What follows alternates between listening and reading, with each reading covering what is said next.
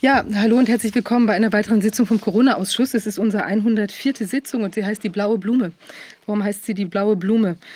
Ähm, und zwar, es ist ein, eine, äh, wie will man sagen, der Titel eines Gedichts von Josef von Eichendorff ist ein Romantiker.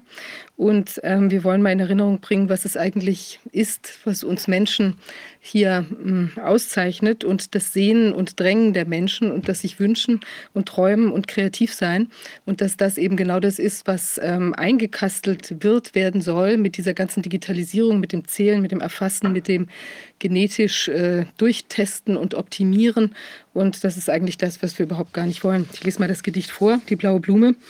Ich suche die blaue Blume, ich suche und finde sie nie. Mir träumt, dass in der Blume mein gutes Glück mir blüh. Ich wandere mit meiner Harfe durch Länder, Städt und Auen, ob nirgends in der Runde die blaue Blume zu schauen. Ich wandere schon seit lange, hab lang gehofft, vertraut, doch ach, noch nirgends hab ich die blaue Blume geschaut. So, das ist natürlich in der, in der Endaussage, äh, ist es noch nicht zur Erfüllung dieser Sehnsucht gekommen. Aber ich glaube, genau das, äh, das Weiterträumen und Weitermachen und ähm, dranbleiben, das äh, gilt natürlich auch für uns jetzt alle. Rainer, was möchtest du sagen? Ja, nur ein, zwei Worte. Äh, wir haben ein kurzes Video, das wir einblenden äh, von Senator Roberts. Ähm, das ist das, was weltweit wohl Furore gemacht hat. Meine Internetverbindung ist ein bisschen schlecht, aber das Video sollte jetzt, weil es ja von Berlin aus kommt, funktionieren. Lassen wir das mal kurz einspielen, dann weiß jeder, wer Senator Malcolm Roberts ist. To the Prime Minister, the Health Minister, the, Fed the Federal Health Department and all those in the Senate and the House of Representatives, all of you who have perpetrated this crime, I direct one question. How the hell do you expect to get away with it? We're not going to let you get away with it. We won't let you get away with it. We are coming for you. We have the stamina to hound you down, and we damn well will. Good morning, Senator Roberts. The Health Minister. The... Good morning. I'm sorry about that glitch. Um, how are you? It's very late where you are, right? Yes, I've just made it back in time to, to connect with you. So thank you for the invitation. I'm well, thanks. And how did you get into this? I mean, is this is uh, healthcare? Is that a specialty that you've always been interested in, or uh, are you simply just like all of us here, overwhelmed and uh, well horrified by what has been going on? Uh, the latter, Rainer. Did you pronounce your name Rainer? Yes. Yes.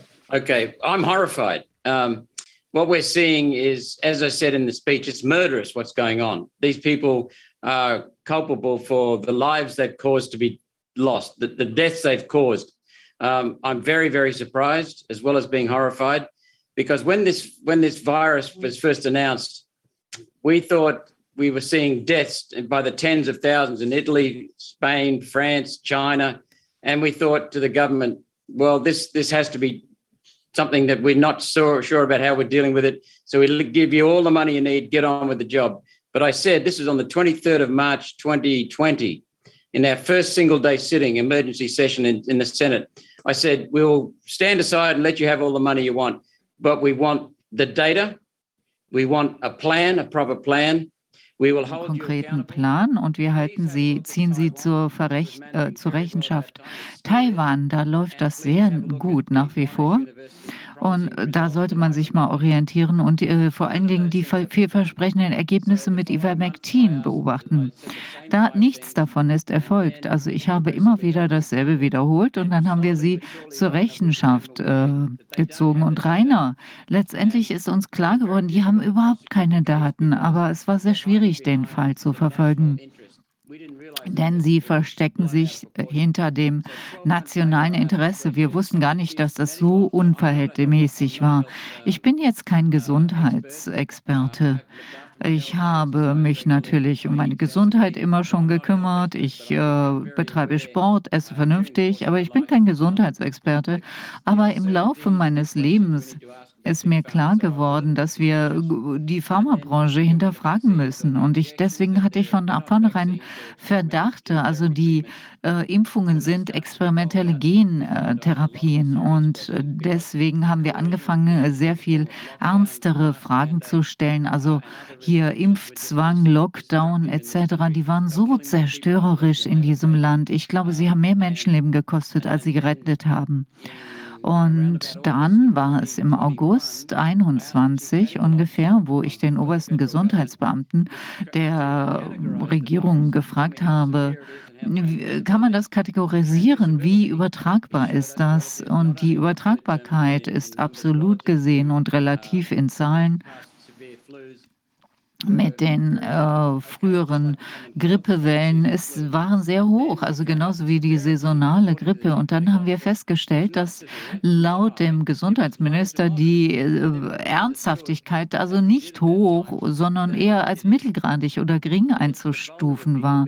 Und die äh, Risikogruppen waren betroffen, also Ältere und äh, Menschen mit Immunschwäche. Und wenn man das raus äh, abzieht, dann entspricht das ungefähr einer Grippewelle, der typischen Grippewelle. Wir haben das Land auf den Kopf gestellt, ähm, alles über den Haufen geschmissen und zwar für nichts. Abgesehen davon, Rainer, haben wir erlebt, dass die Regierung also auf Bundes- und auf Landesebene vollkommen die Dinge falsch gemanagt hat. Das, äh, das Virus, die Wirtschaft ist in Schutt und Asche, unser Leben, unsere Gesundheit und etwas, was mir ganz klar geworden ist, die haben Corona vollkommen falsch behandelt. Die wollten niemals Corona bekämpfen. Sie wollten ihr Virus nehmen, um die Menschen zu kontrollieren. Das wurde ganz klar. Waren, waren Sie der Einzige, der diese Fragen aufgeworfen hat oder gab es auch andere Politiker? Doch, also Viviane, wie, wie, wie können Sie nochmal wiederholen, wie sie mit Nachnamen heißt? Also Viviane, Vivian, Vivian, Vivian Fischer. Okay. Ähm, also ich wusste es nicht, aber ähm, wir haben ein Bundes, äh, ein, also wir haben ja das Bundessystem, also ähm, also wir haben die Zentralregierung und dann Bundesregierung und dann äh, Landesregierung, so ähnlich wie Amerika. Ich weiß nicht, wie es in Deutschland ist. Also auf äh, Landesebene aus Queensland gab es ein Mitglied, äh, also Steve Henry, äh, der gehört auch, Steve Henry, der gehört auch meiner Partei, Partei an, aber auf Bundesebene waren, war die Labour-Partei, also die waren wie Schafe, das sind sozial, äh, praktisch äh, Sozialisten, die Liberal Nationals, also so, sozusagen sowas wie die FDP, sind auch irgendwo Sozialisten. Ähm, und da gab es nur zwei oder drei Leute, die ganz klare Botschaft, ganz klar Tacheles geredet hat. Sen Senator Hansen, sie ist die Parteiführerin äh, und äh, dann George Christensen und der ist jetzt äh, zu unserer Partei um übergetreten und Craig Kelly der gehört der United Australia Party an. Und wir hatten vier oder fünf Leute von der konservativen Seite und die Hälfte von ihnen hat ihre Partei, ist aus der Partei ausgetreten, weil sie nicht unterstützt wurden. Und die andere Hälfte spricht nach wie vor noch sehr lautstark. Aber sie arbeiten sehr gut miteinander. Ist den Politikern und Politikerinnen in Australien sich der Tatsache bewusst, dass äh, das hier eine globale Sache ist, dass das kein Zufall ist, sondern dass es andere gibt, die hier hinter den äh, Kulissen die äh, Fäden ziehen? Also die Bevölkerung weiß das, aber den Politikern ist das nicht klar. Die wollen die Augen einfach äh, verschließen. Also sorry, können wir mal kurz Licht anmachen? Also wir sind in einem Hotelzimmer. Ähm, also irgendwo südlich da. Auf jeden Fall, ähm, beide ähm, Parteilager wollen überhaupt äh, die Tatsachen nicht ins Auge blicken. Die sind lieber dumm, äh, einige stecken den Kopf in den Sand, die haben keinen Mut, die haben keine Integrität, die haben nicht die Charakterstärke, um was, was zu sagen. Die sind lieber, lieber gefüttert, dumm und glücklich. Also Andererseits gibt es an den Rändern einige Leute, die sich Sorgen machen. Wir wissen auch, dass Wenn wir zum Beispiel einige Bürokraten und äh, Minister ins Kreuzverhör nehmen, dann ist es so, dass die regierenden Senatoren also die Mitglieder des Senats, die an der Regierung sind, Fragen stellen, die äh, eigentlich ganz schicke Antworten ermöglichen, damit die Regierung gut aussieht. Aber äh, bei der letzten Anhörung vor zwei Monaten gab es keine solchen Fragen. Die wussten, dass irgendwas nicht richtig äh, läuft, aber die hatten keinen Mut aufzustehen und unbequeme Fragen zu stellen. Die wollen einfach nicht den Tatsachen ins Augenblick blicken, Rainer. Die haben intuitiv das Gefühl, nö, lieber nicht unter den Teppich gucken, da wer weiß, was da rausgekrochen kommt. Die kontrollieren also die Regierung und die Oppositionspartei. Das sind zwei oder drei Leute, die dem WEF und den Vereinten Nationen gehorchen. Das ist eine traurige Geschichte. Wer sind denn diese Leute? Sie sagten äh, vier, fünf äh, Leute, die die Regierung äh, steuern und manipulieren. Haben Sie das gerade gesagt? Und wer, wer ist das? Ja, also ich kann sie jetzt nicht namentlich nennen. Also es gibt zwei oder drei auf der Seite der Liberalen und, und wir glauben auch auf der Labour-Seite gibt es auch noch zwei und drei und die sagen dann, die flüstern dann ihrer Partei ein. Also wenn sie dafür äh, eintreten, dann werden sie nicht wiedergewählt werden.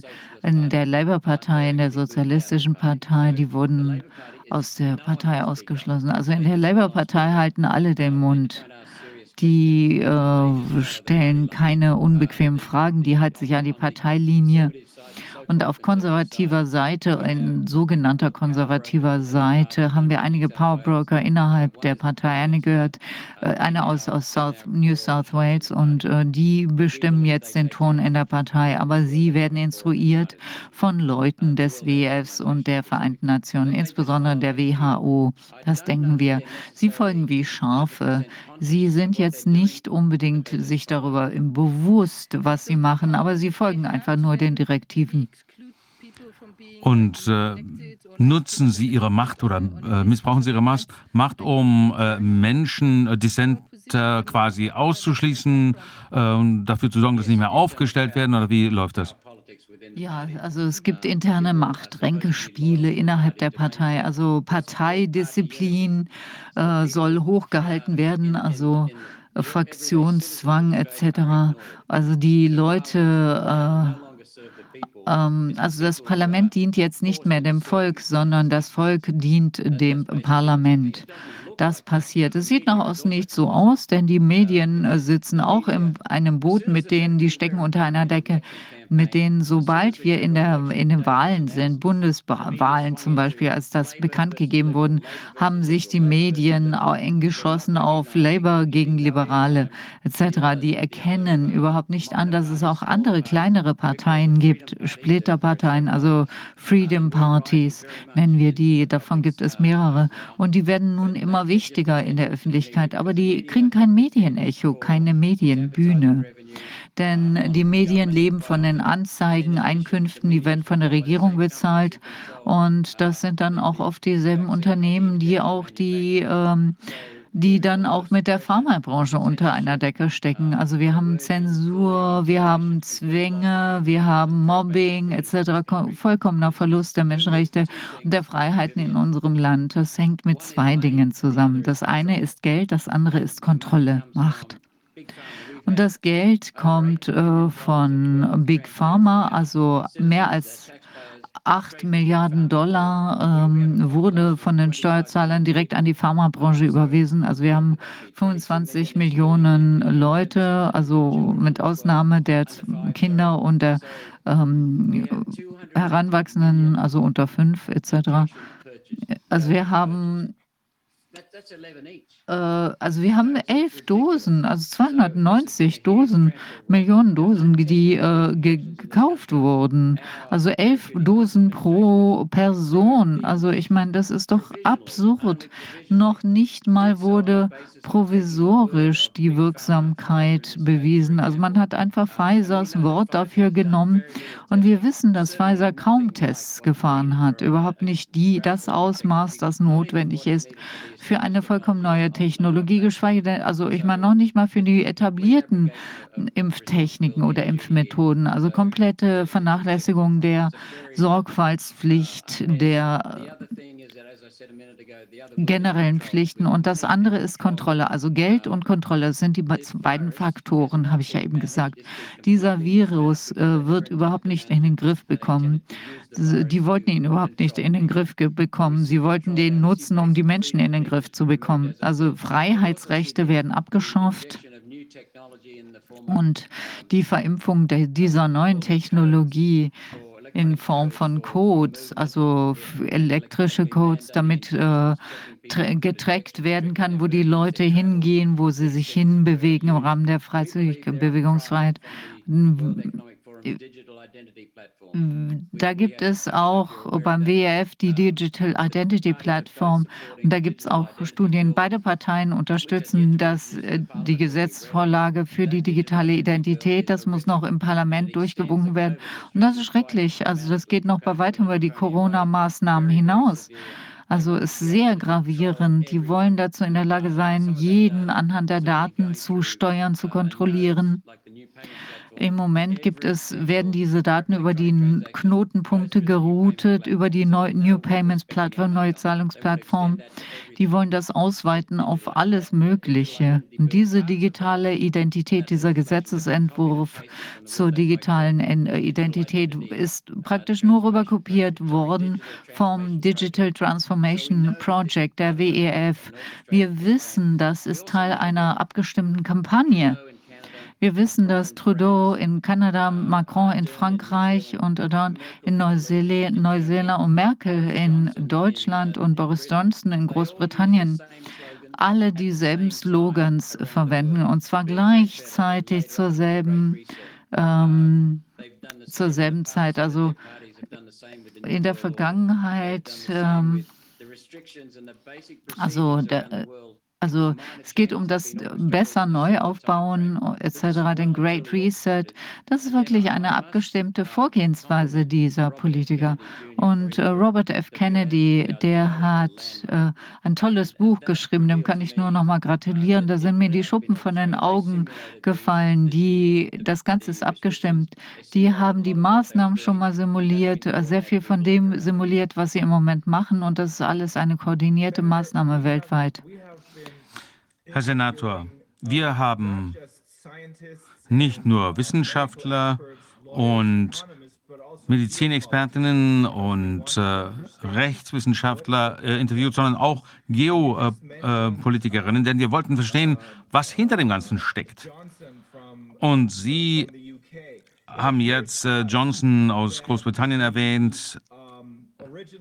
Uns erscheint es so, als äh, sei die äh, Erbsünde die äh, Finanzmafia aus London mit einem äh, Ableger an der Wall Street. Wir glauben, dass das schon viel länger äh, im Gange ist, als die meisten denken. Wir glauben auch, dass es da einen äh, starkes Element der Eugenik dabei gibt, das in 1850 schon mit Charles Darwin begonnen hat und dann äh, äh, ging es los Anfang des 20. Jahrhunderts, als die Eugenikgesellschaft in Großbritannien und dann auch in den USA gegründet wurde.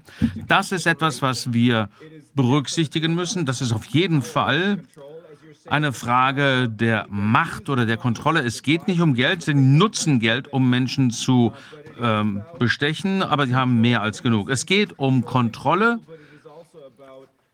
im Sinne der Kontrolle äh, der Bevölkerung, aber auch äh, Bevölkerungsreduzierung. Das hat mit Eugenik zu tun und wir glauben, dass es inzwischen angemessen, wenn man sich äh, die Folgen dieser Injektion sich anschaut, ähm, davon Genozid zu sprechen. Wie sehen Sie das? Ich halte das für durchaus angemessen, aber aus einer ganz anderen Blickwinkel. Ich kann nichts zu ähm, dem Thema Eugenik oder Bevölkerungsreduzierung sagen. Da habe ich nicht die entsprechenden Informationen. Aber äh, ich habe da nicht die Daten, um das zu unterstützen. Aber was ich sagen äh, möchte, ist, was ich für plausibel halte. Ich kann auf jeden Fall unterstreichen, dass meiner Meinung nach eine äh, Finanzmafia äh, hinter dem Ganzen steckt. In äh, London wahrscheinlich ist Wall Street eine fünfte Kolon äh, Kolonne. Äh, die sitzen wahrscheinlich alle in London. Die äh, großen Spieler sind BlackRock, Vanguard, also die äh, große Anteile besitzen an den äh, großen äh, Impfstoffherstellern. Ähm, das läuft schon seit Jahrzehnten, wenn nicht Jahrhunderten. Denn die Bank of England wurde ja 1694 als Privatunternehmen gegründet. Und diese Unternehmen kontrollieren ähm, schon seit langem äh, Regierungen in der westlichen Welt. Also wirklich ganz wörtlich steuern die äh, Regierungen. Sie haben wirklich sehr viel Einfluss. Und äh, es geht teilweise um Geld, aber letztendlich geht es vor allem um Kontrolle. Wir wissen, dass diese Menschen, ich äh, bin ja erst in die Politik gegangen, Rainer, weil ich die äh, Frage des äh, Klimawandels, dieses Narrativ in Frage gestellt habe. Ich will jetzt darüber gar nicht mich auslassen, aber es ist mir klar geworden, dass es ein riesiger Schwindel ist, denn da gibt es überhaupt keine Nachweise. Aber können Sie uns das mal kurz auseinandersetzen? Denn wir wissen, dass beides miteinander zusammenhängt. Beide Themen äh, drehen sich um Kontrolle. Und ich glaube, da werden Sie, da steuern Sie darauf hinzu. Aber wir glauben, dass äh, die, äh, Welt, äh, die Erwärmung der Erdatmosphäre auch als Kontrollmechanismus benutzt wird. Wenn man den Menschen Angst macht davor, dann kann man sie wiederum steuern. Ja, da komme ich äh, nach und nach dazu. Was ich ähm, bei der Untersuchung der äh, Wissenschaft äh, getan habe, ähm, habe ich festgestellt, dass da nichts dahinter steht. Ähm, und das ist genau das, was ich äh, mache, seit ich im Senat bin. Ich habe da äh, die Regierung ähm, gefragt, wo sind eure Beweise und die äh, hatten da nichts. Ähm, die entsprechende Behörde IRO hier in Australien hatte keine äh, Nachweise, die äh, haben tatsächlich äh, nur Daten gehabt, die äh, betrügerisch waren. Also die hatten da überhaupt keine Beweise. Und was ich dann gemacht habe, habe ich, äh, ich habe mich gefragt, was steckt da dahinter? Und ich habe festgestellt, dass die Vereinten Nationen und die Umweltorganisation der Vereinten Nationen das vorantreiben. Und Maurice Strong war ein äh, sehr äh, talentierter Mann, ein guter Netzwerker, der die Menschen manipuliert hat, äh, sie mit sehr viel Charme manipuliert hat. Aber er hat gesagt, dass er zwei Dinge erreichen wollte, nämlich eine nicht gewählte sozialistische Weltregierung, also Steuerung, und das zweite, die westliche äh, Zivilisation äh, zum Fall zu bringen. Das sind äh, asoziale Menschen, ganz klar. Und ähm, dann habe ich mir angeschaut, wer äh, steckt hinter den Vereinten Nationen, wer ähm, treibt das voran. Das ging nicht erst 1944 äh, los, da gab es viele Vorläufer. Und jetzt werden Dinge vorangetrieben unter dem ähm, Mäntelchen der Vereinten Nationen. Es ist aber immer noch die gleiche Mafia, die äh, hier die Kontrolle an sich reichen möchte. Klimawandel ist ein Versuch, die Kontrolle zu erringen, ein, eine Weltregierung einzurichten. Wir äh, ähm, atmen ja alle aus und damit atmen wir CO2 aus. Äh, die ganze CO2, das äh, aus den äh, Autos kommt, aus der Heizung der Wohnung und so weiter, äh, das ist entscheidend für das Leben auf der Welt. Das sind 0,4 Prozent der äh, Luft, der Erdatmosphäre. Und die Wissenschaft zeigt, dass die Temperatur wohl wahrscheinlich eher der Verursacher höherer CO2-Werte ist als umgekehrt. Also hat es nichts mit Nachhaltigkeit zu tun. Das ist ja auch so ein, äh, eine Erfindung der Vereinten Nationen. Und dann wird auch noch die, Bio, äh, die äh, Biodiversität genutzt, um äh, Kontrolle zu bekommen über äh, das Land, über die, das Wasser, äh, Rechte, ähm, Eigentumsrechte. Sie versuchen jetzt Kontrolle zu gelangen über die Lebensmittel, die wir essen. Und das wollen sie alle tun unter dem Deckmäntelchen der, äh, des Klimawandels. Und das ist nur eine Methode für die Vereinten Nationen, mehr Mittel einzuwerben, mehr Kontrolle zu bekommen, die eigene Agenda voranzutreiben. Und äh, wenn die, damit haben sie im Prinzip eine automatische äh, Einkommensquelle. Das Budget ist, der Vereinten Nationen ist völlig außer Kontrolle geraten. Darum geht es am Ende natürlich immer Kontrolle. Das Lustige daran ist eigentlich nicht lustig. Ähm, Sie haben Morris Strong erwähnt. Er war ein sehr wichtiges Mitglied der Ölbranche in den 60er, 70er Jahren, glaube ich. Und dann, und er hat damals bei äh, Rockefeller gearbeitet, ähm, soviel ich weiß. Und die haben sich ihn ausgeguckt, äh, denn wie Sie gesagt haben, war er sehr charmant. Und die haben ihn ähm, ausgewählt, für die andere Seite zu arbeiten und haben ihn zum Beispiel genutzt, um den äh, WWF zu gründen, den World Wildlife Fund, Worldwide Fund for Nature jetzt. Äh, damit äh, äh, die meisten Menschen erkennen nicht, dass diese ganzen Öko ähm, äh, äh, Nichtregierungsorganisationen, diese ganzen menschenfreundlichen ähm, ähm, NGOs von denselben Leuten ähm, vorangetrieben werden wie äh, die Industrie selber. Das heißt, die stecken hinter dem Widerstand, obwohl die, der Widerstand das selber noch gar nicht mal äh, so erkennt. Erkennen das die Menschen in Australien diese Zusammenhänge, in Australien diese Zusammenhänge? Dank Corona hat das, also wurden bestimmte Regierungsmaßnahmen hervorgerufen. Also ich meine, Corona hat nicht unser äh, Land an die Wand gefahren, sondern die Maßnahmen der Regierung. Und jetzt erkennen die Leute die Absurdität der Corona-Maßnahmen, die ähm, Doppelmoral, die Lügen, die Gelder, die hier erwirtschaftet werden in die eigene Tasche. Und sie fragen, hinterfragen sehr viel mehr, was passiert. Und deswegen sind sie sehr viel offener gegenüber der Vermutung, dass diese ganzen Klimabehauptungen Quatsch sind. Sie denken nach wie vor noch, dass äh, die WWF äh, süß ist und sich um Pandas kümmert und toll ist und äh, nichts ist weiter von der Wahrheit entfernt. Die WWF versucht, die Rinderbranche zu zerstören in diesem Land, die äh, Kohlebranche, auch die Rinderbranche in den USA und äh, sie versucht diese und andere Branchen zu zerstören. Und äh, ich weiß, die WWF wurde mit Julian Huxley und Prinz Bernhard äh, gegründet. Falls, äh, und Julian Huxley hatte einige antihumanistische Ansichten. Sehr viele Leute werden getrieben von derselben Paranoia. Also der Mensch ist gierig, ist, ist verantwortungslos und die denken, dass nur sie dazu in der Lage sind, den Planeten zu beherrschen. Das ist die Grünen in diesem Land, die Grünen in vielen Ländern, denke ich mal sagen uns, dass wir viereinhalb Millionen Jahre der Evolution ignorieren sollen. Also ich meine, dass das, was passiert ist, einfach der Geschichte angehört. Wir sollen es ignorieren und die wollen jetzt bestimmen, wie sich das in der Zukunft entwickelt. Die wollen Gott spielen.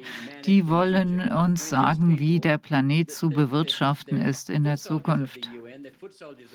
Das sind Fußsoldaten der, der Vereinten Nationen. Die sind wahnsinnig arrogant, wahnsinnig ignorant. Die haben keine Ahnung.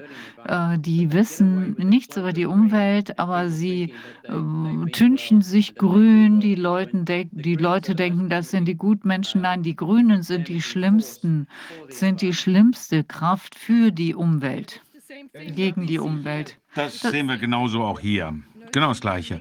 Es ist wirklich erstaunlich, denn die Grünen, ähm, früher habe ich sogar mal für sie äh, gest äh, gestimmt äh, bei Wahlen, denn ich habe auch äh, dieses äh, Klimanarrativ geglaubt, jedenfalls in der Vergangenheit. Und ich habe mir wirklich gedacht, dass sie sich um die Umwelt kümmern. Aber jetzt können wir sehen, dass es genau das Gegenteil ist. Das ist ja sehr zerstörerisch. Hier sind die Grünen sogar ganz vorne dabei, wenn es äh, um die Kriegspropaganda geht, dass es sinnvoll ist. Natürlich ist das klar. Die waren ja mal äh, eine Friedenspartei. Und es ist schon seltsam, das hat man schon äh, äh, vorher mit Joschka Fischer, der Deutschland vor vielen Jahren auch schon mal in den Krieg getrieben hat. Und es ist schon sehr seltsam, dass wir dasselbe jetzt gerade nochmal sehen. Sie wollen, äh, dass äh, Waffen äh, geliefert werden sollten. Das ist schon sehr seltsam, denn die äh, Art und Weise, wie sich die Grünen dargestellt haben in der Vergangenheit, ähm, passt überhaupt nicht dazu. Und da haben Sie recht, das ist alles nur ähm, Schall und Rauch äh, und wir müssen hinter diese grüne Maske schauen. Ja, genau. Äh, die Grünen in diesem Land äh, in der Vergangenheit haben eine Vielzahl von Menschen angezogen. Leute, die vielleicht Hippies waren, die große Pharmaunternehmen nicht mochten, also chemiebasierte Medizin, äh, medizinische Mittel, die unser Immunsystem zerstören, nicht mochten. Also die wollten äh, ursprünglich Frieden angeblich äh, für die Umwelt. Und diese Corona-Krise, dieses Missmanagement, hat das bei den Grünen wirklich offengelegt. Also ich habe die immer als, äh, als durchschaut. Ich habe immer gedacht, denen geht es nur um Kontrolle, um Macht etc. Aber sorry, meine Internetverbindung ist instabil. Also die wollten immer Sachen kontrollieren, wie man sich entwickelt, wie man sein Leben lebt, wie man sich geriert. Also sie bestimmen die VN-Agenda. Die Vereinten Nationen haben die Agenda 21 entwickelt, die äh, Global Governance für das 21. Jahrhundert. Das haben die 1992 veröffentlicht. Also es sind keine Verschwörungen, Rainer und Vivian. Die waren offen an, die haben die Tatsachen offen ans Tageslicht gebracht. Also die haben die Agenda 21 umbenannt in Agenda 2030. Und die, äh, das heißt, sie wollen bis zum 2030 äh, alles umgesetzt haben. Antihumane politische Maßnahmen und die Sozialistische Partei hat Angst, dass ihnen Leute, die Wähler am linken Flügel wegbrechen und deswegen haben sie sich die politischen Maßnahmen zu eigen gemacht. Und dann die sogenannten Konservativen sind keine Konservativen, haben Angst, dass sie Stimmen verlieren. Deswegen haben sie ebenfalls die Stimmen, äh, die dieses, äh, diese politischen Maßnahmen verfolgt. Also mit Ausnahme meiner Partei verfolgen alle diese Maßnahmen und schaden letztendlich dem Planeten damit. Die Leute, die für die Grünen waren, sagen jetzt, was machen denn diese Grünen? Die glauben jetzt an die Kontrolle, sie sind gegen die körperliche Autonomie, sie wollen den Lebensstil kontrollieren, wollen sagen, kontrollieren, was wir tun, was wir denken. Den Grünen sieht man jetzt wirklich an, was sie sind, äh, und zwar machthungrige Kontrollfreaks.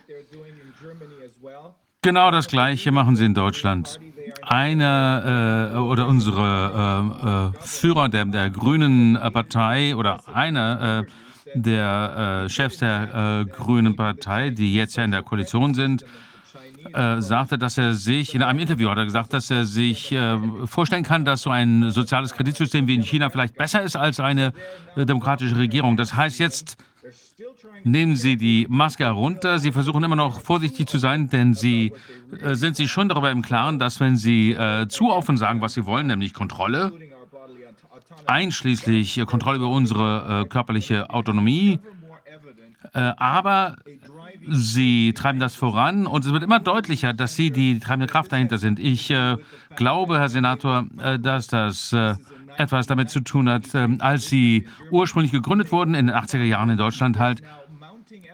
Äh, und da gibt es jetzt immer mehr äh, Hinweise, dass sie von Anfang an von Maurice Strong und äh, äh, den, deutsche, der deutschen Version von Neustrong äh, unterwandert worden sind und dass sie ähm, quasi, dass die Stasi, also quasi der, der, Nachfolger der Gestapo ist das ja, ne? dass äh, auch die Stasi von der CIA kontrolliert worden war. Das heißt, von Anfang an haben die diese äh, Partei gegründet. Dann können sie 20, 30, 40 Jahre später die Partei missbrauchen, äh, indem sie behaupten, dass sie sich für die Umwelt einsetzen, wenn es in Wirklichkeit wirklich nur um Kontrolle geht. Und ich denke, das ist ein ähnlicher Prozess weltweit. Ja, kann ich jetzt, also wir haben mit Leuten gesprochen, mit zwei Politikern von Vanuatu und die haben gesagt, äh, dass im Grunde die WHO sich äh, eingebettet hat in die Regierungen. Die sind sogar teilweise im selben Gebäude untergebracht. Also sie haben ihr Büro im selben Gebäude wie die Regierung. Und diese zwei Menschen, das sind zwei WHO-Vertreter aus, einer aus Frankreich, einer aus Korea, die sitzen praktisch bei der Regierung auf dem Schoß. Äh, wenn irgendeine Erklärung zu, äh, zu machen ist, dann äh, sitzen sie direkt nebenan und äh, die ziehen die Fäden. Und ähm, auf diesen 83 Inseln von Vanuatu Gibt es Regionen, die so abgelegen sind, dass sie unzugänglich sind? Also man kann noch nicht mal mit dem LKW hin. Aber da wurde dann den Leuten Geld gegeben, dass sie dorthin wandern und äh, sich mit den entlegenen Bewohnern in Verbindung setzen, damit die sich impfen lassen. Also ist doch bizarr. Also ich meine, da sieht man das doch sind 340.000 Einwohner. Jeder kennt jeden. Im Kleinen sehen wir genau dasselbe, was überall passiert. Äh, aber nur ein bisschen verdeckter. Die anderen Einheiten sind sehr viel größer. Da ist es nicht ganz so grafisch dargestellt. Ja, es ist ein äh, globales Phänomen. Menschen wie Tom Louise, äh, ich weiß nicht, ob Sie den kennen, äh, er ist Amerikaner der in Ohio geboren äh, und aufgewachsen ist. Er ist wirklich ein ganz außerordentlicher Mann. Ähm, er hat nachvollzogen, was die UN so machen, die ähm, umweltpolitische und so weiter, hinsichtlich der äh, Kontrolle. Ähm, Tom äh, D-E-E-S-I und äh, der, äh, äh die WWF, äh, der WEF ist mit der Vereinten Nationen verbunden und die haben ja dieses äh, Projekt, dieses äh, globale Führer, ja, Young Global äh, Leaders Training, genau. Danke, Rainer.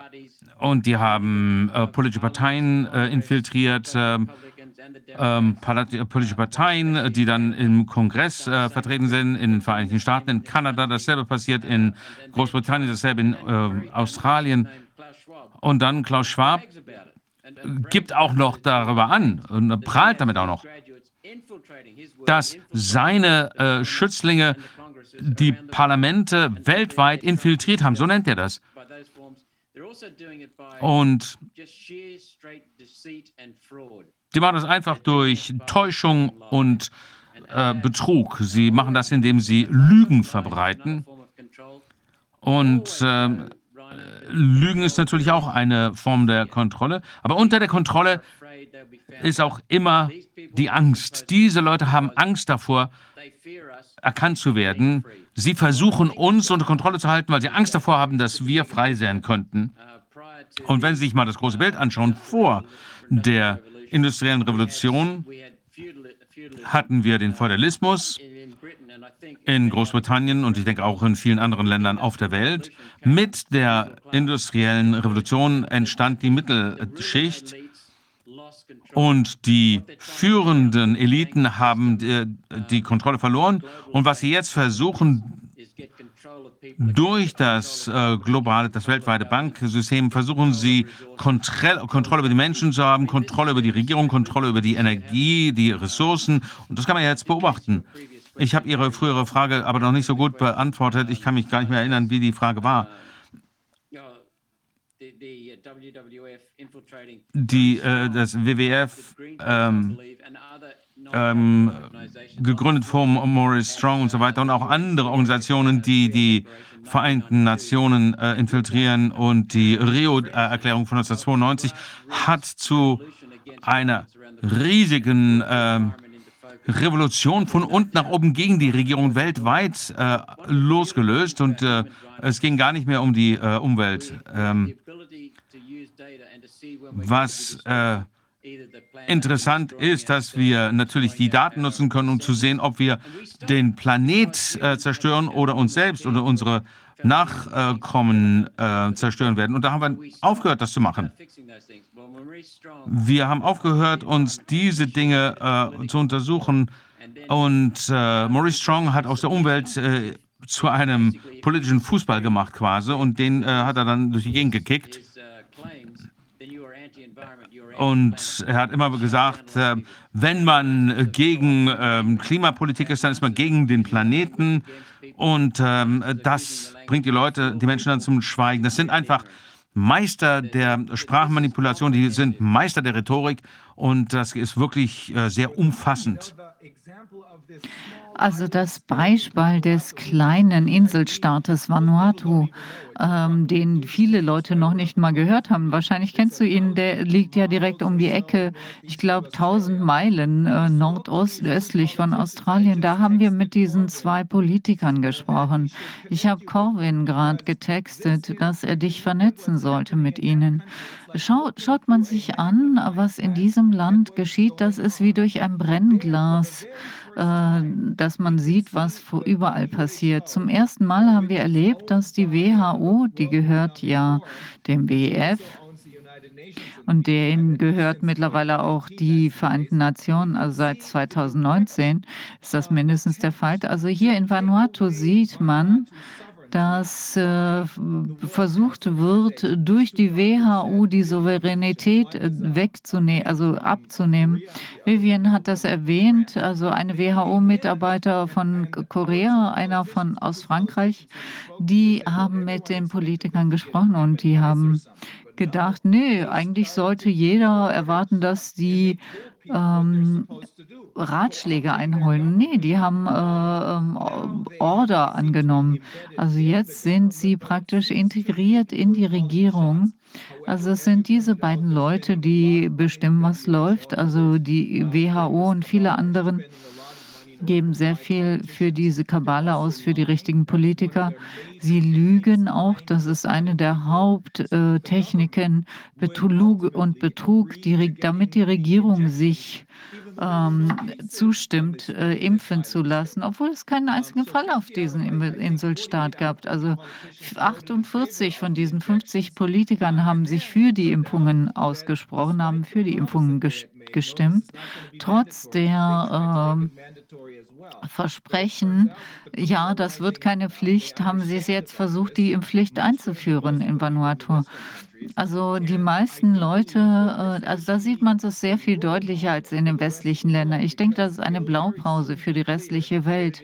Es wird bald klar werden, dass es ganz einfach ist, diese Diktatoren loszuwerden indem man ganz einfach äh, sie abkoppelt, ausklingt, aus dem Land jagt und dann das eigene System einrichtet, vollkommen unabhängig von all diesen globalen Unternehmen, globalen NGOs. Die Leute im Hintergrund sind ja immer dieselben, aber es ist ganz einfach. Aber zuerst einmal muss man verstehen, was vor sich geht und dann ganz entschieden sagen, nein, wir brauchen euch nicht, äh, wir wollen euch nicht. Sie also in Vanuatu fangen sie an, das zu verstehen. Das stimmt mich sehr hoffnungsfroh, denn wir betrachten diese äh, Menschen als äh, globale, globalistische äh, Raubtiere. Früher haben wir sie als globale Elite bezeichnet, aber jetzt bezeichnen wir sie als Raubtiere, globale Raubtiere, denn genau das sind sie. Und es macht mich äh, schon sehr hoffnungsfroh, wenn Sie davon sprechen, dass die Menschen in Vanuatu aufwachen. Vielleicht ist der Grund, dass sie nicht so in das westliche System eingebunden sind, denn äh, die Menschen äh, in, im Westen sind sehr stark eingebunden sind, sehr leicht zu manipulieren durch Big Pharma, äh, durch die Politiker und so weiter. Vanuatu und andere Länder sind natürlich noch viel mehr naturverbunden, sind noch nicht so äh, der Natur entfremdet. Vielleicht ist das der Schlüssel. Aber diese 48 von 50 äh, Parlamentsmitgliedern in Vanuatu, die für sich die Impfpflicht ausgesprochen haben, haben Sie das gesagt? Ja, nicht die Impfpflicht. Also Sie haben zuerst einmal gesagt, ja, okay, impfen und dann äh, versprechen wir im ersten Schritt keine Impfpflicht und dann, als die Impfung erstmal beschlossen war, dann kam die Impfpflicht durch die Hintertür. Das wollten Sie eigentlich von Anfang an. Okay. Also zum Glück äh, sieht es ja so äh, aus, dass dieser äh, ein guter Anteil dieser 48 dann äh, doch noch da nicht mehr mitgemacht haben. Äh, wir haben äh, viele Politiker und Politikerinnen, die wissen, dass sie angelügt werden. Die drei wichtigsten Punkte sind Täuschung, Geld und Kontrolle. Äh, mit dem Ziel, die Kontrolle zu erringen. Geld ist nur ein, eine nette Nebenwirkung. Aber das Hauptziel ist ein anderes, das ist die Kontrolle. Und die Menschen sagen, das bilde ich mir ein. Nein, sie erkennen nicht, dass das seit Beginn der Menschheitsgeschichte äh, immer im Zentrum stand. Immer haben Menschen versucht, andere, Kontrolle über andere auszuüben. Ich bin persönlich viel glücklicher, wenn ich keine Kontrolle über andere äh, ausübe. Und ich bin wirklich sehr äh, glücklich, wenn jemand aufblüht, weil wir ihn frei befreit haben. Äh, und das ähm, macht mich froh. Und ich ärgere mich einfach darüber, wenn andere Menschen versuchen, Kontrolle über andere zu, äh, auszuüben. So bin ich einfach erzogen worden. Aber wir können das überall sehen, dass manche Leute, und zwar unsichere Menschen, sehr unsichere Menschen, andere kontrollieren wollen. Seien es ihre eigenen Kinder, ihre Nachbarn, den, äh, den äh, Arbeitsplatz, äh, den Fußballverein, das Land äh, kontrollieren wollen. Viele Menschen in großen äh, Unternehmen sind Control Freaks, viele Länder sind Control Freaks. Und leider äh, sehen wir in ähm, der Politik ein, äh, einen kompletten Mangel an datenbasierter äh, Politik. Da, äh, es geht darum, die eigenen Interessen zu fördern, die eigene Karriere zu befördern. Die äh, Politik äh, ist dadurch äh, darauf ausgerichtet, wie Morris Strong das gemacht hat. Er hat WWF und andere Nichtregierungsorganisationen benutzt, um die Regierung zu äh, manipulieren, und zwar mit Geschichten, nicht mit Daten, mit wahren äh, Informationen. Und das machen viele Regierungen ähnlich. Und äh, auf diese Weise haben wir diese großen internationalen Raubtiere zu tun. Das heißt, die Medien legen sich ins Bett mit den Regierungen, mit den ähm, äh, großen Unternehmen und äh, dann macht man den Menschen Angst und die Leute bekommen Panik, obwohl es gar keinen Grund gibt zur Panik. Das sind nur unterschiedliche Variationen desselben äh, äh, eines Virus. Das ist ja ganz natürlich, dass die gibt. Und ich habe versucht, den Regierungen ähm, einfachere Fragen zu stellen, wenn sie die komplexen Fragen nicht beantwortet haben. Ich habe dann immer einfache Fragen gestellt. Und die dritte Frage war, zeigen Sie mir die empirischen Daten, die eine statistische signifikante Veränderung äh, äh, zeigt hinsichtlich äh, Klima. Egal was, also Temperatur, ähm, ähm, Häufigkeit, Stärke von Stürmen, äh, ist mir völlig egal. Geben Sie mir irgendetwas, wo Sie nach weisen können, dass das statistisch relevant ist und Nachweis für Veränderung ist. Und ich habe nichts gefunden.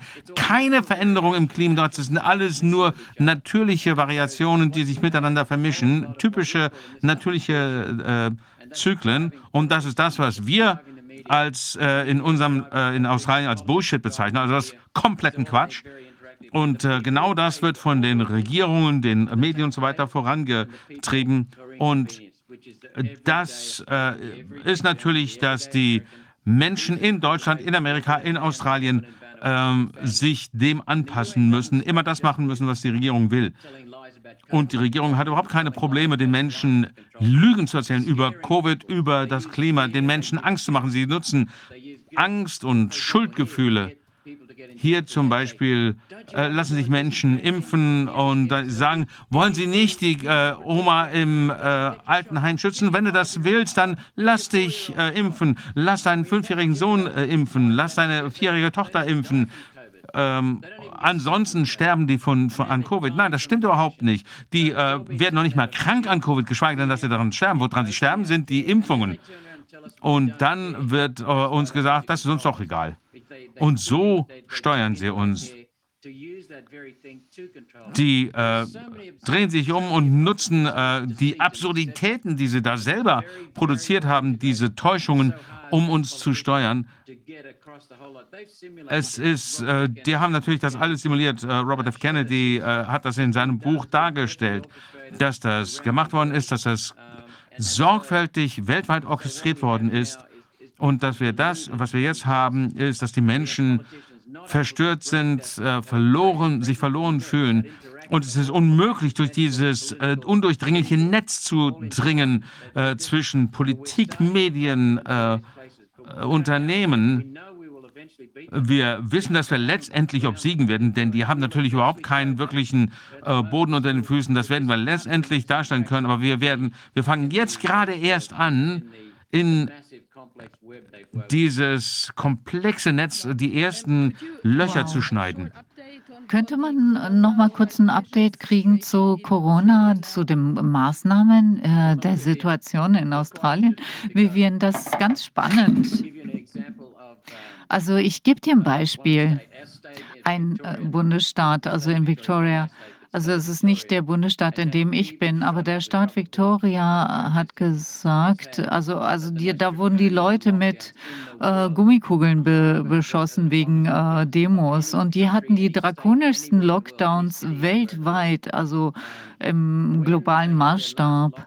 Äh, beim letzten Lockdown, als sie den verhängt haben, hatten sie ungefähr 200 Corona-Fälle pro Tag angeblich. PCR-Tests sind natürlich nicht zufäll äh, zuverlässig. Deswegen sagen wir mal einfach 200 Fälle pro Tag ungefähr. Nach den Protesten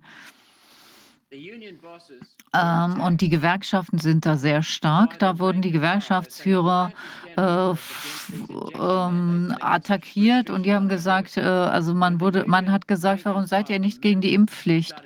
Und äh, als in, bei der Gewerkschaft die Basis demonstrierte und die eigenen Gewerkschaftschefs äh, äh, attackierte, also selbst als 2000, äh, 2000 Fälle pro Tag ähm, pro Tag berichtet wurden, äh, wurden die Fälle, wurde das aufgehoben. Also ich meine, die haben einfach politischen Druck reagiert und, äh, und bei dem Zehnfachen des Aufkommens, des angeblichen Aufkommens, die Maßnahmen gelockert. Das heißt, es geht um Politik.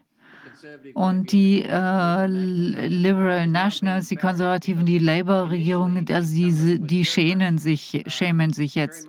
Ursprünglich war es so, dass die Amtsinhaber die Oberhand hatten. Denn anfänglich gab es ja noch die Panik in der Bevölkerung. Aber jetzt, wo man sieht, wie das Ganze läuft, wie das Ganze falsch läuft, fangt fangen die an, sich zu äh, solidarisieren. Also sehr viele Staaten haben natürlich äh, Landesregierungen und da, wo die stärksten Maßnahmen sind, sind normalerweise Labour, also die Sozialisten, die sind immer ein bisschen außer Kontrolle.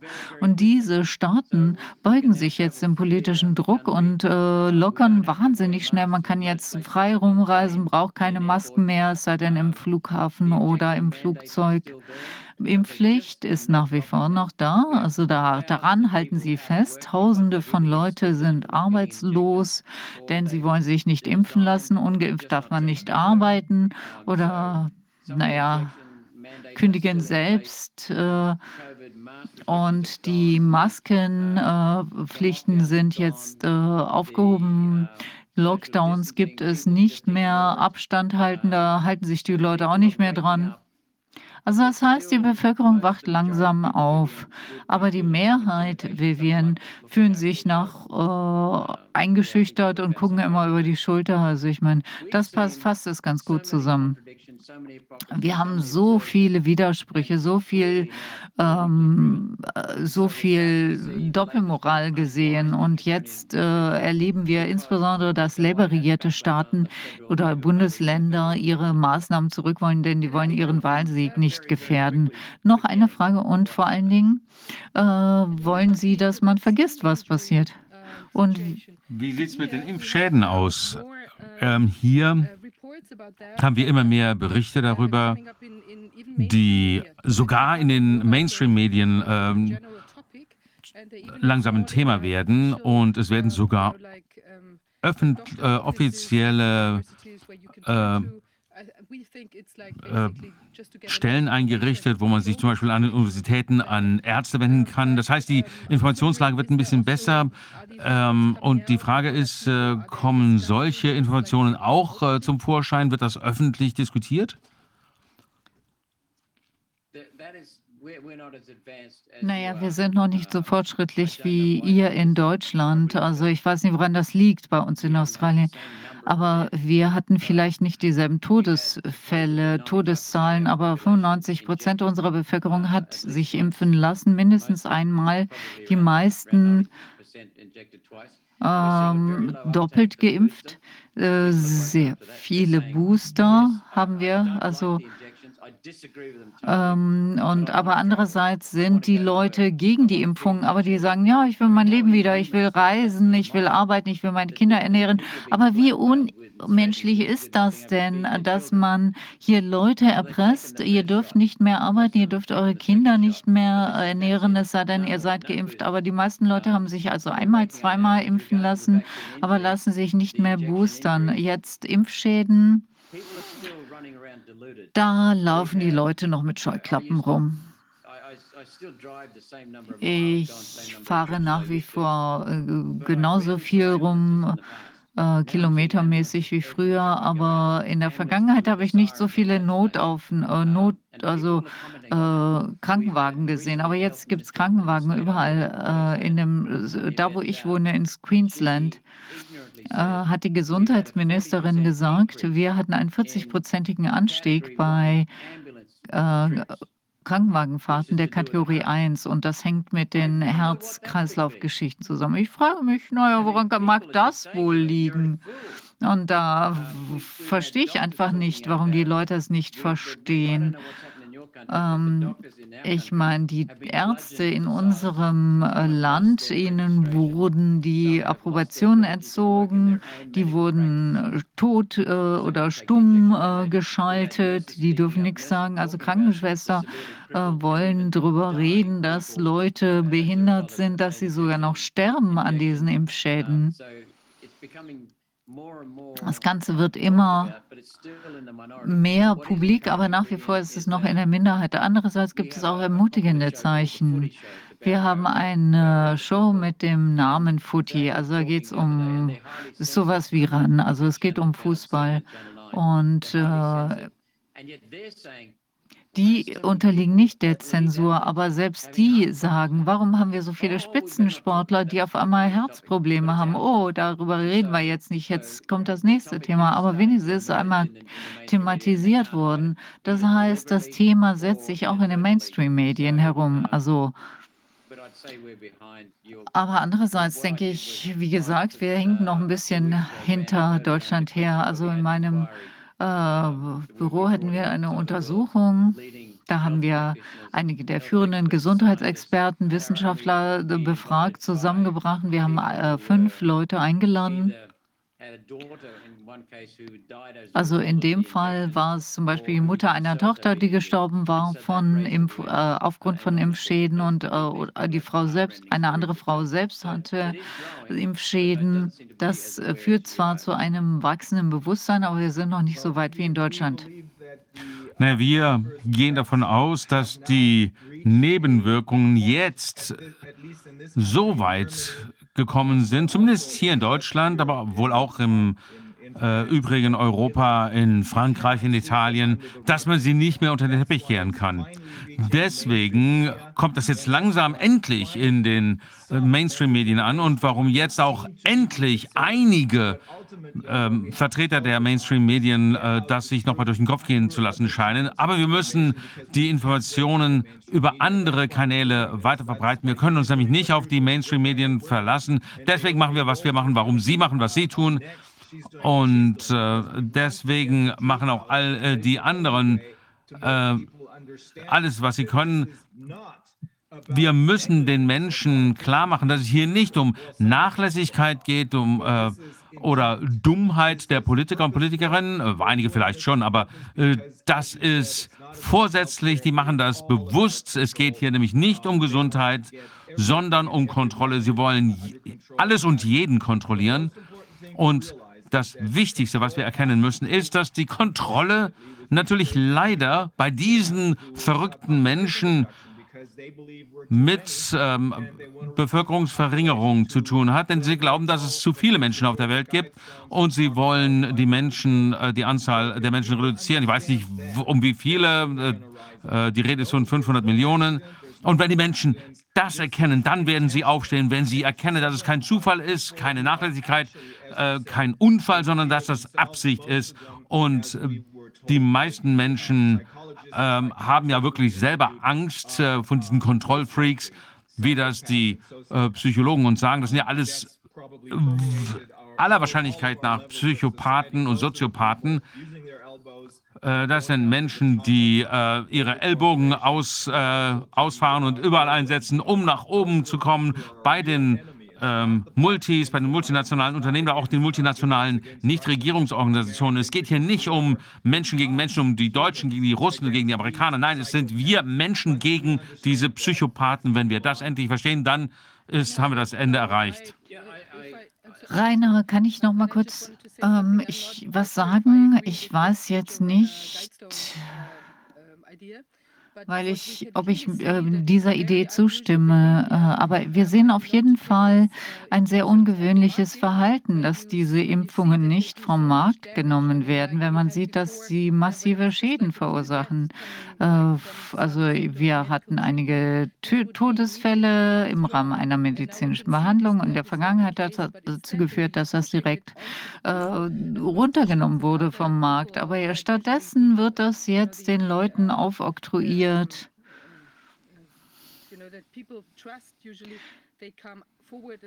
Und äh, Politiker sagen, also vorgebliche Vertrauenspersonen sagen, ja, müsst ihr dem vertrauen, müsst ihr euch nur impfen lassen. Das ist verrückt.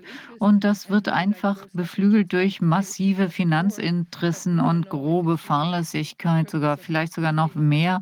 Vielleicht liegt es daran, dass wir reduziert werden sollen auf 500 Millionen Leute etc. Gut, wir kennen die Zahlen natürlich nicht. Ja, Herr Senator, bitte. Ja, alles okay. Also ich weiß jetzt nicht, äh, ich habe den Begriff schon mal gehört, also diese, das mit den 500 Millionen. Aber Rainer, wie du gesagt hast, äh, ich kann jetzt nicht Kommentare abgeben zu Eugenik oder Mas Massengenozid etc. Aber meiner Meinung nach äh, ähm, sind diese Leute ganz einfach absolut verantwortungslos. Äh, ähm, und da ist kein großer Unterschied, ob das äh, jetzt äh, Genozidmanie ist etc. Ich verstehe nicht, warum Fausti das machen kann.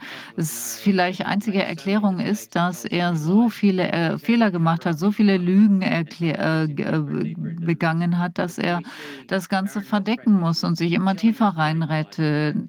reinreitet. Aber ich weiß nicht, ob das passiert als Teil eines globalen Plans ähm, sehr viel erklärt sich vielleicht durch den Herdentrieb, also Schafe. Im Parlament gibt es wahnsinnig viel Herdentrieb. Also wie die Leute in der Herde sich verhalten, die werden zu Schafen.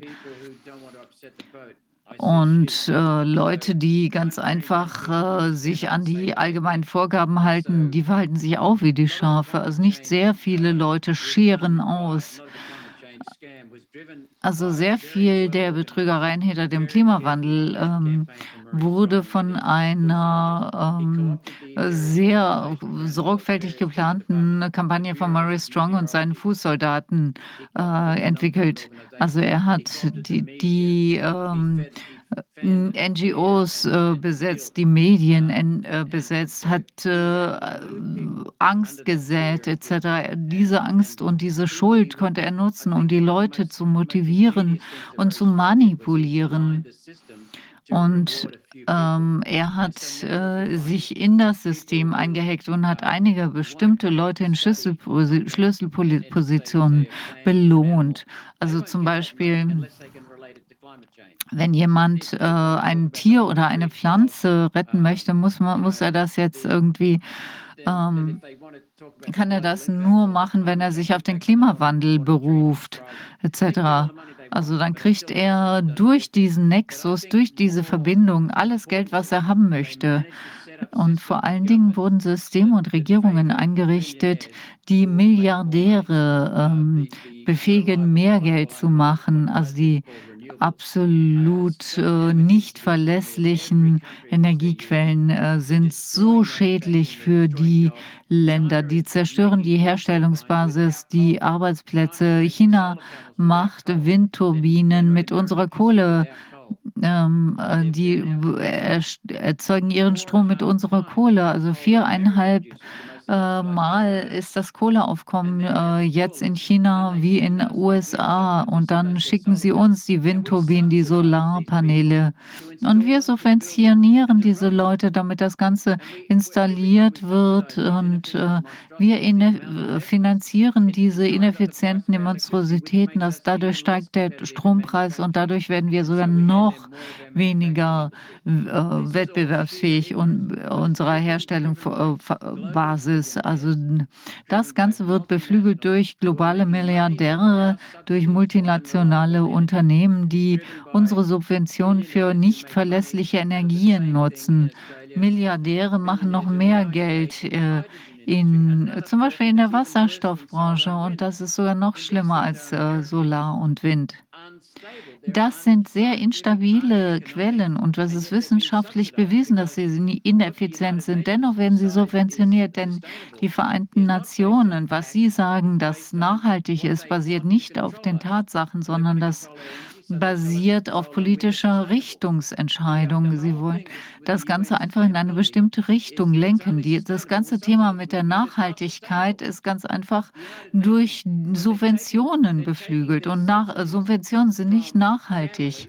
Die Vereinten Nationen ähm, nehmen die Subventionen von Familien, die enteignet werden, die in die Armut geschubst werden. Und dann geben sie das Geld den Milliardären. Die Milliardäre reden sich die Lippen fusselig, weil sie noch mehr solche Gelder haben wollen. Also die Milliardäre werden werden immer fetter weltweit. Wie hierhinter steht die Wissenschaft, die Politiker werden da rein äh, gemobbt und dann werden sie zu Jüngern, sie werden bekehrt, dann ähm, predigen sie dasselbe. Nur wenige Leute sagen, reden Tacheles. In unserer Partei sagen wir, wir äh, treffen Entscheidungen auf der Grundlage der Daten. Und ähm, langsam also die Daten lügen ganz einfach nicht. Energie, Klima etc., alles kommt zu uns, aber reiner im Moment ist es sehr schwierig, das Ganze an die Menschen, den Mann und die Frau zu bringen, die Botschaft. Es wird sehr schwierig sein, die Massen aufzuwecken. Dieser Coronavirus, dieses Missmanagement der Corona-Krise hat dazu geführt, dass die Leute der Regierung ganz einfach nicht mehr vertrauen. Die Absurditäten machen ganz einfach keinen Sinn. Die wollen wissen, was läuft. Also allmählich befinden wir uns noch in der Aufwachphase. Ja, die haben im Prinzip alles abgefangen, wirklich alles abgefangen. Die, der Zusammenbruch der globalen äh, Lieferketten, wenn man sich anschaut, äh, wie, wo das herkommt in Shanghai, China mit dem, mit dem Lockdown, äh, das ist doch alles äh, künstlich. Es hat ja nichts mit der Situation selber zu tun. Das ist alles künstlich. Ähm, wir wissen nicht, was da direkt dahinter steht. Vielleicht nutzen die Chinesen das, um Europa oder den Westen insgesamt unter so großen Druck äh, zu setzen, dass wir letztendlich ein Angebot annehmen, äh, das wir von ihnen nicht ablehnen können. Aber äh, auf jeden Fall ist es alles künstlich. Das ist alles Teil dieses Kontrollspiels, glauben wir. Also ich habe vor kurzem äh, bei TNT Ra äh, im Radio äh, ein Programm gehört, äh, TNT Radio Live. Live, also tolles, toller neuer Sender, alle sendet 24 Stunden in Los Angeles, New York, andere Bundesstaaten und Sta äh, Länder, London, Tel Aviv, Belfast, äh, auch mehrere Städte in Australien, Mexiko. Und im Moment erleben wir eine Aufwachphase, denn TNT Radio Live äh, ist davon überzeugt, dass die Medien und die Politiker zur Rechenschaft gezogen werden müssen. Das heißt, es gibt jetzt dieses große Erwachen. Ich habe vor kurzem äh, eine Sendung da gehört. In meiner ähm, Forschung habe ich äh, verschiedene habe ich, habe ich erlebt, dass verschiedene Lebensmittelproduzenten äh, dicht gemacht wurden. Also eine, eine große Fabrik wurde geschlossen, weil Bakterien angeblich gefunden wurden. Da, im, letztendlich hat sich das als nicht stichhaltig bewiesen, aber das ist einige Monate her. Dennoch sind sie nach wie vor dicht. Das heißt, diese weltweite Lebensmittelerkrankung, äh, Lebensmittelknappheit etc. ist alles künstlich verursacht. Das ist ja alles künstlich. Nichts ist natürlich, das ist meiner Meinung nach alles künstlich gemacht. Sowohl äh, Coronavirus, die, der Zusammenbruch der Lieferketten, einschließlich, soweit wir das von unseren Geopolitikern gehört und von Leuten, die wirklich direkt vor Ort sind in äh, der Ukraine und in Russland, dieser Krieg. Das sieht nach einem Stellvertreterkrieg aus. Die Ukraine wurde von der NATO und dem Westen finanziert. Fünf, sechs Milliarden US-Dollar sind in äh, die äh, Schulung von 600.000 äh, Soldaten in der Ukraine geflossen. Viele davon oder die ganze Armee scheint von diesen äh, Nazis, keine Neonazis, richtige Nazis, den Nachfolgern äh, der Kollaborateure von Hitler im Zweiten Weltkrieg infiltriert äh, zu sein scheint. Nichts davon ist äh, natürlich oder zufällig, das ist alles orchestriert. Ähm, es geht darum, um eine Weltregierung zu installieren. Alles äh, wird von ihnen kontrolliert. Darum geht es und das müssten wir den Menschen klar machen. Und es gibt dieses Bild einer riesigen äh, hölzernen Planke, auf der 20, 30 Menschen auf einer Seite stehen und die anderen äh, stehen am anderen Ende oder am anderen Ende ähm, steht ein Politiker über einem Abhang, über einem Abgrund und er hebt seine Hand und sagt, ich befehle euch äh, dieses oder jenes. Und Sie sehen, dass die äh, 30 Leute auf der anderen Seite der Planke stehen und einer geht runter und sagt, nö, das reicht mir, das, das müssen wir kriegen wir müssen die Menschen davon überzeugen, dass sie von, dieser, von diesem Brett runtergehen und dann dauert es nur Sekunden, bis diese Politiker zurück in die Hölle gehen, wo sie Hölle fahren, wo sie hingehören. Das ist ein tolles Bild für das, was wir in der Ukraine erleben. Also ich will, möchte jetzt nicht zu sehr kommentieren, denn ich kenne mich da nicht gut genug aus. Aber eine Frage zur Ukraine. Warum erzählen die Medien nur eine Geschichte? Im Großen und Ganzen nur eine Geschichte. Also das, was passiert ist ja, dass die, Amer dass die Regierung wieder den Amerikanern folgen in einen weiteren Krieg. Und ähm, das ist ja mal wieder dieselbe Story. Ist doch kein Zufall, dass Klimawandel unsichtbar ist. Corona ist unsichtbar. Die nutzen diese Dinge, um uns zu kontrollieren. Der Coronavirus existiert zweifellos. Ich sage nicht, dass der Krieg äh, also oder dass, es, dass der Coronavirus nicht Leute umbringt, aber nicht mehr Leute als in der normalen Grippe. Es gab keine Übersterblichkeit. Also manche Leute sagen ja, in Australien gab es den Lockdown. Ja, haben wir gemacht. Aber äh, es gab ja auch keine Übersterblichkeit in Schweden. Die hatten keinen Lockdown. Also es gab äh, keine Übersterblichkeit irgendwo. Aber was wir erlebt haben, ist ein Zustand, äh, Anstieg der Todesfälle, nachdem die Impfungen durchgeführt wurden. Und das wissen Sie ja auch. Ivermectin wurde zurückgezogen vom Markt oder von Nutzung. Aber das ist sicher effektiv. Äh, man kann es sich leisten. Es ist leicht zugänglich etc. Der, das Virus wurde dadurch kontrolliert, also gestoppt.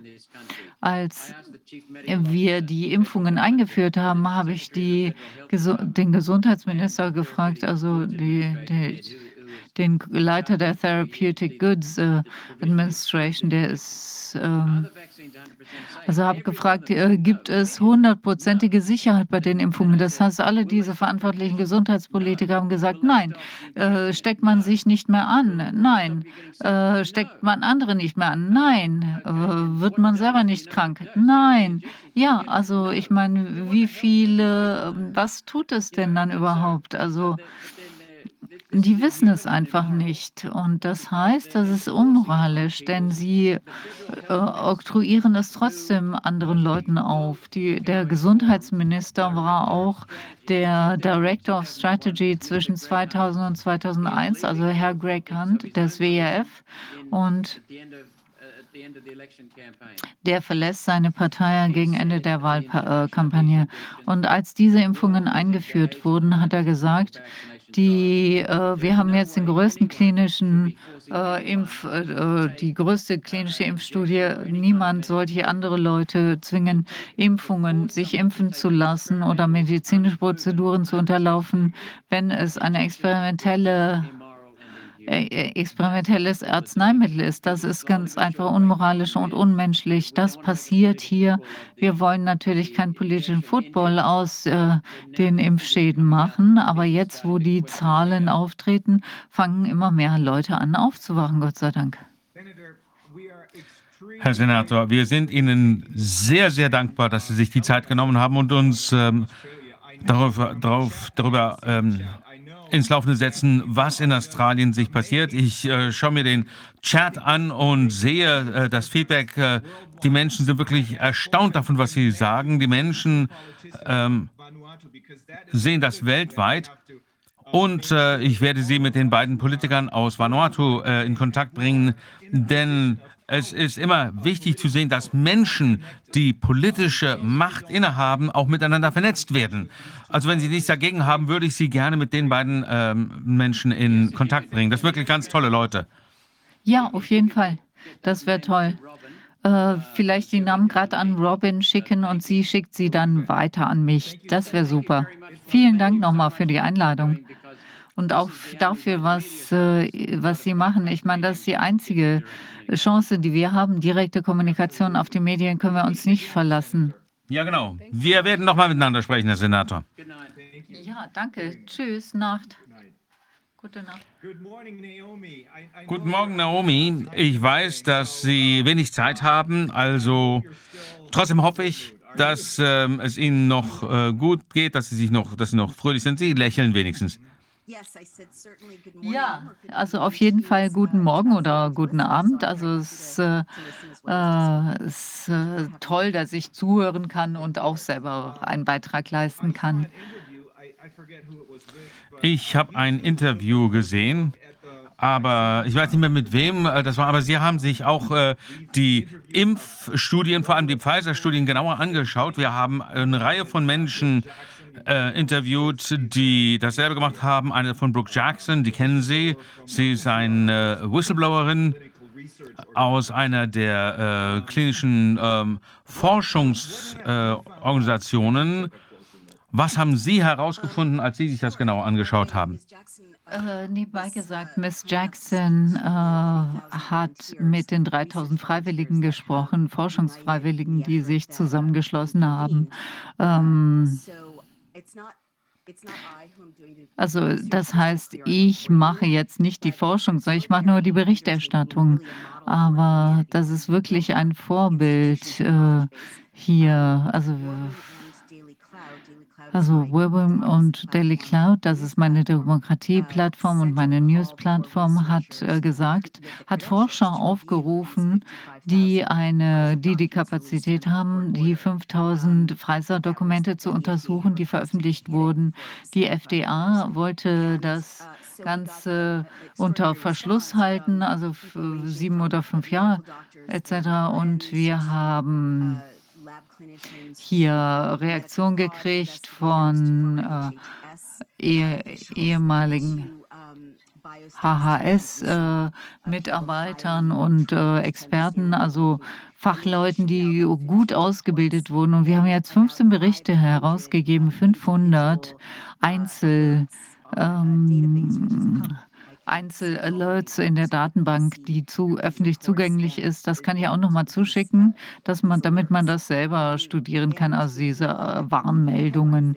Und die äh, Schlagzeilen sind wirklich atemberaubend. Also es ist wirklich. Ja, bitte krass, was die herausgefunden haben. Und ich meine, Sie sind ja Anwälte, also zusätzlich zu den Forschern haben wir auch noch 250 freiwillige Anwälte, internationale Anwälte. Wenn die uns zu beitreten wollen, das wäre toll. Und diese Anwälte haben bereits festgestellt, dass es hier Beweise gibt für Betrug, dass Pfizer betrügerisch aktiv war. Und das heißt, äh, das ist sehr wichtig, denn in den USA heißt das, sie vor Gericht gebracht werden können. Und andere Verbrechen wurden ebenfalls durch die Anwälte äh, festgestellt. Das heißt, drei Briefe, drei Briefe sind an die Staatsanwaltschaften geschickt worden. Also einer in Kalifornien, einer in Ohio, Ohio und einer in Texas. Und jetzt nochmal zu den Schlagzeilen. Pfizer wusste, und zwar im Dezember 2020, einen Monat nachdem das Ganze auf breiter Ebene eingeführt wurde in den USA, dass äh, das Ganze nicht wirksam war von den Impfungen. Das war ein Impf Impfung-Fehlschlag, ein Fehlschlag der Wirksamkeit, nachlassende Wirksamkeit, ich zitiere hier, und Nebenwirkungen nach der Impfung war unter anderem Corona.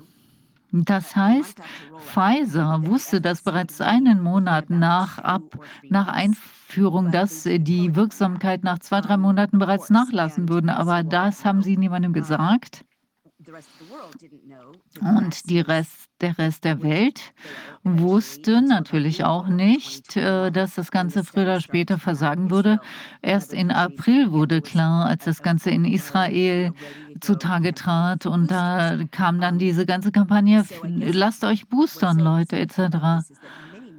Und sehr viele Millionen Menschen in den USA wussten aber nicht, was äh, Pfizer und FDA bereits im Dezember 2020 wussten.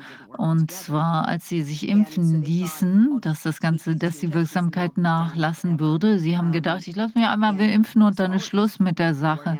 Das heißt, äh, die Leute, die jetzt unter Impfschäden leiden, ähm, sind Betrug anheimgefallen, weil es gab keine richtige Patientenaufklärung im Hinblick auf die nachlassende Wirksamkeit. Und abgesehen davon, bereits Mai 21 wussten sowohl Pfizer als auch die FDA, dass es eine Studie gab, also Peer Review, also das heißt, innerhalb von Medizinkreisen war das, gab es dieses Wissen bereits seit Monaten, dass 35 und Minderjährige einige Wochen nach äh, der mRNA-Impfung Herzprobleme hatten. Und das ist sehr wichtig. Und Dr. Chris Flowers, Professor für Radiologie und gehört auch zum Peer-Review-Kreis. Also er hat sehr eine wirkliche Koryphäe in diesem Bereich hat im Juni 21, das heißt, nachdem Pfizer und die, die FDA bereits wussten, dass Minderjährige unter der Impfung leiden würden,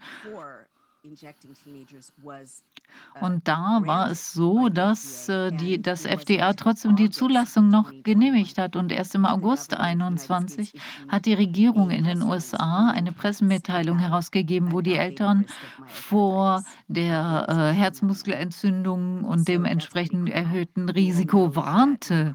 Die Eltern und Myokarditis, also bei jungen Heranwachsenden und Teenagern, war ja ein äh, roter Faden, der immer wieder auftrat.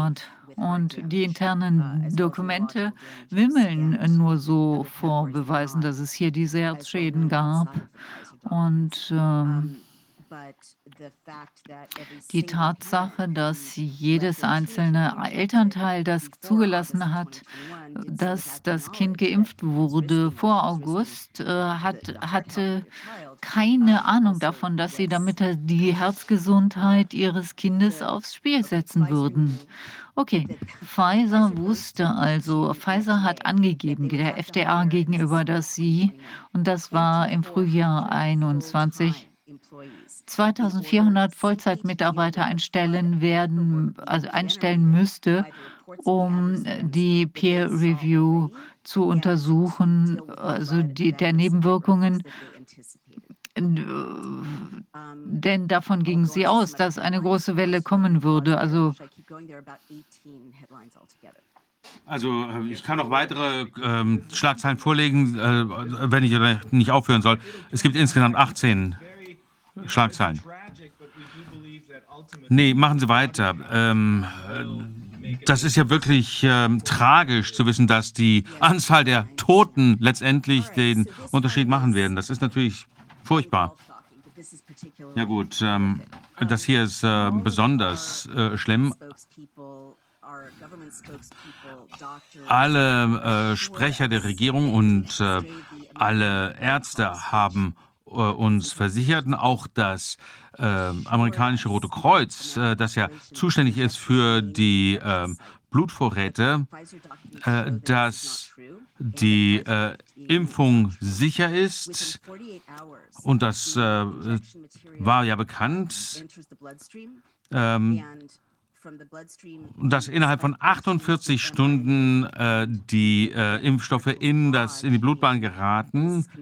Und das wird auch in den Studien äh, nachgezeigt, dass Pfizer diese Information schon hatte, dass sich die Spikes dann in den Lymphknoten äh, der Milz, der Leber äh, festsetzt und in den äh, Eierstöcken der Frauen.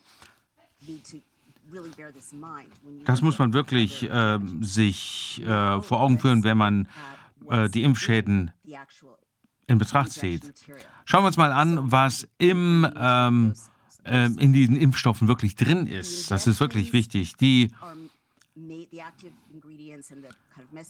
aktiven ähm, Stoffe sind natürlich mRNA mit Nanopartikeln und das Spike-Protein und äh, Moderna hat auch noch SM102. Äh, das wird von ähm, der Gesundheitsbehörde in Amerika als äh, krebserregend eingestuft und Cholester äh, Cholesterin und das äh, kommt natürlich auch in, den, äh, in, in, die Blutbahn und wir wissen, was das auslösen kann. Es kann dann zu Herzproblemen führen. Ich persönlich habe mich nicht impfen lassen. Ich habe nämlich ganz früh äh, über die äh, von den Nanopartikeln äh, gelesen äh, und mir war schon ganz klar,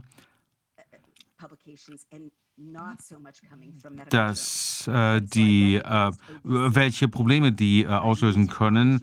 Ich wusste, dass das eine neue Technologie ist, dass die äh, Technologieinvestoren ähm, für eine große äh, Sache hielten, mit der man viel Geld verdienen kann. Also es kam gar nicht aus der Ecke äh, Biowissenschaft, sondern Invest Investment. Also es geht hier um ganz kleine ähm, Mengen, die in der Vergangenheit von diesen Nanopartikeln eingesetzt wurden, äh, um äh, Menschen zu retten, die sowieso schon an der Schwelle des Todes standen. Ähm, das heißt Menschen, die sonst keine Hoffnung mehr hatten. Und jetzt wird das plötzlich gesunden Menschen äh, verimpft. Und diese Lipid-Nanopartikel können die Blut-Hirn-Schranke überwinden. Und das führt dann zu diesen ganzen äh, Schäden im äh, Blutgefäßsystem. Und das sind ja äh, ganz winzige äh, Fettpartikel. Das geht also den, äh, durch den ganzen Körper, die Spike-Proteine äh, kommen in den ganzen Körper. Und warum wenn ich das, es gibt hier zwei unterschiedliche Dosen, äh, völlig unterschiedliche Kategorien. Bei Moderna hatte 100 Mikrogramm dieser aktiven äh, Artikel. Pfizer 30 Mikrogramm. Und wenn Sie Moderna äh, zweimal geimpft, bekommen haben, äh, das tut mir wirklich leid um jeden, der das bekommen hat. Wenn Sie zweimal Moderna bekommen haben, haben Sie jedes Mal dreimal so viel von diesem aktiven äh, Stoff bekommen, als jemand, der bei äh, Pfizer zweimal geimpft worden ist. Ein Kind gab es drei Mikrogramm und bei äh, Jugendlichen 10 Mikrogramm. Warum sind diese unterschiedlichen Dosierungen so entscheidend? Zunächst einmal wegen der 100 Mikrogramm Moderna und meine Mutter äh, hat äh, Moderna bekommen und sie hat jetzt eine der vielen Herzerkrankungen erlitten, äh, die dadurch entstehen konnten. Die internen äh, Pfizer-Dokumente äh, haben gezeigt, dass sie so äh, reaktiv waren, dass sie das, sie das gar nicht weiter äh, beforscht haben. Aber das haben sie der Welt nicht gesagt. Ähm, wenn Sie schon eine moderne Dosis bekommen haben, das ist zu viel, dann lassen Sie sich keine zweite Dosis geben, keinen Do Booster äh, und lassen Sie Ihren Arzt Sie auf diese Nebenwirkungen, auf diese Schäden untersuchen, die wir ja kennen. Stattdessen, nee, haben Sie nichts gesagt. Es gab eine zweite Dosis, Booster, zweiter Booster, alles äh, wunderbar. Der äh, andere Grund, warum diese äh, Dosierungen so besorgniserregend sind, ist, dass sie nicht durch äh, nach Gewicht oder Größe titrieren. Was das bedeutet, ist, dass wenn man elf Jahre alt ist und als zwölfjähriges Mädchen bekommen Sie ein ähm, 17-jähriger äh, schwerer junger Mann bekommt. Wenn man elf Jahre ist, bekommt man drei Mikrogramm. Aber tags darauf, wenn sie zwölf werden, kriegt man dreimal so viel. Wenn man 17 Jahre alt ist, bekommt man 10 Mikrogramm. Am nächsten Tag, am Geburtstag, 18. Geburtstag, kriegt man dreimal so viel, nämlich über 30 Mikrogramm. Und die Jugendlichen sterben und äh, brechen zusammen. Und auch jüngeren äh, Men äh, Menschen haben das.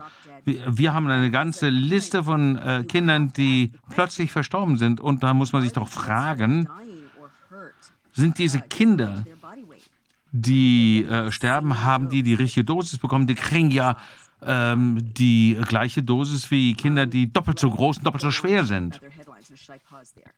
Äh, soll ich mit weiteren Schlagzeilen weitermachen oder hier mal eine Pause machen? Nimm, mach so ruhig weiter. Moment, habe ich das richtig verstanden? Ich habe mir aufgeschrieben, dass während der moderner äh, Studien sie festgestellt haben, dass die Nanopartikel so katastrophal waren oder solch katastrophale Folgen hatten, dass sie sie von der äh, Untersuchung, von den Studien ähm, ausgenommen haben äh, und das niemand gesagt haben? Habe ich das richtig verstanden? Nee, nee. Was ähm, interessant ist an den internen Pfizer-Dokumenten, ist, dass sie auch moderner testen. Und deswegen haben wir Ergebnisse zu moderner in den Pfizer-Dokumenten ab und an. Und Pfizer hat verstanden, äh, sie haben ja die moderne Ergebnisse gehabt äh, und da äh, schädliche Wirkungen gesehen. Und es hat sich herausgestellt, dass 100 Mikrogramm zu viel ist und deswegen haben sie das nicht weiter beforscht. Ich weiß noch nicht so ganz, ob Pfizer 100 Millig, äh, Mikrogramm genutzt hat oder ob die nur äh, die Daten von Modern, Moderna äh, untersucht haben. Aber auf jeden Fall haben sie anerkannt, äh, das ist ja reaktive äh, Genizität. Äh, sie haben also anerkannt, dass diese 100 Mikrogramm Dosis ähm, zu reaktiv war. Und deswegen haben sie das nicht weiter verfolgt. weitere äh, Schlagzeilen. Die äh, Injektionen äh, schädigen, schädigen, ihre Leukozyt, Leukozyten, also sind die weißen äh, Blutkörperchen. Also ein Arzt hat äh, einen wichtigen Bericht äh, erstellt. Ähm, er hat mit HIV-Patienten gearbeitet und äh, die haben natürlich eine Immunschwäche, ganz klar. Das muss man natürlich wissen, bevor man ähm, so jemanden impft, ähm, denn die äh, Impfungen sollen ja das Immunsystem äh, stärken, brauchen aber ein funktionierendes Immunsystem. Und die Vereinigten Staaten, die Regierung hat äh, behauptet, dass die Impfung für Schwangere bedenkenlos ist. Und äh, ich weiß, dass eine ähm, Reporterin der New York Times immer wieder gesagt, wo sind die Daten? Ich kann die Daten hier nicht sehen. Und äh, ich konnte nirgendwo irgendwelche Studien finden, äh, die nachgewiesen hätten, äh, dass äh, das für Schwangere äh, bedenkenlos ist. Aber es gab eine Studie mit 44 äh, französischen Ratten bei Pfizer. und die haben diese Ratten 42 äh, Tage lang beobachtet. und dann haben sie gesehen, ob die äh, nächste Generation der Ratten äh, in Ordnung war. Und dann haben sie beschlossen, okay, die waren okay, die waren, denen ging es gut. Und daraufhin haben sie dann ähm, äh, veröffentlicht, dass das für äh, schwangere Frauen bedenkenlos ist. Die haben also gar nicht versucht, die, Schwangeren äh, zu untersuchen, die Kinder von Schwangeren zu untersuchen. Sie haben nicht sich angeschaut, was bei der ähm, Schwangerschaft passieren kann. Tatsächlich war es so, dass ähm, schwangere Frauen äh, von den Studien ausgeschlossen. Da kommen wir nachher noch dazu. Es war also nur diese Rattenstudie. Und die Ärzte, die die Rattenstudie durchführten, waren Anteilseigner von Pfizer oder BioNTech.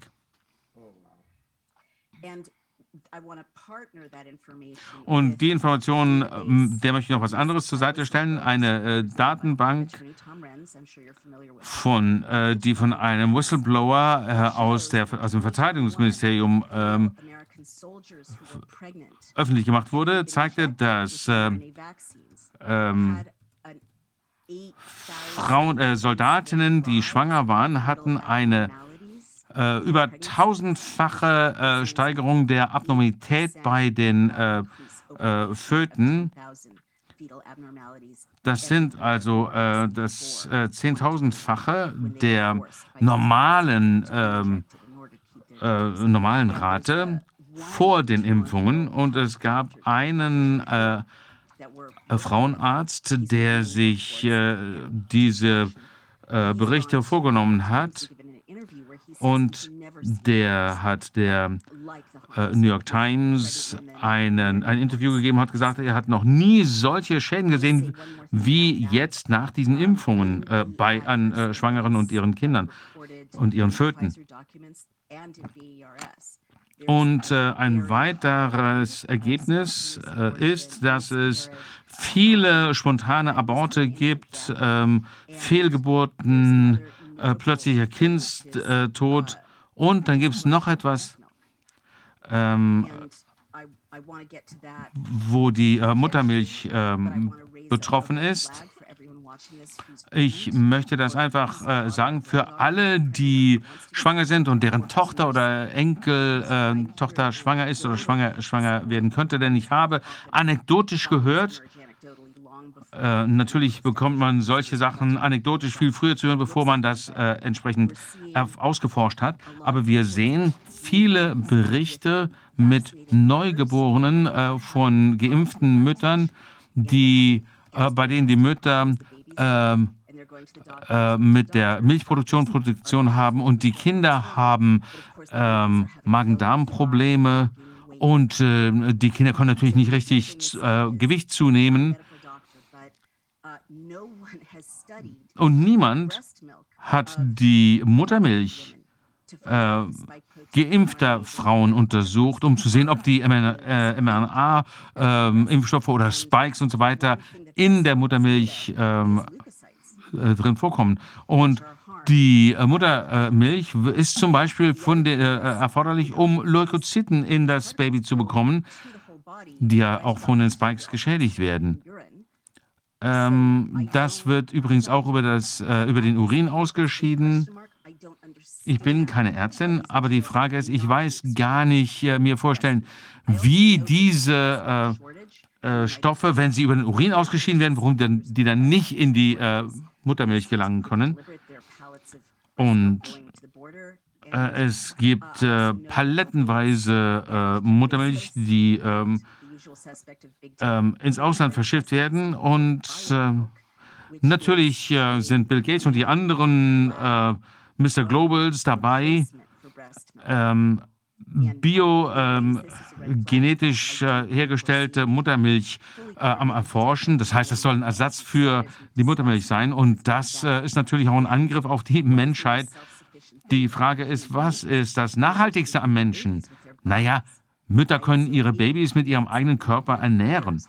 Und wer da äh, eingreift in die Fähigkeit der Mutter, das Kind zu ernähren, dann hat man sie natürlich plötzlich äh, unter Kontrolle. Denn eine Mutter wird alles tun, um äh, ihr Baby zu retten. Also dann ähm, brauchen wir ähm, eine Studie, um zu sehen, ob es hier entsprechende Schäden gibt über die äh, Muttermilch. Aber das ist natürlich nur eine Frage, die, ähm, die, die im Moment nur äh, eine Hypothese ist. Also es gibt natürlich noch sehr viele weitere Fragen. Einen Moment, äh, Naomi. Wolfgang würde noch gerne eine Frage stellen. Yeah, hi.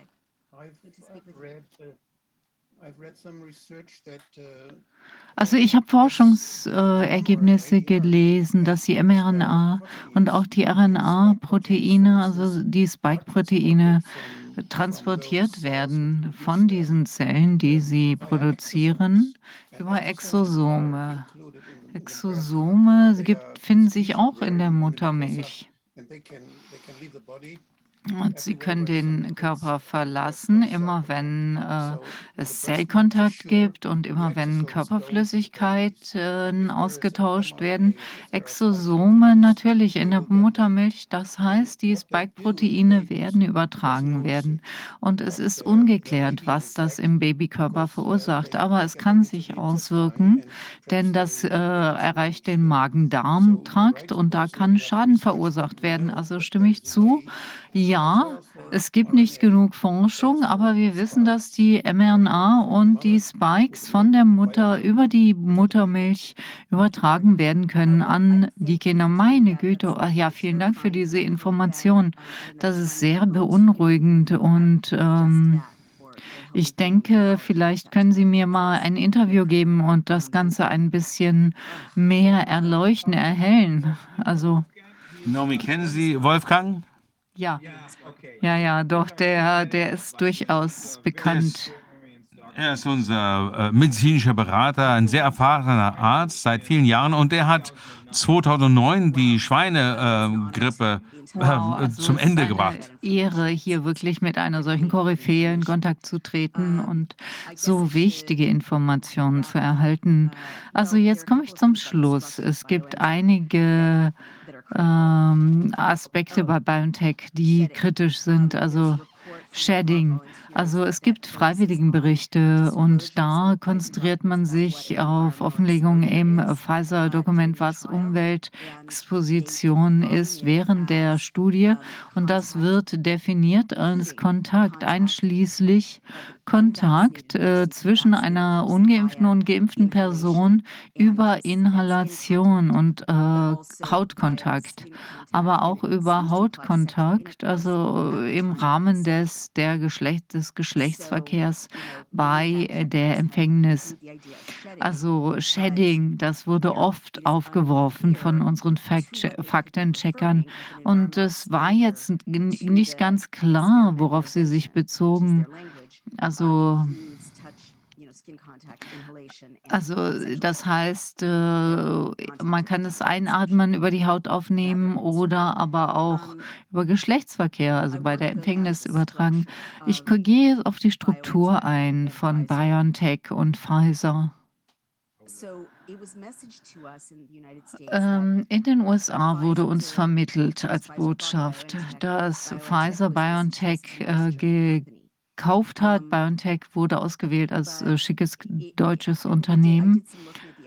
Äh, ich habe mir die SEC-Anträge äh, für BioNTech angeschaut. Zusätzlich haben wir herausgefunden, dass die FDA und ich will hier herausfinden, wo werden diese Ampullen hergestellt? Wer stöpselt das zusammen? Was ist die, wie sieht die Spedition aus, etc.? Wo findet das statt? Also das ist ja sehr wichtige Informationen. Es gibt so unterschiedliche Ebenen des, der Schäden, Tausende und Tausende die Todesquote der 42.000 lag bei 20 Prozent, also über 1200. Das ist das, was man in den sozialen Medien las, also über 1200 Todesfälle. Und die Schäden sind so gravierend und die zwei wichtigsten Kategorien der Schäden, die aus den Pfizer-Dokumenten hervorgehen, sind Myalgie, also nicht nur einfach ähm, Muskelschmerzen, sondern wirklich äh, unerträgliche Muskelschmerzen. Und die Ärzte sagen, na, das hängt nicht mit der Impfung zusammen, aber keiner in der medizinischen Profession scheint zu wissen, dass das die häufigsten Nebenwirkungen, die Pfizer erlebt hat. Und wir haben äh, einen Bericht darauf, darüber erhalten und äh, zum Beispiel Hirnprobleme wie Schlaganfall und Enzephalie. Und auch das ist, glaube ich, mit dem Hirn verbunden und äh, Blutungen etc. Aber jetzt Struktur von Pfizer. BioNTech ist kein deutsches Unternehmen. BioNTech ist äh, verpartnert mit Fosun Pharmaceuticals. Die sitzen in Shanghai, chinesisches Unternehmen. Also wenn Sie das schon mal dargelegt haben, äh, sehen Sie es mir nach. Nee, also müssen wir einfach nochmal betonen, immer wieder betonen. Die meisten Leute wissen das gar nicht, dass die Chinesen dahinter stecken. Ja, das Spike-Protein wurde von einem Chinesen entdeckt. Er arbeitet von einem Chinesen, der in den USA lebt, laut der Straits Times. Also dieses Frozen Pharmaceuticals ähm, äh, wird von einem Kommunisten äh, geleitet und die, äh, verschi die verschicken eine Million Dosen pro Jahr. Wo gehen die denn hin? Meiner Meinung nach verimpft China nicht die Pfizer-Impfstoffe ähm, an die eigene Bevölkerung. Ja, deswegen frage ich mich, wo geht das dann hin? Das war meine jüngste Information, vielleicht liege ich falsch. Und Pfizer und BioNTech haben im Januar 2020 äh, ähm, wo wir noch gar nicht wussten, dass es diese globale Pandemie gab, haben, da, haben, haben ein Memorandum of Understanding äh, so schnell aufgesetzt im Januar 2020, als noch gar nichts bekannt war. Und in den SEC ähm, äh, Anträgen habe ich sehr viele Informationen gesehen und deswegen äh, ähm, ich meine, ich bin in einer, ich bin CEO einer Tech-Firma und deswegen weiß ich, wie ich das lesen soll. Und da gibt es eine Aufzeichnung, also die, wo die Aktionäre äh, benannt werden. Also einer in Hongkong zum Beispiel, 5 Millionen äh, Aktien sind zurückgekauft worden von BioNTech für 0 Dollar von ein, im Jahr 21 von einem äh, Hongkong-basierten Anteilseigner. Und was auch noch eigenartig ist, 21 bei den SEC-Unterlagen ist, dass BioNTech sagt, dass äh, 100, dass sie 100 Prozent äh, Technik übertragen haben an, an China.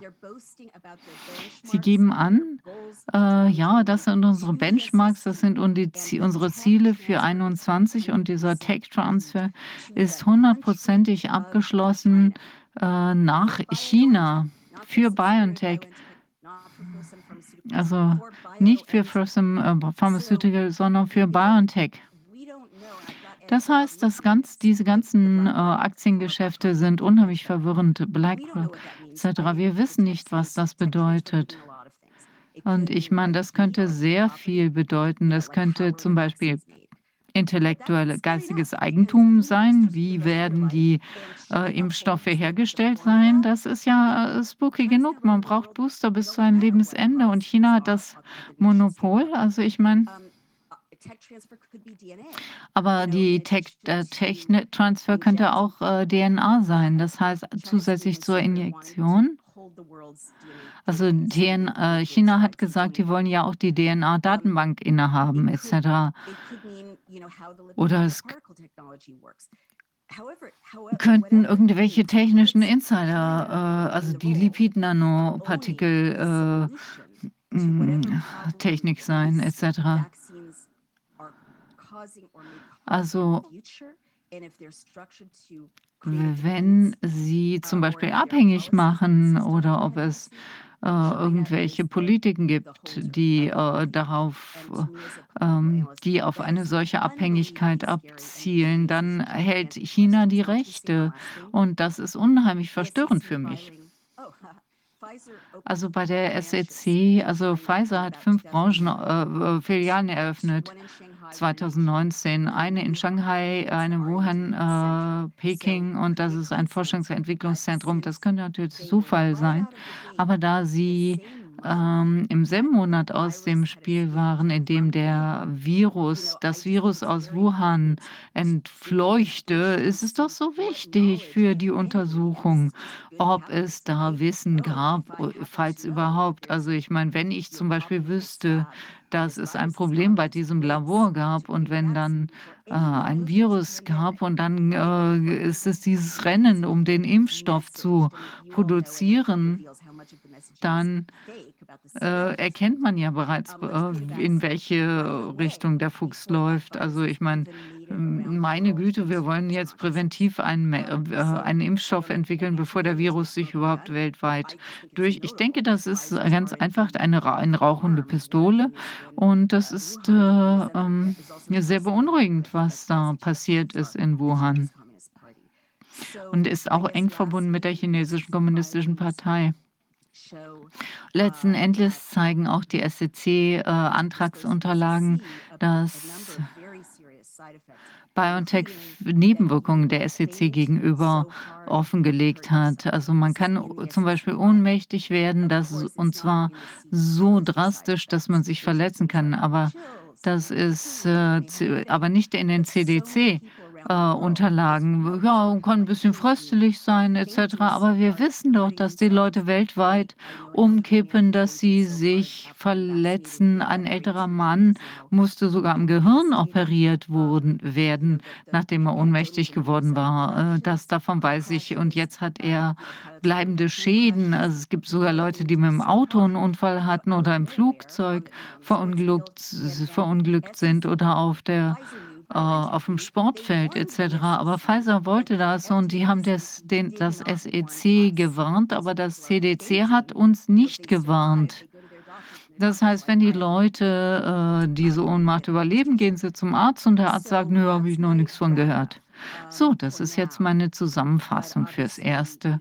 Aber es wurde noch ähm, im Mai veröffentlicht, dass die äh, Untersuchungen laufen etc. Aber als politische Analystin kann ich sagen, wir haben eine, eine massiven, massive Verletzung der nationalen Sicherheit.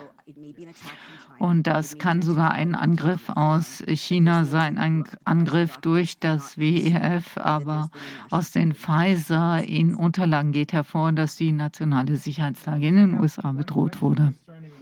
Ich habe eine Frage zur Sterblichkeitsrate. War das äh, 3,4, 3,7?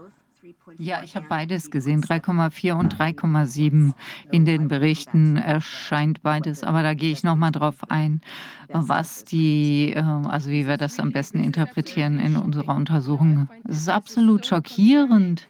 Ich meine, ich mache mir solche Sorgen bei dem, was wir hier sehen und diese Gesundheitsprobleme, die sich hier abzeichnen. Denn wenn die Leute sich weiterhin impfen lassen oder selbst wenn man jetzt dem Ganzen Einhalt gebieten würde, da weiß man ja nichts über die langfristigen Auswirkungen und Schwangerschaften etc., wie sich das hier auswirkt auf die Kinder oder die aktuellen oder künftigen Probleme dieser Kinder.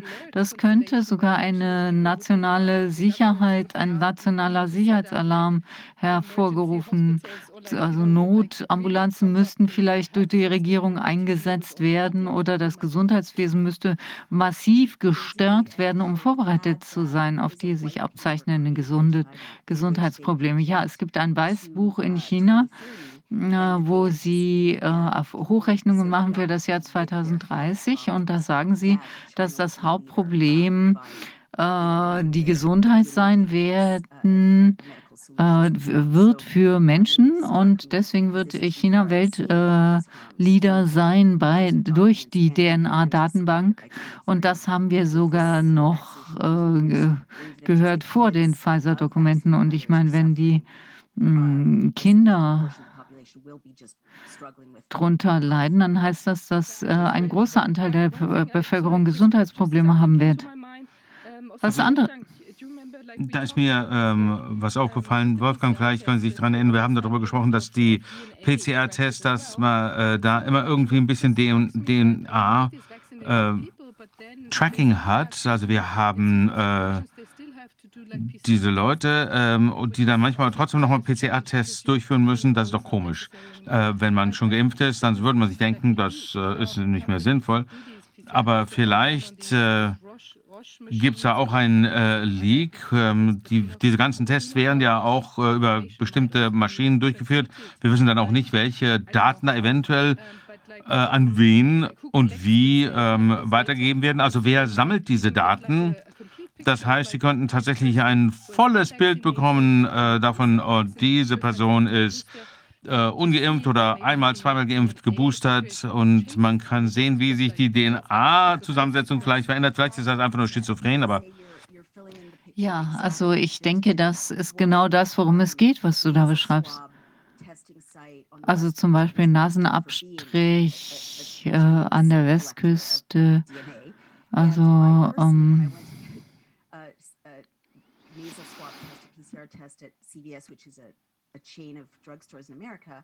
als ich da Nasenabstrich in, bei CDS gemacht habe, habe ich mir, also ich meine, das war so, dass ich mir angeschaut habe, wo geht das denn dann hin, in welchem Verpackungsmaterial.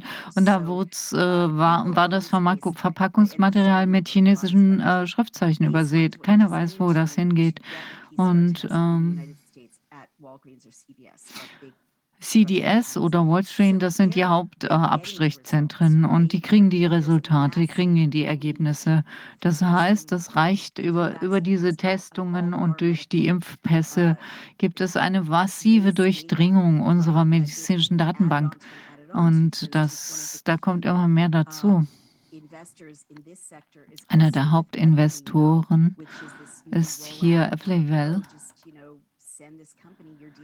Mm, und die sagen, ja, schickt eure DNA an dieses Unternehmen oder Ancestry.com. Das ist ganz einfach nur eine, also eine Pseudo-Firma. Die wollen einfach nur an die DNA kommen. Das heißt, es sind immer dieselben Leute, die das Ganze sammeln ein, äh, weltweit, ein, ein weltweiter Überblick über die Menschen weltweit, ihre Gesundheitsprobleme etc. Und was man auch herausgefunden hat, dass äh, angeblich dass die Impfungen die DNA nicht beeinflussen. Aber das stimmt nicht. Also das heißt, wir haben hier die Technik, die weiterhin you know the ähm, äh, zu den Zugang regelt äh, zur menschlichen Gesellschaft. Das ist praktisch so eine Art Paywall etc. Darf man, kriegt man hier Zutritt zu bestimmten Diensten aufgrund dieser digitalen. Und hier haben wir, kriegen eine biometrische Datenerfassung der Person überall. und dann neue Systeme werden hier eingeführt. und auch die Muttermilch ist jetzt auch mittlerweile, spielt hier eine Rolle. Und die Leute können dann äh, andere manipulieren, indem sie praktisch den Schlüssel zu unseren Körpern besitzen auf unterschiedlichsten Ebenen. Sie haben halt alle Daten über unsere Körper und das ist meine Schlussfolgerung. Mir tut es jetzt so leid. Ich habe noch einen anderen Termin und äh, ich muss mich jetzt einwählen. Äh, leider muss ich jetzt mit dieser verstörenden Nachricht enden. Nein, das war wichtig. Wir müssen ja die äh, Wahrheit äh, erfahren. Also vielen Dank, dass Sie sich die Zeit genommen haben. Ich weiß, dass Sie ein bisschen auf uns warten mussten, aber ich bin wirklich dankbar. Ich kann hier sehen äh, im Chat, ähm, also ich sehe es nicht selber, aber ich kriege ständig äh, Textnachrichten. Die Menschen sind wirklich erstaunt und können wirklich nicht glauben, was sie da hören. Das müssen sie hören. Ja, das müssen Sie hören. Ich will noch was Letztes sagen. Sie müssen mir nicht glauben. Also ich meine, Sie können es alles äh, nachlesen. Äh, in den Pfizer-Dokumenten kann man das nachlesen. Und man sieht auch die Dropbox, wo diese 500 Einzelberichte äh, der zusätzlichen äh, alarmierenden Themen und die Pfizer-Dokumente erhältlich sind. Also vielen Dank nochmal für all Ihre Arbeit, die Sie machen. Und, ja, und ja. auch zurück an Sie, das Kompliment. Vielen Dank. Ja, Viviane, machen wir weiter. Well, I'm actually really, I'm shocked, you know, and, and also this, also ehrlich gesagt, ich bin schockiert. Äh, auch diese, dieser Muttermilchersatz, das ist natürlich schon gleich mal wieder ein äh, Geschäftsmodell.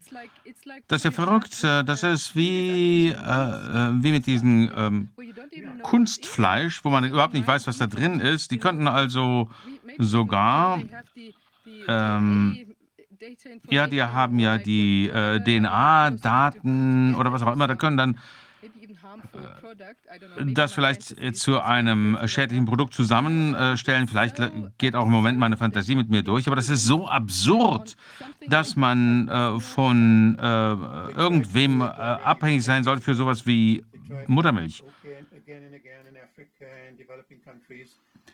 Das machen die immer wieder in Afrika-Entwicklungsländern. Die sagen den Leuten immer wieder, Muttermilch ist gefährlich und die versuchen, Babys abhängig zu machen von Nestle. Nestle hat eine große Rolle gespielt bei dieser Kampagne etc. Und äh, naja, hier versuchen sie es wieder. Selbe Markt, äh, also versuchen denselben Markteintritt äh, zu bewältigen.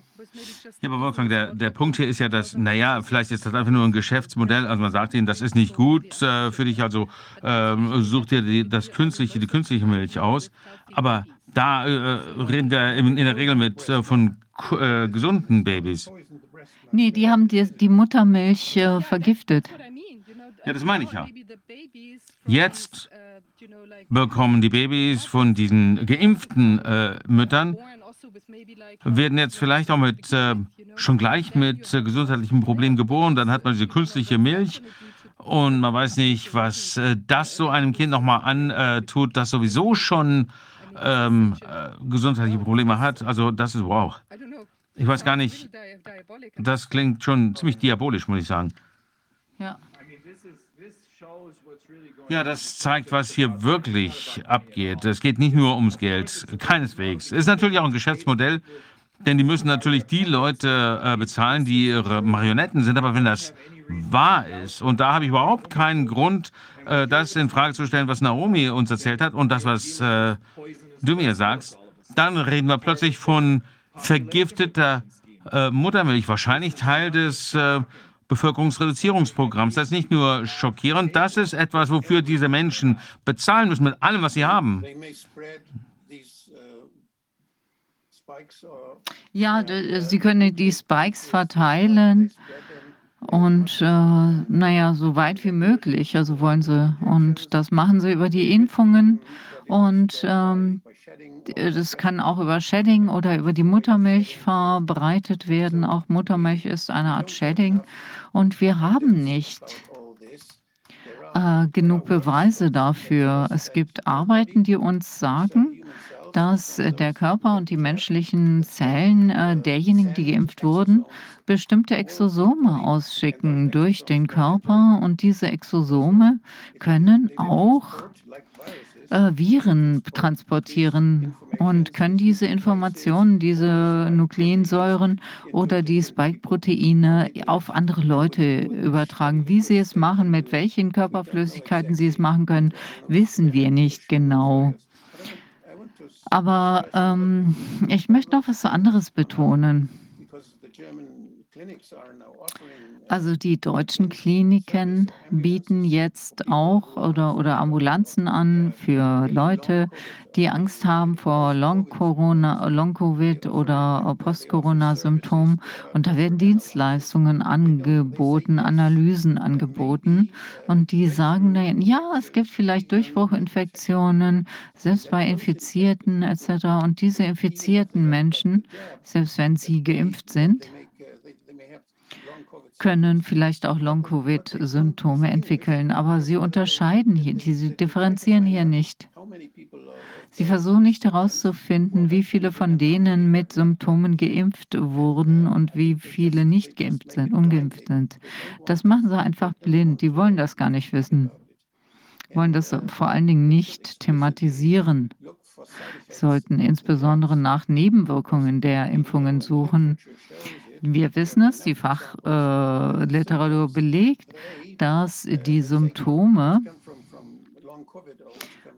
äh, die sich aus Long-Covid oder Post-Covid-Symptomen entgeben, identisch sind mit den äh, äh, Symptomen äh, der Nebenwirkungen der Impfungen. Aber die wollen das gar nicht wissen. Die sagen, naja, es ist eine Durchbruchinfektion. Deswegen wird es einfach umbenannt. Neue Erkrankungen werden geschaffen. Und dann kriegen sie sogar noch Geld dafür und können dann diese neuen, in Anführungszeichen, Symptome studieren, untersuchen. In Wirklichkeit sind das ja Nebenwirkungen der Impfung. Und äh, sie werden aber einfach umetikettiert. Etikettiert. Und ansonsten müssen sie sagen, nee, wir wollen dem, das Monster stoppen. Ja, und dann auch die, äh, das Thema mit den Blatt, äh, Bluttransfusionen. Da gibt es ja auch neue äh, Gesetzgebung. Ähm, die ähm, äh, Injizierten können ja noch Bluttransfusionen geben. Und äh, das kann natürlich zu entsprechenden ähm, Folgen haben in ihrem Körper, dass wenn sie also einen Unfall haben dann eine Bluttransfusion erhalten, äh, das heißt, letztendlich werden wir das innerhalb weniger Jahre im gesamten äh, der gesamten Bevölkerung haben, auch wenn man sich nicht impfen lassen will. Die sagen, dass uns das ist mRNA, aber nein, das ist künstliche RNA und die künstliche RNA ist vollkommen anders als die natürliche mRNA, die vielleicht nur einige Tage anhält, aber die künstliche RNA und das wissen wir. Und also das wissen wir, die kann sich reproduzieren, kann äh, neu wieder auftreten und die Zelle kann diese künstliche RNA später nochmal produzieren. Das wird transkribiert unter Umständen und die Produktion der RNA kann unter Umständen von den Zellen sogar noch nach Wochen aufgenommen werden. Wir haben klare Beweise für solche Phänomene. Aber das wird nicht thematisiert. Das ignorieren die Leute einfach. Die geben den Leuten dann das Blut, obwohl sie wissen, dass äh, hier das Risiko über das Blut besteht, diese künstliche mRNA zu übertragen. Nicht nur das Blut, sondern auch die Blutprodukte können verseucht sein. Das wissen wir aus der, aus, im Zusammenhang mit AIDS, HIV. Leute wurden durch Blutkonserven äh, infiziert. Hepatitis C. Da wissen wir auch, dass die Übertragung über nicht nur über Vollblut äh, stattfand, sondern auch durch konzentrierte äh, Erythrozyten etc.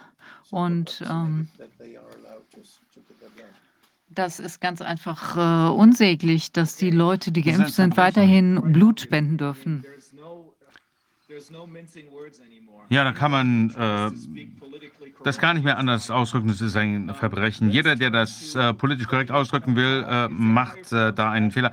Äh, machen wir weiter mit Freddy Ponton. Ist das der richtige Ausspracheart, Freddy?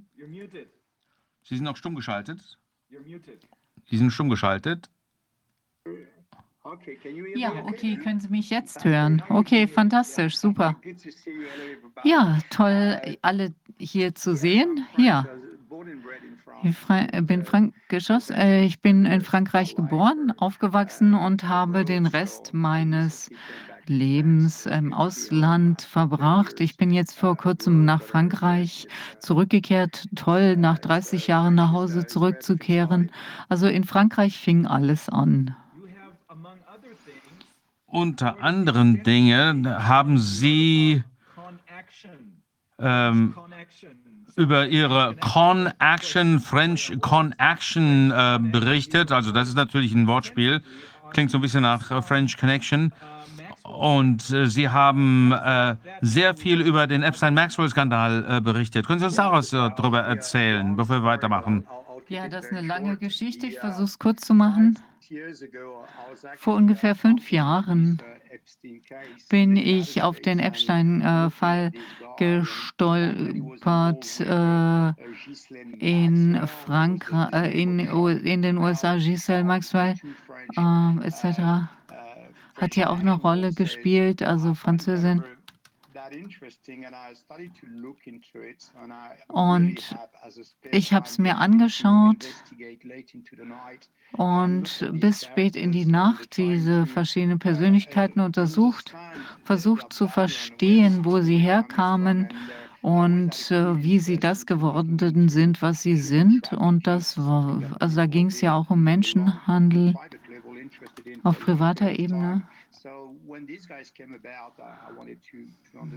Und da wollte ich verstehen, ob sie vielleicht in ein größeres Bild passten, also irgendeinen internationalen, transnationalen Menschenhandelsring. Und deswegen habe ich das Ganze so verfolgt. Und dann gab es gab's äh, gab's diesen Skandal mit Jeffrey Epstein, Ghislaine äh, Epstein und Jean-Luc Brunel. Und ich wusste bereits, wer diese Leute sind. Es war ganz spannend. Und ich wollte natürlich mit den Gesetzesvollzugsbehörden in Frankreich sprechen, wollte ihnen meine Erkenntnisse mitteilen, etc., die die Leute da noch nicht hatten. Das war ganz spannend, Teil einer Untersuchung zu sein, wo man bereits Daten hatte, die andere Leute noch nicht hatten und das mit den Gesetzesbehörden zu teilen, etc. und äh, auf den verschiedenen Plattformen aktiv zu sein. Tolle Erfahrung. Ja, wie sieht die Situation in, von, mit Epstein aus? Also was hast du herausgefunden über ihn? Was äh, ist denn da auf dieser Insel gelaufen? Das ist eigentlich jetzt nicht unser Hauptthema, aber vielleicht kannst du mal kurz sagen. Ja gut, äh, das ist schon alles sehr komplex, es ist sehr schwer zu erklären, aber kurz gefasst, ähm, was Sie sich hier, was Sie hier sehen, ist eine Organisation im Wesentlichen, die sehr gute äh, Finanzmittel hat und äh, die äh, schon seit langer Zeit äh, arbeitet, die sehr eng vernetzt sind mit den äh, Geheimdiensten in, den, äh, in Großbritannien, den Vereinigten Staaten, Frankreich und äh, Israel. Das ist also kein Geist, sondern das ist sehr gut bekannt, diese ähm, Organisation. Und ähm, ist wohl auch ähm, äh, im Bett mit ähm, äh, der Tochter von, äh, von Maxwell. Das sind keine unbekannten Leute, das sind äh, Milliardäre, die äh, mit ihnen zu tun haben. Sie haben seit Jahren mit den Israelis, den äh, Russen zu tun, vielen anderen Geheimdiensten. Also da gibt es sehr viele Querverbindungen, wenn man sich Epstein anschaut. Da gibt es viel ähm, geheime Sachen, die da im Hintergrund ähm, äh, ablaufen. Das Ganze ist sehr opportunistisch. Ähm, und ähm, sie sind auch sehr gut dabei, äh, Netzwerke zusammenzustellen, um Informationen äh, zu bekommen für die Geheimdienste. Und deswegen habe ich angefangen, mich dafür zu interessieren, nämlich wie die Geheimdienste Leute wie Epstein ähm, nutzen und wie sie dann aber auch sie sehr schnell fallen lassen können. wenn die Informationen öffentlich werden. Also da ist einiges äh, gelaufen, da werden Leute ähm, richtig äh, erzogen, herangezogen äh, und äh, ausgebildet, um entsprechende Dienste zu leisten für Epstein. Und sie sollen natürlich nicht ähm, im Rampenlicht stehen. Das heißt, sie sollen im Geheimen arbeiten. Prince Andrew war da auch ähm, mit äh, beteiligt. Er war ein häufiger Besucher äh, dieser Insel, auch auf den anderen äh, Grundstücken von Epstein. Und diese Modellierungsorganisationen, äh, um entsprechende Informationen an äh, diese ganzen Geheimdienste zu geben. Israel, Frankreich, äh, Vereinigte Staaten, auch Ukraine übrigens. Und äh, dann werden zum Beispiel junge Mädchen angesprochen äh, und denen werden dann äh, eine große Zukunft vorher gesagt. Und solange sie ähm, bereit sich erklären, äh, als Models die ganze Welt zu bereisen und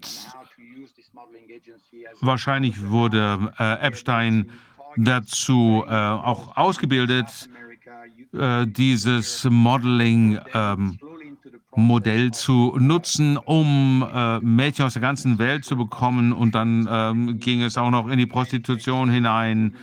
Also vieles, äh, was da zusammenspielt, eine lange Geschichte. Ich kann darüber noch mal zu einem anderen Zeitpunkt sprechen, aber das ist schon ziemlich komplex. Und äh, da möchte ich noch gar nicht auf die Finanzen eingehen. Ja, okay, dann belassen wir es erstmal dabei.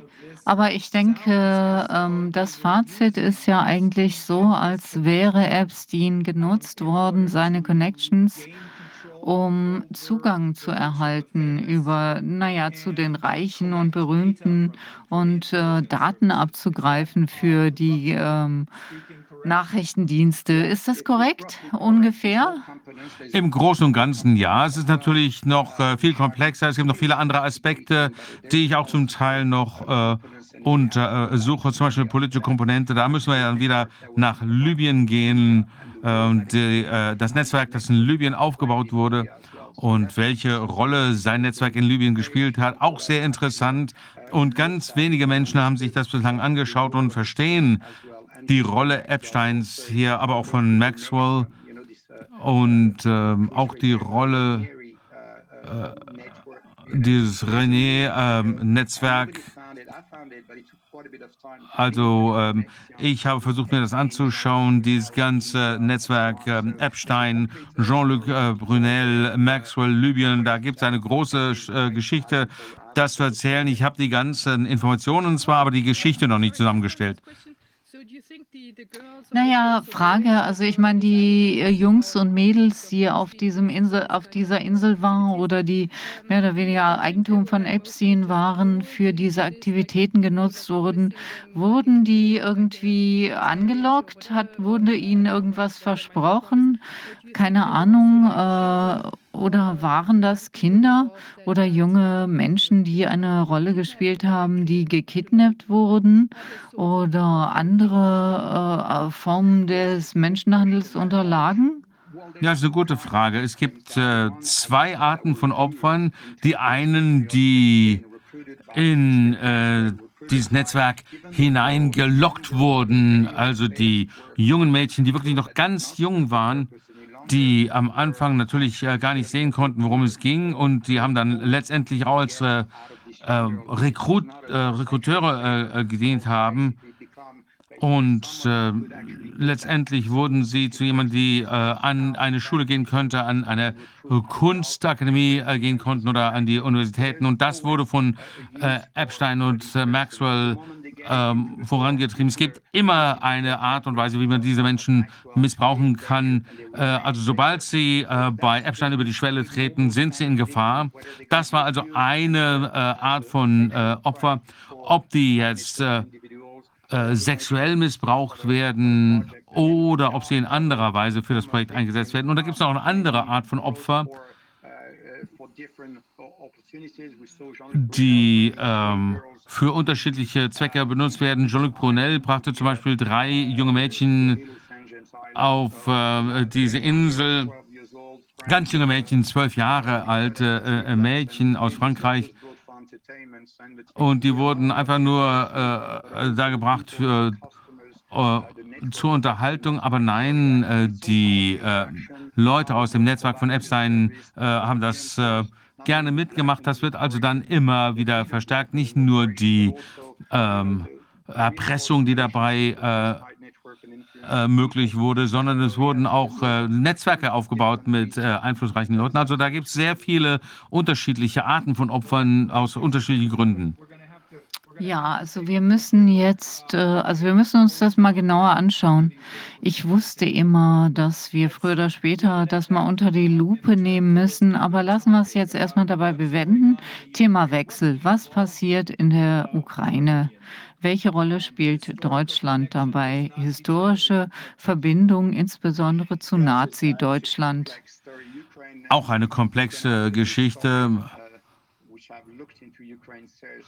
Ich habe mir natürlich, wenn sich hier Leute fragen, die sich mit der Ukraine beschäftigt haben, dann werden die Ihnen wohl alle sagen, dass das einer der komplexesten Orte weltweit ist.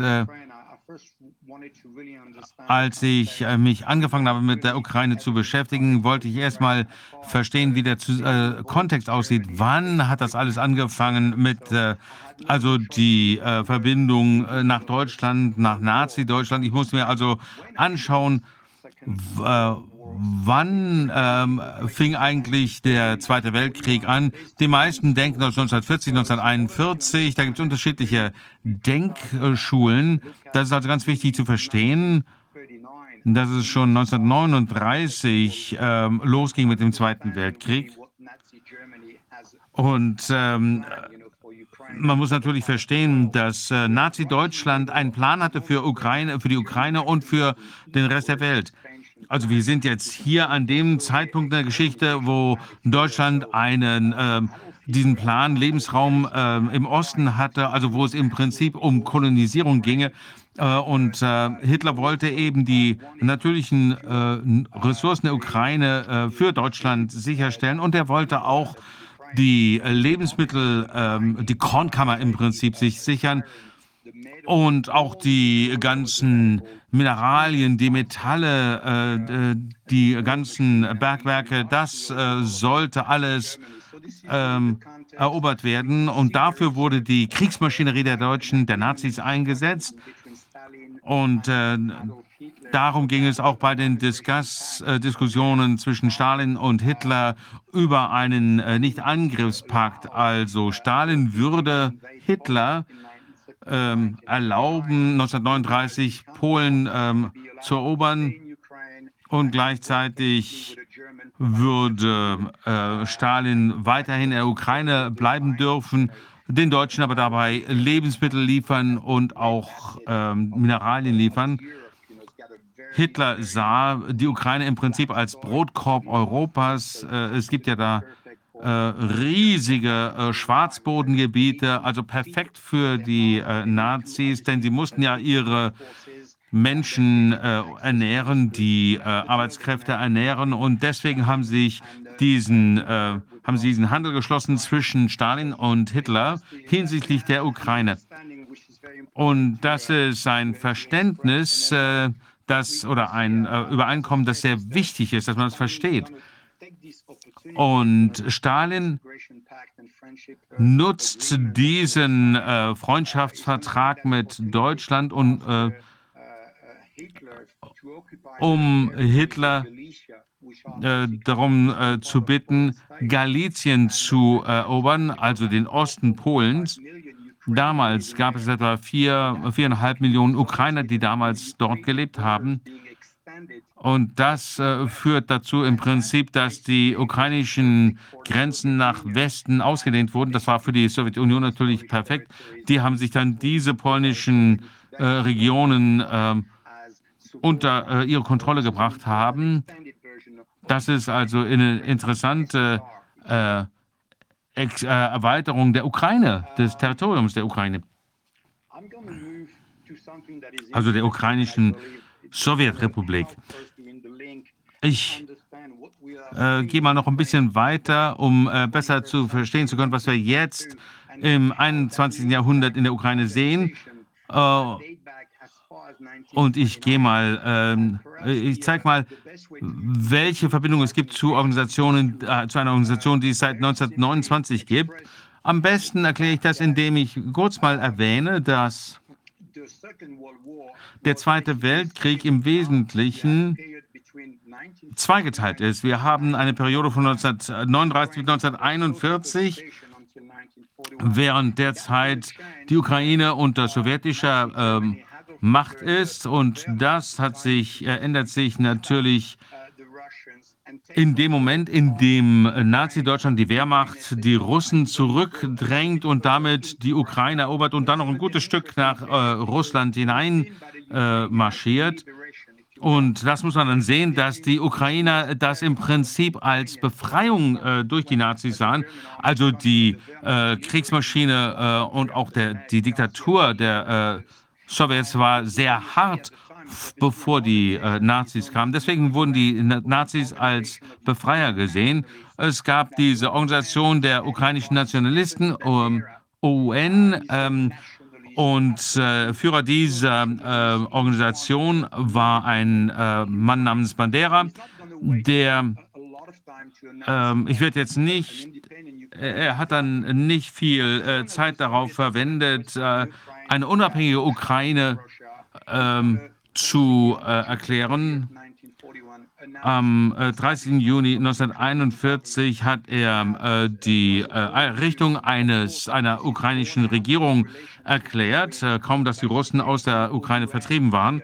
Das war schon ziemlich äh, dreist. Und äh, dann gab es noch einen entsprechenden äh, militärischen Arm der UN, die auch die Nazis unterstützt haben, um die Russen rauszuschmeißen. Das heißt, es gibt seither eine sehr enge Beziehung zwischen beiden Seiten und äh, leider hat Bandera damals nicht erkannt oder glücklicherweise hat er äh, nicht erkannt, dass die Deutschen äh, nicht den gleichen Plan verfolgten. Die, die wollten auf gar keinen Fall die Macht mit den Ukrainern teilen. Sie wollten einfach das Hakenkreuz über der Ukraine sehen, genauso äh, dasselbe machen wie die Russen. Sie wollten einfach die Ukraine erobern. Und ähm, dann wurde ein äh, Jaroslav äh, Stetschkow als äh, Premierminister eingesetzt in der Ukraine, hat sich nur ein paar Tage gehalten. Und äh, dann wurde er äh, ins KZ Sachsenhausen äh, verschafft und hat dann äh, den Rest des Krieges in Deutschland verbracht, im, im, im KZ verbracht. Also lassen Sie mich das mal klären. Also Stepan Bandera war das. Also der wurde in Sachsenhausen festgehalten. Genau, Stepan Bandera. Ah, aber wie, wie kam das? Ich meine, als da die Maske der Nazis fiel, selbst gegenüber den Ukrainern, wie kam es denn dann, dass die Ukrainer nach wie vor den Nazis geholfen haben? Das verstehe ich jetzt nicht. Oder war das der Wendepunkt, wo sie nicht mehr geholfen haben? Ja gut, da muss man verstehen, es gab in der OUN zwei äh, Fraktionen. Das eine OUN-B äh, für Bandera steht das natürlich. Und dann gab es die OUN-M, und äh, diese ONM-Fraktion war Moderator. Und äh, der Chef war hier der Andrei Melnik, deswegen ONM. Was äh, passiert ist, war, dass die ONM sich sehr schnell reformiert hat und hat äh, eine neue äh, äh, UPA geschaffen, also eine neue ähm, ähm, bewaffneten Flügel. Die haben also einerseits die Russen bekämpft, aber andererseits auch die Deutschen, die Wehrmacht. Also es kommt wirklich drauf, welche OUN man sich anschaut. Äh, die OUNM war viel moderater und dann haben wir die Bandera-Seite, die viel jünger sind viel virulenter, viel gewalttätiger.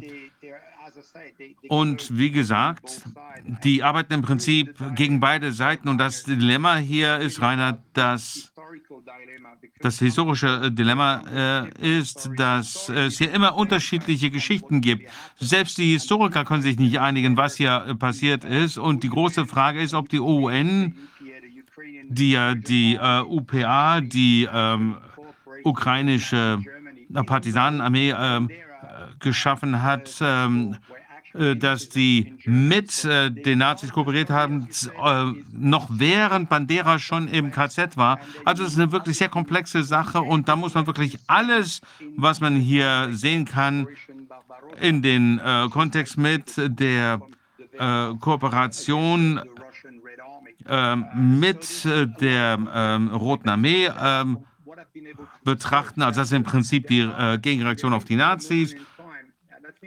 Und das ist eine äh, kurze Zeit, die nicht lange gedauert hat, aber es gab dann wirklich einen Willen, äh, die Ukraine durch die Russen befreien zu lassen.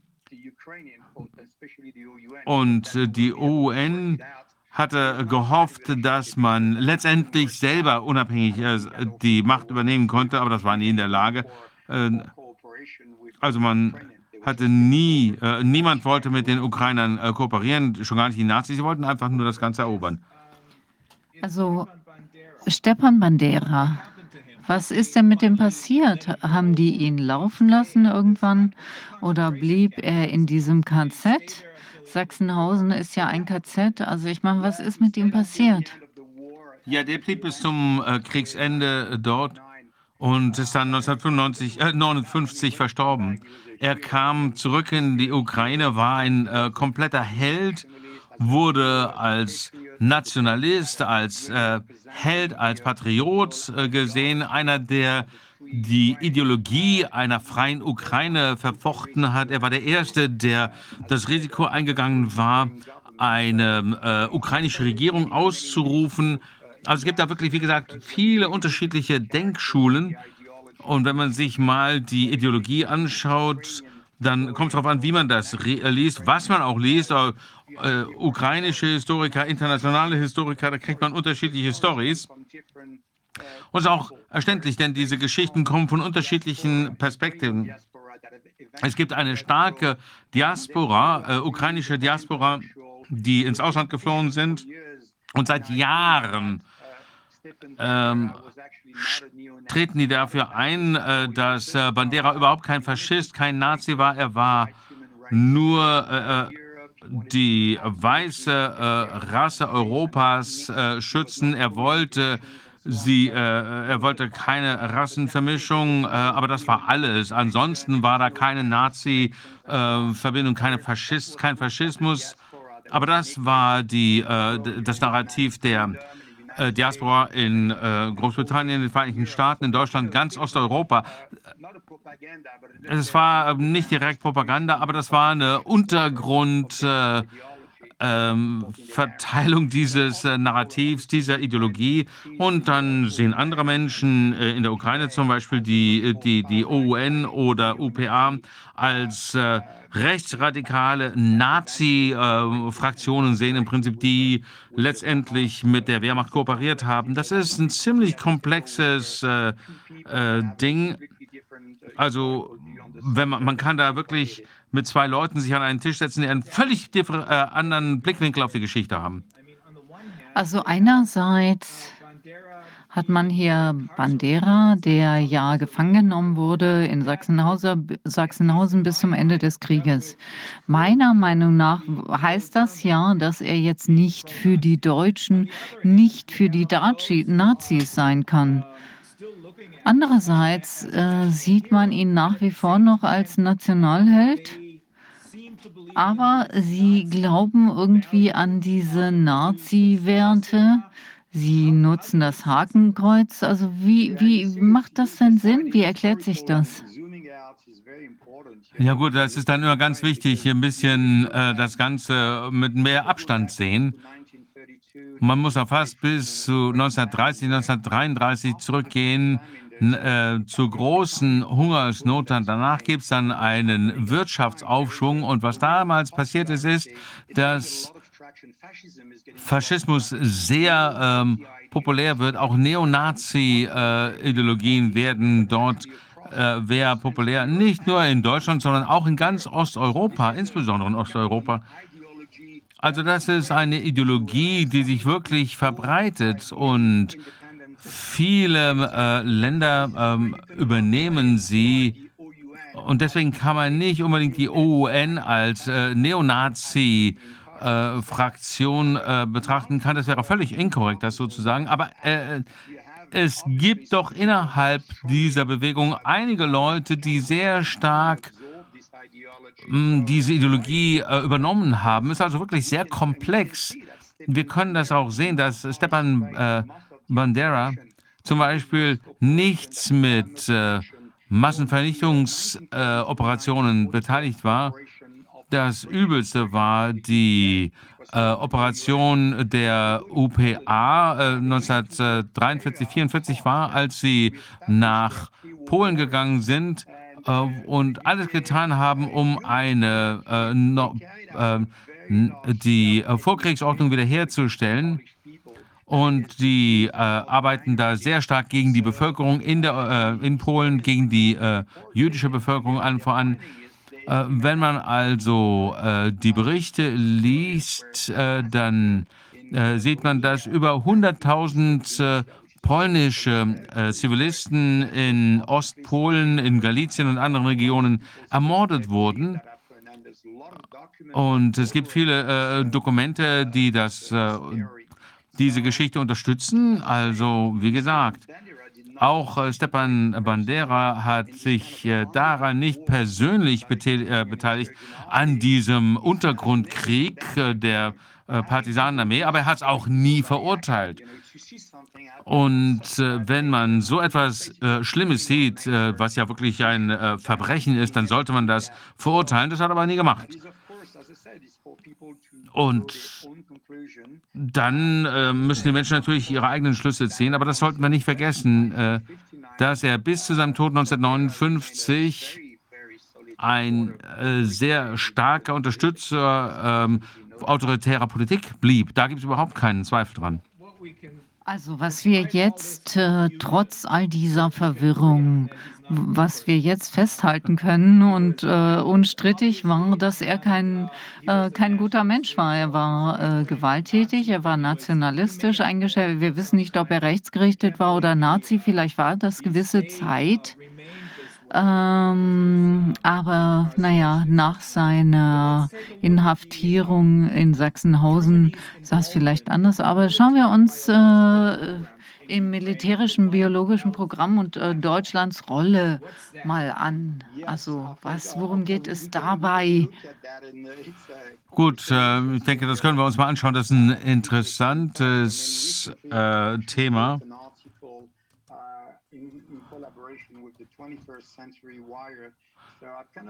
Also ich habe äh, vor kurzem eine äh, ein bisschen Forschung durchgeführt äh, über die äh, Verbindung äh, der Ukraine mit äh, Neonazismus. Äh, ähm, da kam es eben auch äh, äh, dazu, dass diese Biolabore in der Ukraine entdeckt wurden, die durch die amerikanische Regierung und ihre Behörden dort eingerichtet worden waren.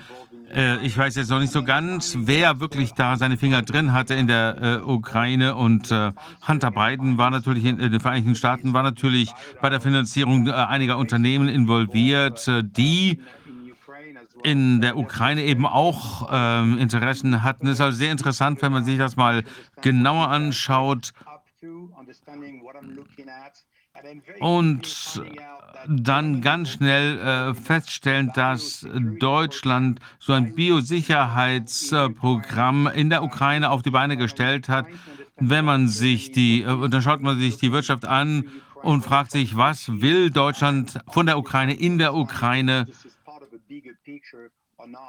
Äh, ist eine äh, Teil eines größeren äh, Bildes.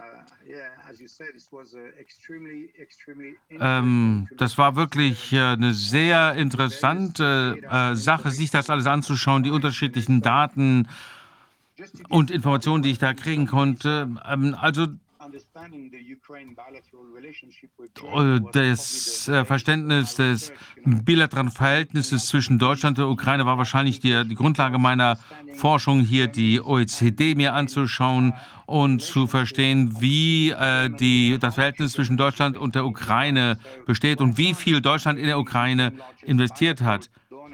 Ähm, also zum Beispiel ist Deutschland der größte äh, äh, Geber von Entwicklungshilfe äh, für die Ukraine mit über 20 Milliarden äh, Dollar. Äh, und das ging bis zu 2019. 2018, 2019. 220 Millionen US-Dollar.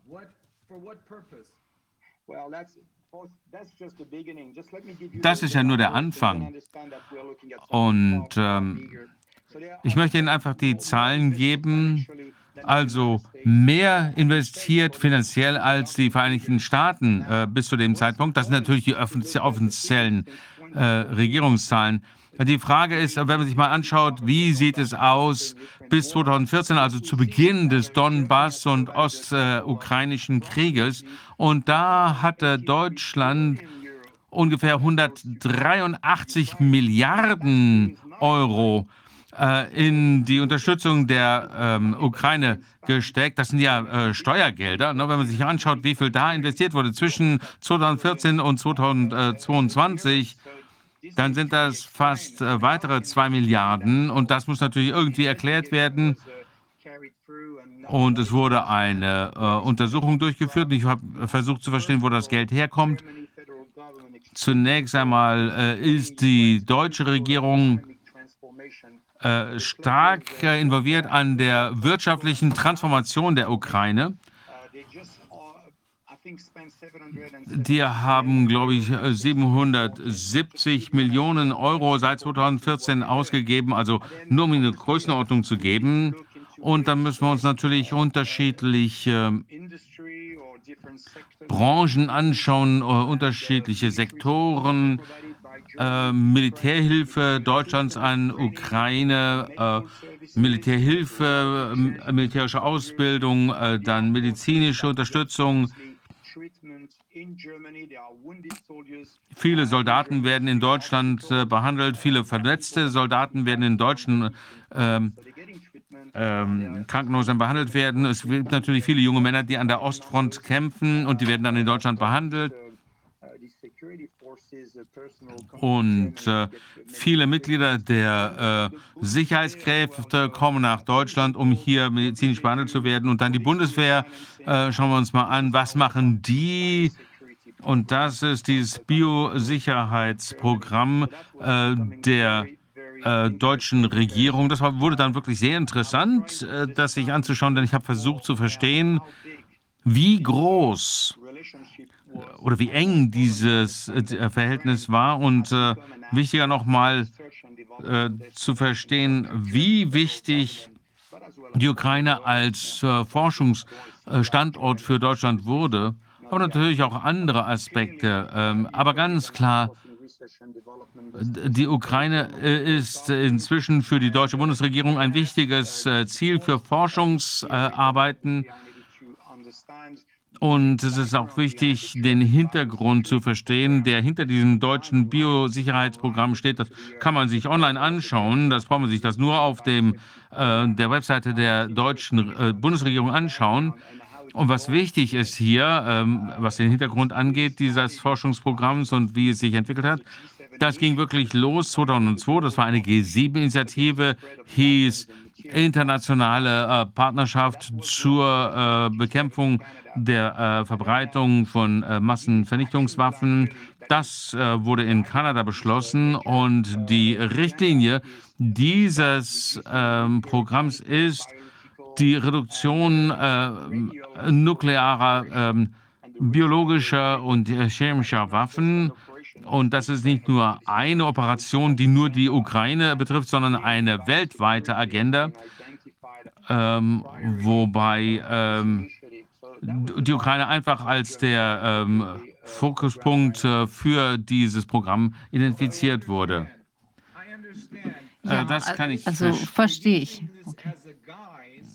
Also das kann ich verstehen. Das heißt, die nutzen das als äh, Deckmantel, um so zu tun, als würden sie die Welt vor äh, atomaren, äh, von der, von der ähm, Proliferation atomarer, biologischer und chemischer Waffen äh, zu schützen. Und unter dieser äh, der, unter diesem Deckmantel machen sie genau das. Sie entwickeln gerade dann biologische, chemische und so weiter Waffen. Ja, genau. Was passiert, ähnelt sehr dem, was man zum Beispiel erlebt aus den USA. Also ich meine, selbe Programm. Also wenn man sich das Programm anschaut, Forschungsprogramm, wer eine Rolle spielt, was sie sich anschauen, wer, was, welche Forschung auch konkret gemacht wird in den Labors von den Universitäten und den wissenschaftlichen Netzwerken, dann erkennt man, dass das genau äh, deckungsgleich mit dem DTR. Sie arbeiten an hochtoxischen Chemikalien, sehr übertragbaren, sehr gefährlichen Pathogenen. Und das muss man, da muss man ganz gewissenhaft mit umgehen. Problem ist, dass äh, die Finanzierung äh, unten lag. Also sie hatten nicht die Finanzmittel, um die Sicherheit aufrechtzuerhalten, das gesamte Personal einzustellen, um diese Einrichtungen zu unterhalten.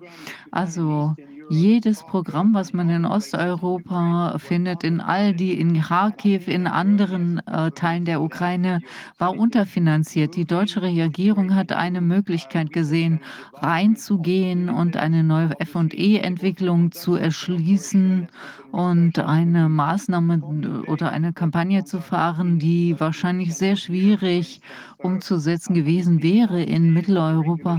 Und die ähm, also mit äh, Geld und Macht kommt man sehr weit in der Ukraine. Deswegen sind die da schnell reingegangen und haben eine sehr äh, gefährliche Forschung entwickelt, äh, nicht in Europa, sondern eher an der Grenze zu Russland. Und das ist ganz spannend. Da wurde mir klar, dass diese Mikrobiologie-Labors der Bundeswehr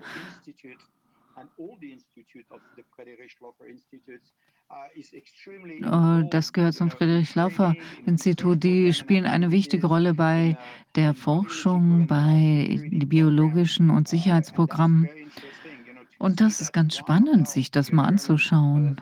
Warum sollte denn die deutsche Bundeswehr eine Rolle spielen in diesen hochgefährlichen äh, Forschungsentwicklungsprogramm in der Ukraine an der Grenze zu Russland. Es hat lange gedauert, bis ich eine Vorstellung von dem bekam, was sie vorhaben. Und dann habe ich angefangen, mir diese Biosicherheitsinitiativen zwischen Deutschland und der Ukraine mal anzuschauen, die finanziert werden von der Bundeswehr und die dass die sagen, naja, ist in der Nähe der EU-Grenze, aber in Wirklichkeit ist es ja zweifellos äh, in unmittelbarer Nachbarschaft zur, zu Russland. Freddy, wenn ich mir anschaue, was Sie da beschreiben, dann zieht doch irgendwer sonst die Strippen. Äh, das ist nicht die Bundeswehr, die selbst handelt. Das ist nicht die deutsche Regierung, die hier selbst handelt. Wir wissen inzwischen so viel. Wir wissen, dass unsere Regierung nicht unsere Regierung ist, sondern dass sie äh, geschaffen worden sind. Das ist ein Produkt des Weltwirtschaftsforums. Das sieht also wirklich sehr ähnlich wie das, was wir beim Ersten und Zweiten Weltkrieg gesehen haben. Irgendjemand hat ein Interesse daran, die Deutschen gegen die Russen aufzubringen und gegen andersrum. Darum geht es auch. Ja, absolut. Das trifft den Nagel auf den Kopf. Und das ist die Grundlage, wenn man überhaupt verstehen möchte, was es hier, worum es hier bei diesem Krieg geht, den wir in den Nachrichten äh, äh, ständig beobachten. Also wir müssen uns die Geopolitik anschauen, Nicolas Barkmann und Alfred McIntyre etc. Das, äh, das Herz, also wirklich das Zentrum anschauen. Und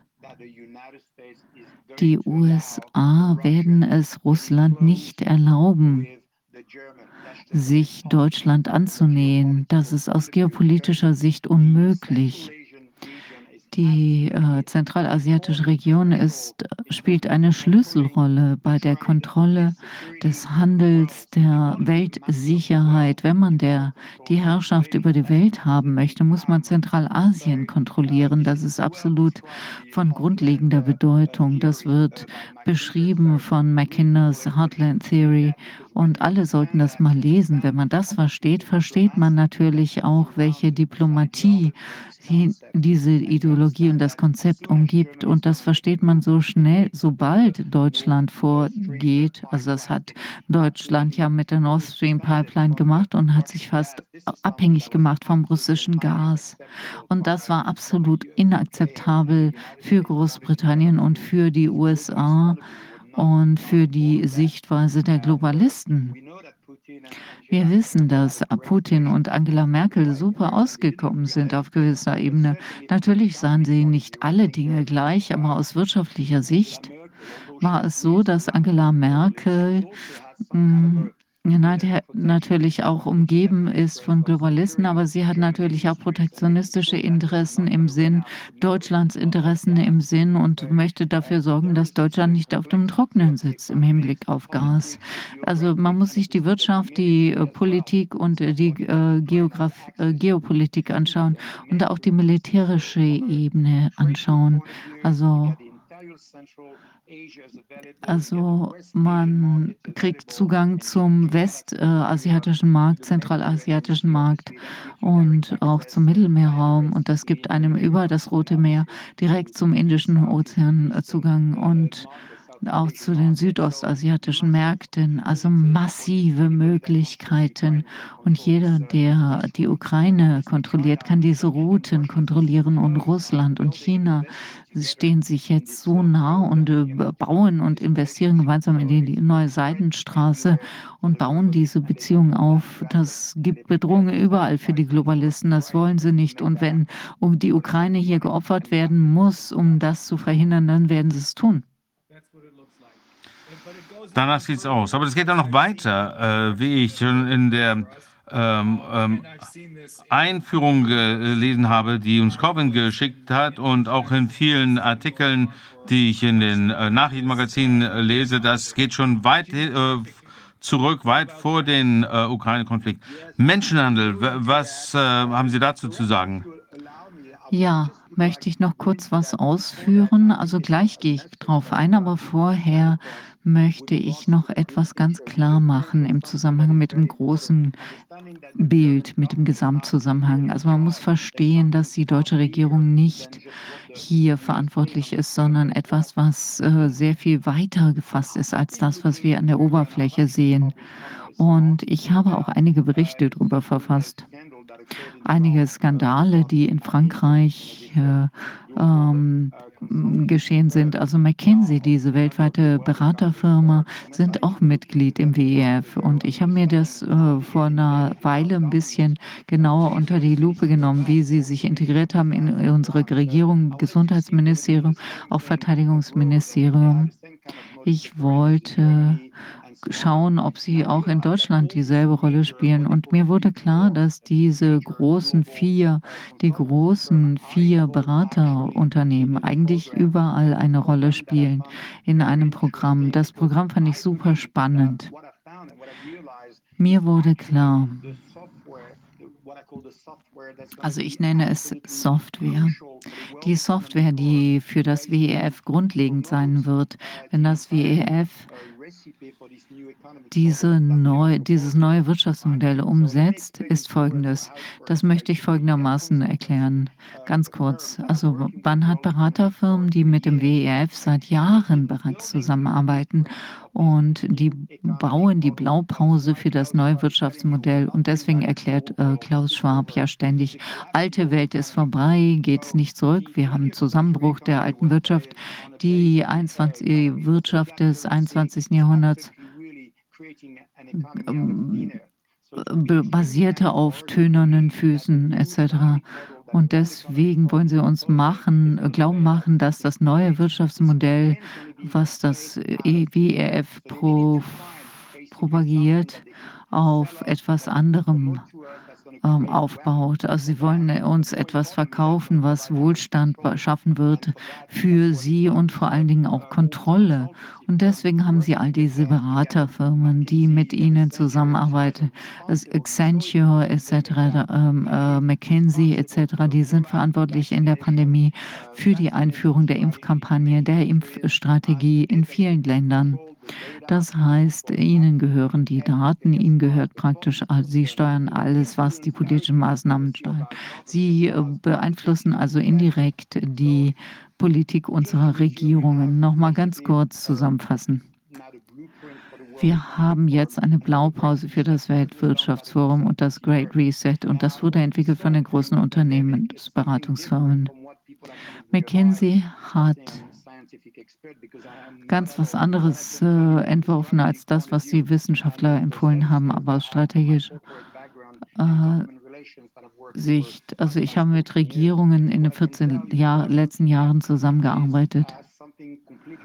Und jetzt haben wir es mit was ganz anderem zu tun.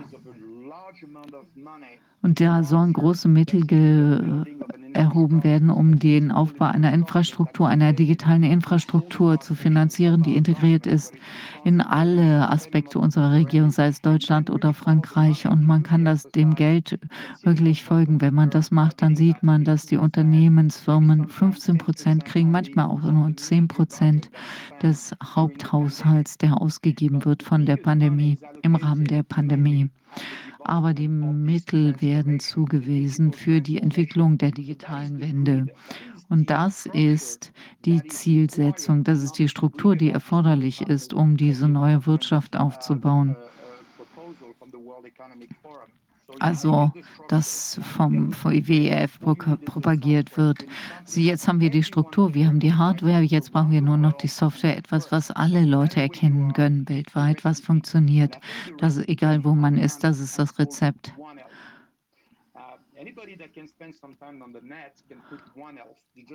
OneElf, äh, also Programm 1.11, äh, ähm, Koalition, Plattform und da kriegt man alle Gremien, die verantwortlich sind für die neue äh, für das neue Wirtschaftsmodell, nicht nur der die Pandemie. Und das ist massiv. Also wenn man äh, das Ganze verstehen möchte, was hier propagiert wird. Also eine Gesundheitsplattform, uh, One Health. Und das wurde von der Bill und Melinda Gates äh, Stiftung propagiert. Die haben ein Referenznetzwerk geschaffen für dieses One Health äh, Konzept, für dieses eine Gesundheitskonzept. Also hier muss man ähm, diese Zoonosen äh, etc. richtig verstehen, die unter Umständen äh, von den Tieren auf den Menschen übergehen etc. Und das muss man sich anschauen und die AMR, antimikrobielle Resistenz, äh, wo Antibiotika-Resistenzen entwickelt werden etc. Das ist ganz interessant, denn das, was man sich jetzt anschaut, ist ein Blau, eine Blaupause, ein Rezept, um Geld zu scheffeln, um Wohlstand zu schaffen. Und die Definition von One Health von der WHO gibt einem bereits Anhaltspunkte dafür, womit man es hier zu tun hat. Ich lese es vor. Deswegen ist es schwierig für mich, das hier vorzulegen. Das One Health steht für ein einen integrierten und systemischen Ansatz zur Gesundheit, der basiert auf dem Verständnis, dass die menschliche Gesundheit eng verbunden ist mit der mit Gesundheit der Lebensmittel, der Tiere und der Umwelt und äh, einem gesunden Gleichgewicht äh, äh, der Auswirkungen auf das Ökosystem. Und das wird überall geteilt auf der Welt. Ein geteiltes Verständnis weltweit. Das heißt, die Bill und Melinda Gates Foundation hat äh, mit der Hilfe von vielen äh, Beteiligten mit der Glaubwürdigkeit äh, durch die V und durch die WHO, also das die, dem Umweltprogramm der Vereinten Nationen und der Gesundheitsorganisationen. Also das sind alle Beteiligte am One Health Programm. Und in Deutschland erlebt man genau dasselbe. Das ist ganz spannend, wenn man sich das anschaut, wer hier eine Rolle spielt im One Health Programm in Deutschland. Und da sieht man wieder einmal das Friedrich-Laufer-Institut in der Bundesregierung sehr aktiv in der Ukraine, in Europa. Und vor allen Dingen sitzen ja auch den High-Level-Diskussionen vor. Äh, hier zwischen der Bill und Melinda Gates äh, Stiftung und der äh, WHO. Und komischerweise sind die Mitglieder alle Deutsche. Also ich kann die Namen jetzt auch erwähnen. Ja, bitte. Die hätte ich gerne ge gehört. Ein Moment. Äh, ich kann mir die deutschen Namen einfach nicht so gut merken. Sorry. Also, in Deutschland ist derjenige, der als äh, Mitgründer der One äh, Health ähm, Organisation ähm, gilt. Das ist der äh, ein gewisser Lothar Wieler. Ja, ich weiß, warum Sie lachen. Ich weiß, dass der ähm, viel mit der Pandemie zu tun hat, natürlich. Und ich möchte noch erklären, das Friedrich, Friedrich Laufer Institut, also der Deutsche auf dem äh, im Panel ist der Präsident des Friedrich Laufer Institut. Wie heißt er jetzt nochmal? Moment. Äh. Okay, there you go.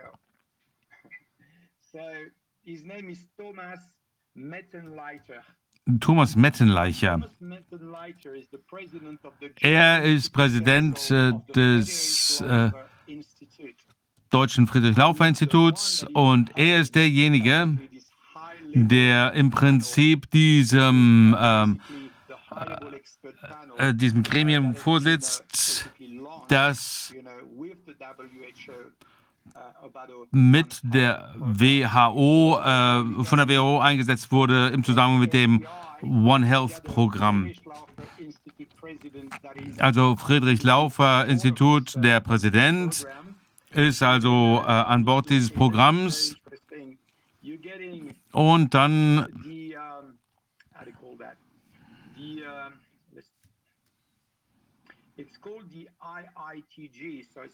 die IIGT, das ist der äh,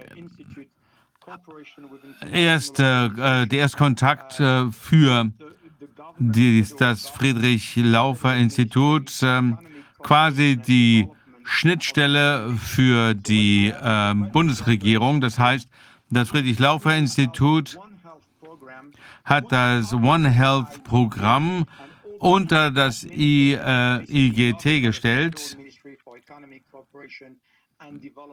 Und das ist äh, dem BMZ unterstellt, dem Verteidigungsministerium und dem äh, Außenministerium. Also die äh, liegen alle äh, mit diesem Programm im Bett und äh, finanzieren viele Programme in der Ukraine. Das ist nur ein ganz kleines Beispiel der Leute, mit denen wir es hier zu tun haben. Es gibt dann noch eine Organisation, eine Gruppe, die äh, unter One Health äh, gegründet wurde. Diese Leute treffen sich nur einmal äh, pro Jahr und die vertreten die wissenschaftlichen Disziplinen, äh, die versuchen, die One Health äh, und die Global Health äh, Sicherheitspolitik äh, miteinander zu verknüpfen. Was bedeutet das? Naja, eine Nichtregierungsorganisation hat die Plattform errichtet, die es ermöglicht, eine Reihe von äh, äh, Qualifikationen zusammenbringen, die Daten sammeln können. Und diese Daten werden dann genutzt, um Einfluss auszuüben auf die integrierte internationale Gesundheitspolitik. Das ist sehr äh, gefährlich, denn wenn man das zulässt, dann bedeutet das, dass wir überhaupt keinen demokratischen Prozess mehr hier haben bei diesen neuen Gesundheits- und Sicherheitspolitiken äh, weltweit mehr haben. Das heißt, die WHO kann jetzt, äh, ähm, das haben sie ja schon gemacht, das haben wir schon gesehen, die, es gibt also ein äh, Memorandum zwischen äh, der WHO und dem äh, Weltwirtschaftsforum ähm, gibt. Und wir können sehen, dass die Europäische Union bereits an diesem Vertrag mitarbeitet, äh, was der WHO die Möglichkeit äh, geben würde, nicht nur die Politik vorschreiben kann, sondern auch die Umsetzung hinsichtlich von äh, Impfkampagnen weltweit. Das heißt also, dass die WHO quasi die äh, Gesundheitspolitik oder alle äh, Politik, die was mit Gesundheits, äh, Gesundheitsforschung zu tun hat, übernehmen kann. Das ist also sehr gefährlich, Rainer. Also das ist eine andere Art, dass sich das mal anzuschauen wäre, der äh, Einfluss, den diese Leute auf die Politik haben. Und ich möchte dann vielleicht ganz kurz damit schließen, äh, dass ich äh, zwei Leute erwähne. Äh, der Präsident von Red Hannover, äh, in Hannover, Herr Albert Haus. Ähm, kennen Sie den, Rainer? Ja, ja, hallo. Ähm, ich kenne ihn bereits äh, im Zusammenhang mit der Schweinepest. Der ist Direktor vom SW. Äh, das, das wird von der Pharmabranche Industrie äh, finanziert. Und die bieten den Virus an, der notwendig ist, um eine neue Panikmache zu starten. Ganz genau. Und dieser Typ, äh, Osterhoff, ist auch äh, der Gründer eines äh, Gremiums des äh, Forschungszentrum für Infektionskrankheiten, das von der äh, Bill und Melinda Gates Stiftung finanziert wird. Also der ist genau der Richtige, um die neue nächste äh, Pandemie vorzubereiten und die entsprechenden äh, Studien bereitzustellen zu Infektionen. Das ist also die Leute, mit denen wir es hier zu tun haben. Naja, ist ganz spannend. Also wenn man sich die Agenda mal anguckt. Äh, ähm, äh, also von der 57. Äh, äh, Versammlung, die wird am 22. bis zum 29. Mai in Genf stattfinden der WHO. Und da findet sich ein Tagesordnungspunkt, der ganz nebenbei untergebracht ist, nicht ganz oben. Es geht um die Stärkung der WHO-Bereitschaft äh, als Reaktion auf Notstände äh, im Gesundheitswesen. Und ich denke, da äh, ist alles enthalten, was äh, Sie angesprochen haben. Ähm, es gibt ein Problem, meiner Meinung nach. Soweit ich weiß, ist die WHA, also die World Health Assembly, ähm, dazu in der Lage, geheime Entscheidungen zu treffen. Wenn es Staaten gibt, äh, die ähm, Nein sagen, dann können sie keine Entscheidungen treffen in der VN, die äh, weltweit verbindlich sind. Und ich weiß nicht, wie sie das verändern können. Also wie sie dieses Problem in den Griff kriegen für sich. Aber vielleicht ist es so, dass äh, die äh, Staaten irgendwas dafür kriegen. Normalerweise laufen ja irgendwelche Deals ab. Normal, also ist total intransparent, was da vor sich geht. Ja, das äh, äh ergibt natürlich komplett Sinn. Und das ist ganz wichtig. Wir sind jetzt an dem Punkt, wo die, das Weltwirtschaftsforum anfängt zu diktieren, wo äh, wir uns hinbewegen, wo das Geld hingeht. Denn die großen äh, Spieler sind ja alle schon an Bord. Die großen ähm, Medika äh, Medikamentenhersteller, ähm, Impfhersteller, äh, Banken und so weiter, die Lebensmittelbranche weltweit, die Leute, die diese, die Landwirtschaft äh, steuern, das ist alles äh, äh, drohungsbasiert. Wenn ich mir das anschaue, dann ist das eine Wirtschaft, die äh, auf Drohungen aufbaut, auf Gefahren aufbaut. Und wenn wir uns nochmal anschauen, wie es äh, in der 20. Jahrhundert aussah, wie die Wirtschaft damals war, dann hatten wir eine äh, fiktive äh, Wirtschaft und jetzt werden wir eine risikobasierte äh, Wirtschaft im 21. Jahrhundert, also Pandemien, Klimawandel und so weiter. Also das alle Elemente und Komponenten dieses One äh, Health äh, sind sehr intelligent zusammengestellt. Und wenn man sich das anschaut, dann sieht man, wie das alles zusammenpasst, warum es eine Pandemie gab, nicht nur um einfach Geld zu verdienen, sondern auch um Panik zu verbreiten, damit es gerechtfertigt ist, riesige Summen äh, dafür zu investieren, um Strukturen einzubauen, äh, einzurichten. Ja, also ich meine, die haben das korrumpiert, die haben das übernommen, die haben also sind unterwandert. Also sehr viele Regierungen und Institutionen wurden bereits unterwandert, aber sie haben die Menschen nicht korrumpiert.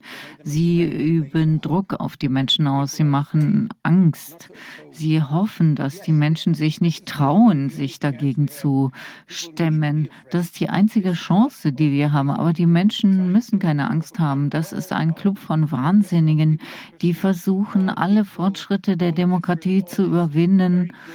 Also wir sind alle gleich, wir in unserer Unterschiedlichkeit, also die wir seit Jahrhunderten, diese Werte, die wir seit Jahrhunderten pflegen, die versuchen sie über Bord zu schmeißen, sie versuchen die Kontrolle zu übernehmen. Und die, wir hoffen, dass die Menschen weltweit verstehen, dass Sie, äh, naja, die, die, diese Leute versuchen sie ins Gefängnis zu schmeißen, sie versuchen sie in Geiselhaft zu nehmen und in, äh, unter Druck zu. Also wir brauchen kein RKI, wir brauchen kein Friedrich Löffler Institut. Also die machen nichts Gutes mehr.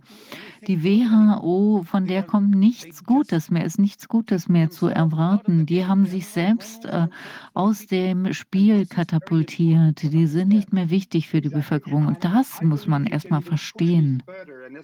Ja, genau. Ich denke, das kann man noch viel weiter treiben. Das ist sehr interessant, wenn man sich das Ganze mal länger äh, anschaut.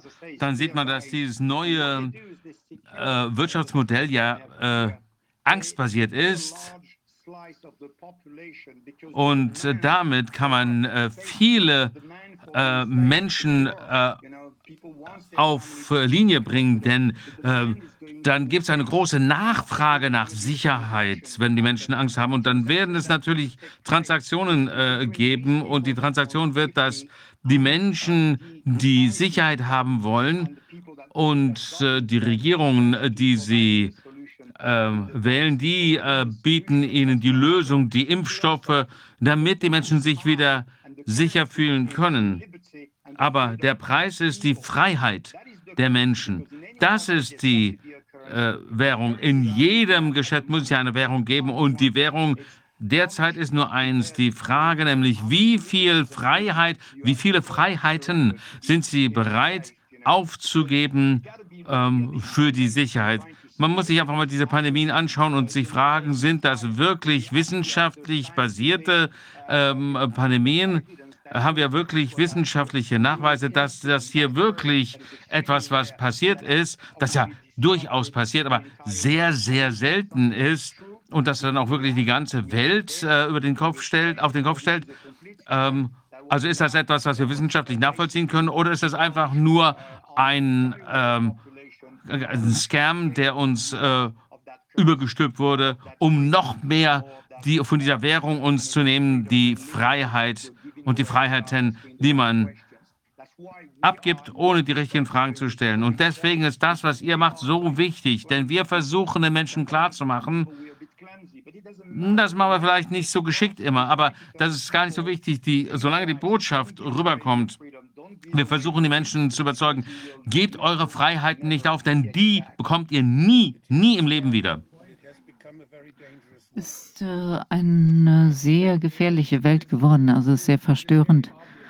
Ja, aber es ist ganz offensichtlich. Also wir sind jetzt äh, online, also wir haben mit äh, Senator Roberts aus Australien gesprochen. Er und sehr viele Menschen in seinem Raum äh, haben verstanden, dass das Gesundheitswesen nichts mehr mit Gesundheit zusammen, äh, zu tun hat. Das ist ganz einfach nur bewusste Zerstörung unserer Freiheitsrechte, unserer Gesundheit. Das ist genau das Gegenteil von dem, was Sie behaupten, dass Sie tun. Und deswegen müssen wir das Ganze ans Tageslicht bringen.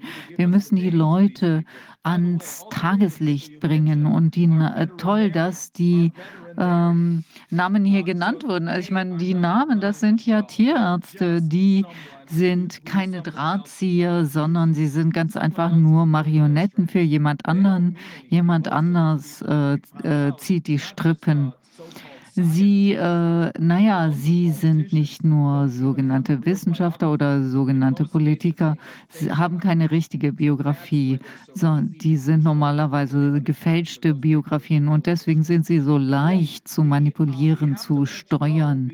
Leider müssen wir sie jetzt gehen lassen. Mark Dossi wartet jetzt auf uns. Äh, ich bin sehr dankbar. Wir werden uns sicher, sicherlich im Gespräch bleiben.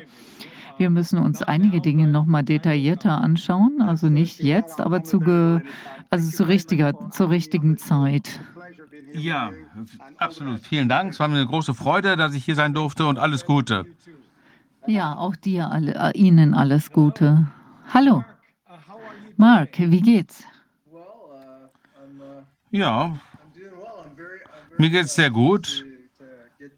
Ich bin sehr froh, mit äh, dir, Rainer, und deinem Team sprechen zu dürfen. Ähm, es war sehr schön, äh, über das ähm, ERA ähm, ähm, Gesetzentwurf zu sprechen. Äh, das hat also mich die letzten äh, Wochen schon beschäftigt und erst heute Morgen habe ich auf meiner äh, Webseite äh, veröffentlicht, was ich denke, was am besten die Menschen machen können, um ähm, eine Massenbewegung äh, äh, ins Leben zu rufen, um sich dieser WHO-Maßnahme zu widersetzen. Also das war schon ganz gut, das jetzt zu hören, dass auch das Team hier ähm, auch an dem Thema dran ist und das auch wirklich in großem Detail versteht. Sehr, sehr schön. Mir äh, fehlt die alte Welt, die freie Welt. Es ist äh, eine ständige Traurigkeit, die mich begleitet, aber auch eine Motivation, die äh, Menschenrechte und die äh, Rechtsstaatlichkeit zurückzubringen und diesen Missbrauch dessen zu beenden, was ja einmal ein Gesundheitswesen war. Kurze Vorstellung. Ähm, Sie sind haben äh, seit 25 Jahren in der Notaufnahme gearbeitet als Arzt. Sie haben in, an der Notaufnahme der North Hastings Hospital gearbeitet und äh, haben sich aber Mitte Februar 21 zurückgezogen aus ihrer ärztlichen Arbeit. Warum haben Sie gekündigt? Naja, am Anfang der Pandemie ähm, habe ich das wirklich ernst genommen. Also, also es wurde ganz schnell offensichtlich, dass äh, die Dinge irgendwie nicht äh, stimmten, also ich meine nicht richtig waren. Auf jeden Fall aus dem zu entnehmen, was ich sah. Also die äh, Krankenhäuser waren leer, aber dennoch äh, äh, hieß es, ja, wir sollten dieselben Maßnahmen wie bei Ebola ergreifen. Also diese Panikmache bei Corona hat einfach keine also hat, hat, äh, hat nicht, ist nicht mit der Realität übereingestimmt. Und ich habe immer versucht, einige einzelne, einfache Regeln äh, einzuhalten. Ich habe meine Arbeit geliebt und äh, ich möchte Menschen helfen, möchte gute Arbeit leisten, möchte der Freund der Menschen sein. Und natürlich versuche ich das nach wie vor noch auf meine Weise zu machen. Und als Dr. Slenker Hydroxyfluorid äh, äh, entwickelte, also und dann gab es ähm, auch äh, Enzyminhibition durch Zink etc. Ich habe diese neuen Erkenntnisse vorgestellt, aber das wurde einfach vom Tisch gefegt mit Verachtung.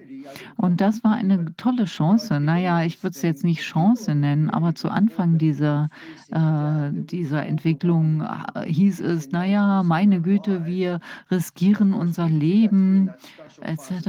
Und das ist jetzt furchtbar gefährlich. Natürlich waren wir in dieser äh, systemkritischen Position. Andere Menschen waren weniger wichtig als wir etc. Aber ich meine, ich habe hart gearbeitet, 25 Jahre lang.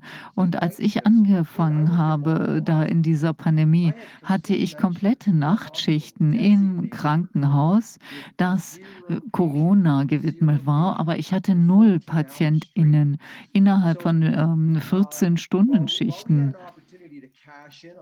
Wir konnten zwar Kassen machen dabei, auf jeden Fall kurzfristig.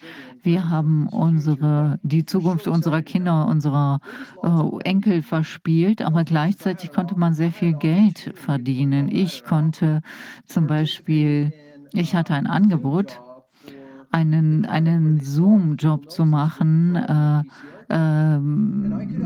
für PCR-Tests äh, hier mit Nasenabstrichen und äh, hätte im Standby mehr verdient. Also ich meine, um eine Zoom-Konferenz mit einer Krankenschwester abzuhalten, und äh, da habe ich dann mehr Geld verdient als äh, zum Beispiel in einer Schicht in der Notaufnahme, wo ich hier mit Unfallopfern, mit Schwangeren oder mit Not anderen Notfällen zu tun hatte. Und da konnte man sich auch auf einmal nicht mehr unterhalten, nicht nur, weil wir diese Maulkörbe hatten, so würde ich die Masken bezeichnen, sondern ähm, wir durften nicht mehr Dinge hinterfragen. Ich habe gesagt, meine Güte, wir haben jetzt Hautausschlag, wir haben immer mehr Zahnbeschwerden. Äh, ich meine, diese, dieser Fetzen hält uns doch keine Viren vom Leib. Stattdessen werden, ist das immer durchnässt von unserem feuchten feuchtem äh, Atem. Und äh, diese Diskussion wurde einfach nicht geführt. Also mir wurden von äh, interessant, intelligenten Menschen gesagt, meine Güte, Marc, das ist nicht unsere Aufgabe, das zu hinterfragen. Ich habe gesagt, wieso soll ich mir hier vorschreiben lassen, was ich zu tun habe? Ich habe einen bürokratischen Eid geschworen als Arzt. Ich muss meinen gesunden Menschenverstand nutzen. Ich muss ehrlich sein.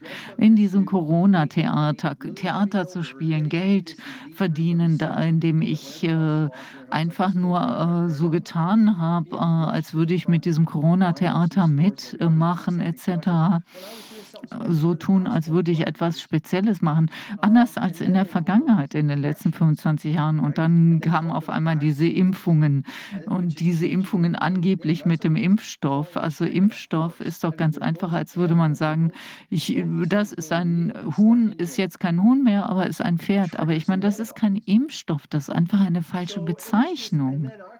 Totale Augenwischerei.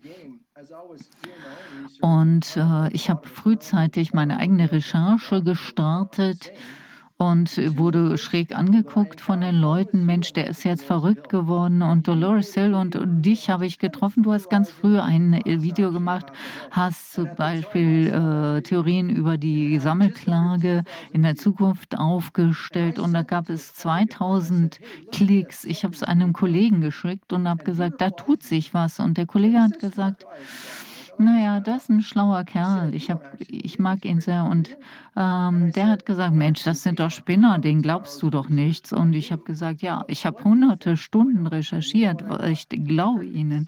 Und ähm, ich meine, was denkst du denn dazu? Aber der hat ge nichts geantwortet. Und das ist darauf zurückzuführen, dass er nicht gedacht hat. Und deswegen hatte ich da eine Entscheidung zu treffen. Also was mache ich? Äh, folge ich jetzt meinem hypokratischen Eid oder spiele ich bei dieser Scharade mit? bei dieser Scharade, die zum Massenmord führt und eine Diktatur. Und das ist eine weltweite Diktatur mit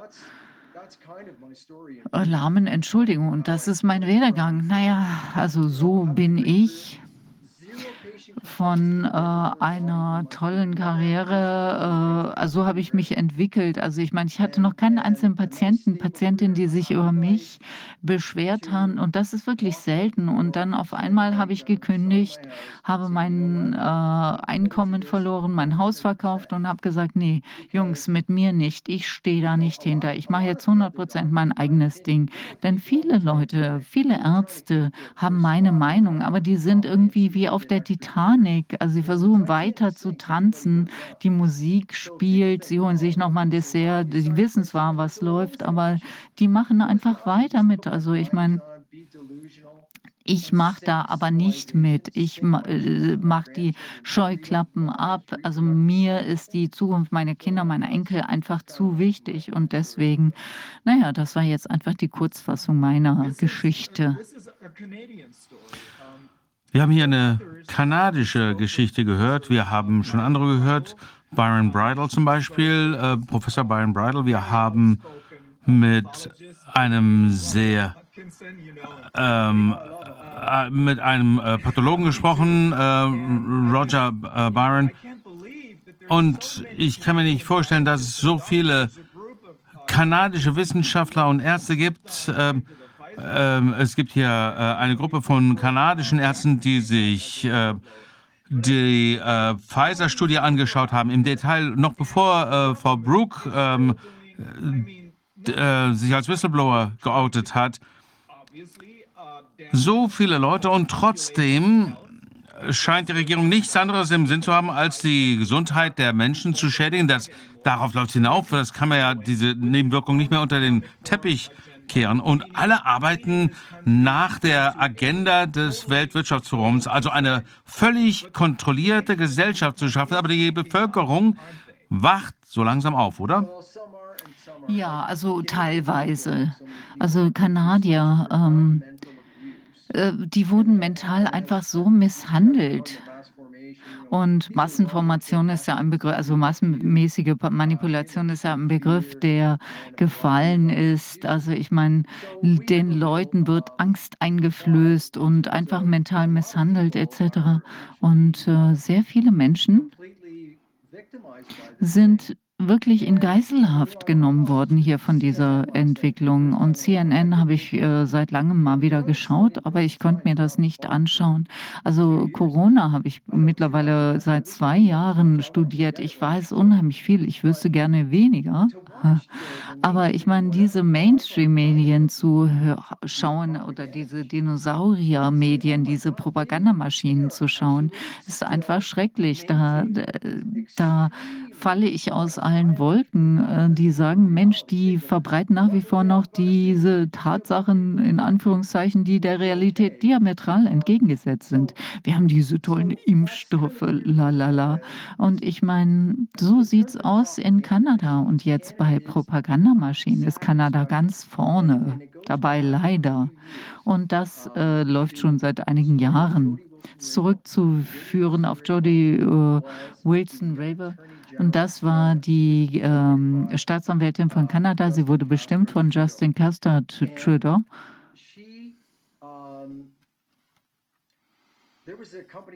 Und SNC äh, Lab ist ein Unternehmen, was mit Trudeau verbunden ist. Und die äh, sind in vielen Bestechungsskandalen verstrickt und äh, die haben zum Beispiel dem Sohn von Gaddafi äh, Prostituierte zugespielt, äh, damit äh, bestimmte Verträge ähm, eingegangen wurden. Also die ähm, Staatsanwältin hat das Recht, und äh, Jody Will, äh, Wills-Rabel ist natürlich hier ähm, spielt hier eine Rolle. Und ich meine, Trudeau hat äh, sie unter Druck gebracht, äh, damit sie auch wirklich ähm, die Verfolgung aufnimmt. Und dann hat sie letztendlich große Anhörungen gemacht und sie hat viele ähm, Telefonanrufstunden äh, abgespult etc. hat bewiesen, dass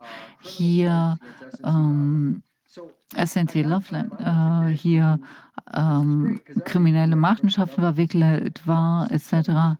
Und das war für sechs, sieben Jahren.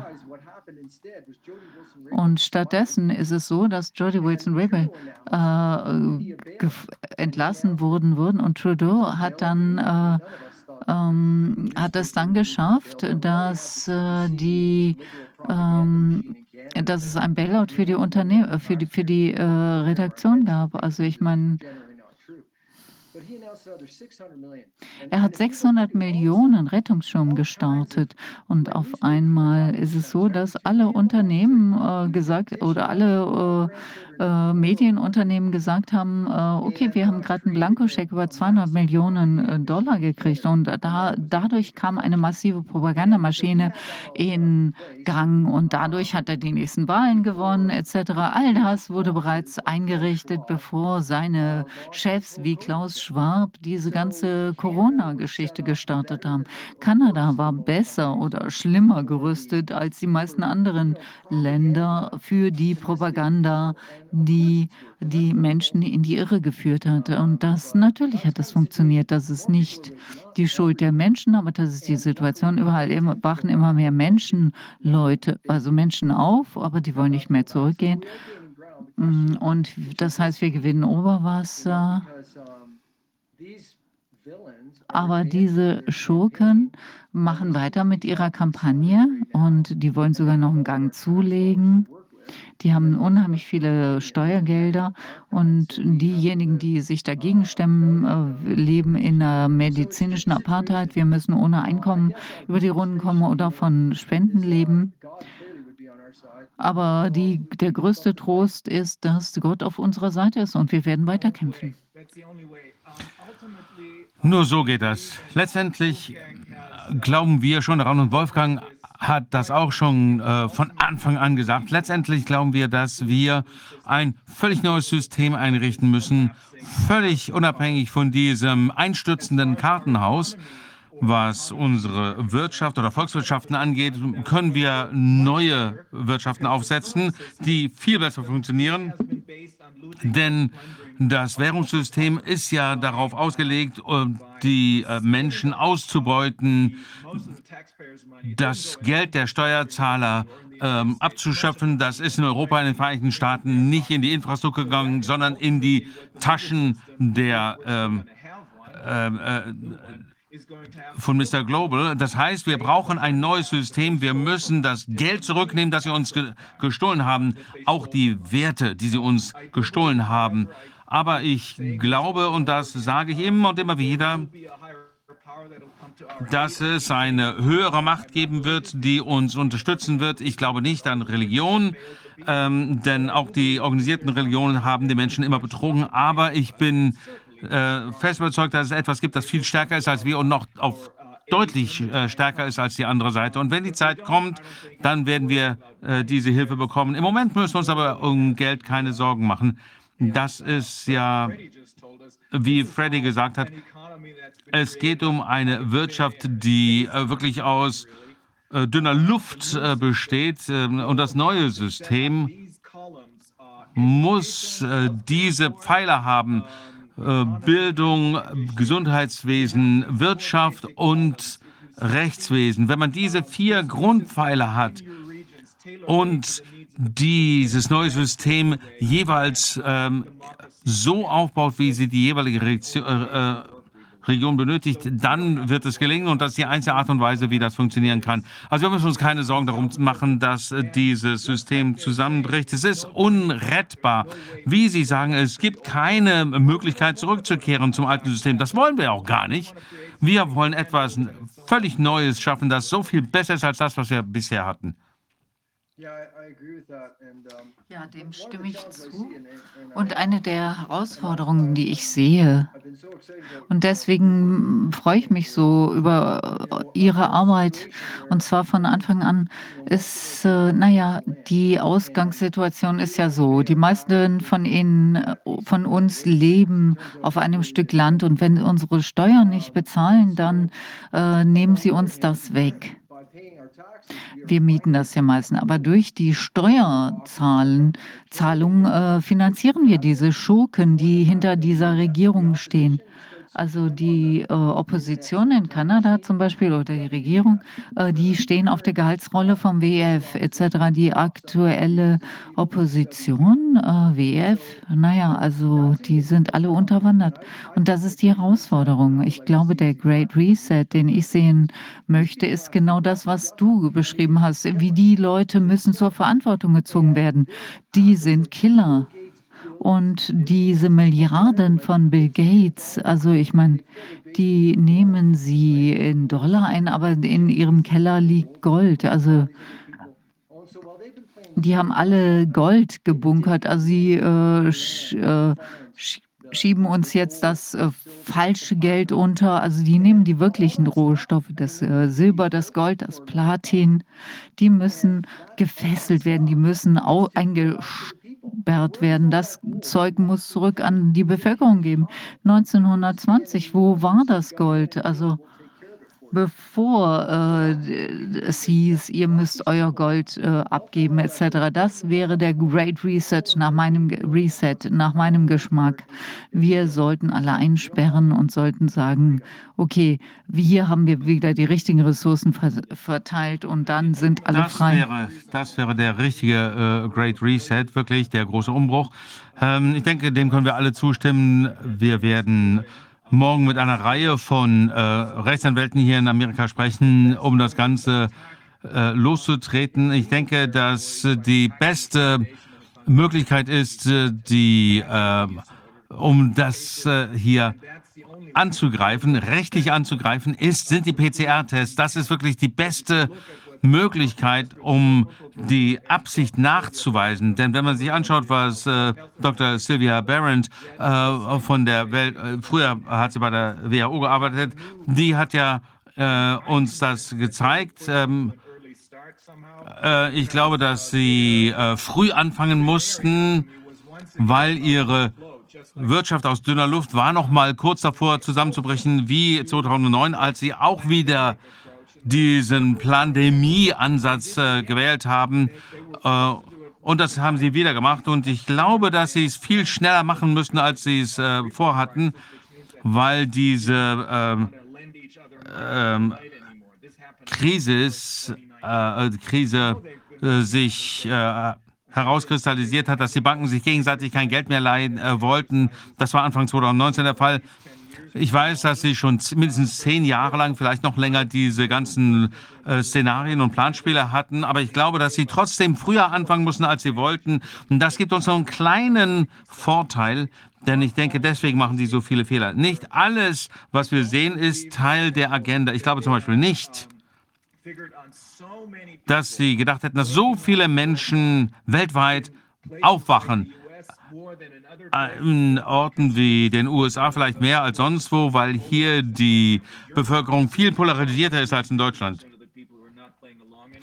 Hier gibt es äh, äh, auf jeden Fall ähm, einen hohen äh, Anteil der Bevölkerung, die äh, nicht mehr mitmachen, vielleicht 50 Prozent. In Deutschland sind es höchstens 20 Prozent. Ich denke mal, es ist ziemlich ähnlich in Kanada, oder? Ja, ich würde auch sagen 20 bis 30 Prozent. Und von ungefähr 40 Milliard Millionen Kanadiern äh, ist es so, dass 6 Millionen sich nicht haben impfen lassen. Und sagen wir mal, 2 Millionen davon sind Kinder. Das heißt, äh, 4 bis 5 Millionen Menschen haben wir trotz all diesem Druck, äh, Apartheid und dem Verlust der Menschenrechte etc ähm, gibt es nach wie vor noch Leute, die sich dagegen wenden. Also vier bis fünf Leute wissen, wie der Hase läuft. Vier bis fünf Millionen Leute wissen, wie der Hase läuft. Und es gibt auch Leute, die eigentlich nicht geimpft werden wollten, die sich haben äh, zwingen lassen. Also drei Prozent sind gestorben innerhalb von ein paar Monaten und die haben jetzt Impfschäden. Dazu haben wir noch Leute, die langsam aufwachen. Ich würde schätzen, dass acht bis zehn Millionen Menschen in Kanada ganz klar gegen diese Ziele sind, diese Agenda und denen es jetzt bewusst wird, worum es hier geht. Und genauso wie bei der amerikanischen Unabhängigkeit. Also ich meine, die hatten keine 25 Prozent der Bevölkerung, sondern äh, ungefähr 5 bis 10 Prozent. Wir sind über eine kritische Masse hinaus. Also wir können jetzt loslegen. Also wir können jetzt äh, wirklich mal ähm, den, den Hintern versohlen. Ja, ja. Ich denke, das ist der einzige Ansatz. Ich weiß nicht, ob Sie die Geschichte gehört haben. Wir haben letzte Woche oder äh, vorletzte Woche haben wir zwei Politiker äh, äh, von einem kleinen äh, Inselstaat Vanuatu, äh, 1000 Kilometer, 1000 Meilen nordöstlich von Australien, interviewt. Und zum ersten Mal konnten wir sehen, äh, nicht nur, also direkt diese ganzen Dinge direkt zum Weltwirtschaftsforum nachvollziehen, sondern wir konnten auch sehen, dass sie wirklich versucht haben, die Souveränität an sich zu reißen. Äh, zwei Ärzte, einer aus, äh, ein Arzt aus äh, Korea und eine Dame aus Frankreich, ähm, sind äh, nach Vanuatu gereist und äh, die Menschen dachten, okay, die geben uns jetzt Ratschläge. Nein, die haben angefangen, sie rumzukommandieren, ihnen zu sagen, was sie äh, machen sollen. Sie haben sie angelogen, um einen ähm, Gesetzentwurf durchs Parlament zu bekommen, damit sie die ähm, Impfstoffe äh, verimpfen können. Wir wissen natürlich, dass keine Impfstoffe sind und die haben äh, angelogen, weil sie gesagt haben, äh, nee, das wird nicht äh, verpflichtend werden. Aber kaum hatten 48 von 50 Parlamentariern dem zugestimmt, äh, das zu legalisieren, haben sie gesagt, jetzt machen wir es aber verpflichtend. Und äh, wir wissen, dass diese Menschen, ähm, äh, und wir haben von Senator Malcolm Roberts aus Australien gehört, dass diese Menschen andere ähm, aufgeklärt haben. Ähm, also wir brauchen diese Leute nicht, äh, die da äh, vom Weltwirtschaftsforum kommen. Wir können die einfach rausschmeißen und dann können wir glücklich weiterleben. Ja, also ähm, im Legal Action Committee, also da bin ich auch vertreten und äh, so bin ich auch präsent. Und äh, die WHO, wir haben die WHO, die, wir haben die World Health Agency, das ist praktisch ein Zwilling, dann haben wir das World Economic Forum. Und konzentrieren wir uns mal eine Minute auf die WHO. Diese Kreatur, dieser Parasit breitet sich aus äh, mit Tentakeln, neue Arten, wie man Blut saugen kann. Also dieser Vertrag über die Pandemiebereitschaft etc., da denken wir, meine Güte, das ist jetzt direkt bevorstehend, das passiert ganz schnell. Mm. Äh, bis äh, zum Mai 24 werden sie im Prinzip, also wenn man das durchliest, das ist eine globale Diktatur. Und ähm, während wir versuchen, diesen Tentakel zurückzuschlagen, äh, äh, arbeiten sie an diesem anderen Tentakel, die äh, Änderung des internationalen äh, Gesundheitsreglements. Und ähm, die beste Option. Also ich meine, die andere Gruppe hat uns ein Tool gegeben. Also man sollte eine Rechtsregel, also sollte Rechtsregeln entwickeln, um das Ganze einzudämmen. Also diese Weltgesundheitsorganisation, genau wie Gavi oder Bill Gates und Melinda Foundation etc. Millionen, also hunderte von Organisationen gibt es davon. Also wir müssen einfach aufhören, diese Tentakel abzuschneiden. Die bauen, die bauen einfach neue Tentakel. Wir müssen ihnen das Herz aus dem Leib äh, reißen. Also man sollte austreten, sollte Finanzmittel ähm, abziehen und das Ganze dann rechtlich verfolgen. Also jeder Politiker, der nicht direkt hinter der WHO steht und hinter dem WEF, sollte das Ganze zum Thema machen. Und ansonsten ist er ein Idiot und total oder to total korrumpiert. Also jeder, der das Ganze nicht zum Hauptthema auf der Agenda macht, ist ganz einfach eine Lachfigur. Ja, Dr. Wolfgang Wodak stimmt ihm offensichtlich zu. Äh, alle stimmen dem zu. Alle die Leute, die wir interviewt haben, einige sind schon, haben eine lange Reise hinter sich. Ich ja auch. Als das hier alles angefangen hat, äh, war ich ja genau wie Sie, äh, habe ich der Meinung, äh, kurzzeitig, da muss ja was ähm, im Schwange sein, sonst gäbe es ja nicht diese Lockdowns, diese Masken äh, und so weiter. Davon hat man früher noch nie was gehört. Aber äh, innerhalb äh, ein, zwei Monaten habe ich, ja, vor allem meine Frau, die ist sehr viel ähm, äh, wachsamer als ich. Äh, da habe ich festgestellt, dass irgendwas völlig äh, aus dem Ruder gelaufen war. Und das erste Mal, als ich das äh, festgestellt habe, war, dass immer nur eine Seite der Geschichte erzählt werden durfte. Und jeder, der auch nur Fragen gestellt hat, mir nicht, jeder, der Fragen gestellt hat, wurde sofort als äh, rechtsradikal oder Nazi dargestellt. Und das hat mir dann doch gesagt, da stimmt was nicht. Und je mehr wir nachgehakt haben, desto mehr haben wir ähm, zutage gefördert, und äh, das ist auch ein Grund, warum wir nicht die Tentakel abschneiden sollten. Das ist übrigens ein wirklich äh, tolles ähm, Motto. Äh, aussteigen, äh, untersuchen, ähm, deinvestieren und umsetzen. Dieses System hat so jede Ebene der Gesellschaft äh, unterwandert, dass diese Gesellschaft nicht mehr gerettet werden kann. Wir müssen eine neue Gesellschaft aufbauen und die alte zusammenbrechen sehen. Immer mehr Menschen fragen, stellen Fragen. Auch diejenigen, die sich haben impfen lassen, laufen zu unserer Seite über. Und wir brauchen nicht mehr als 5 Prozent. Also das Konzept, also dieses Booksit, also der Exit vom, äh, von der WHO. Also dieses, äh, also wenn ein äh, Land austreten möchte, Vanuatu zum Beispiel, wie funktioniert das? Also muss man sich einfach nur zurückziehen? Gibt es Fristen, Kündigungsfristen, was weiß ich? Ich denke, man könnte einfach nur wegbleiben. Man könnte sagen, das ist eine betrügerische Sache. Ich, wir wollen nicht mehr eine Rolle dabei spielen.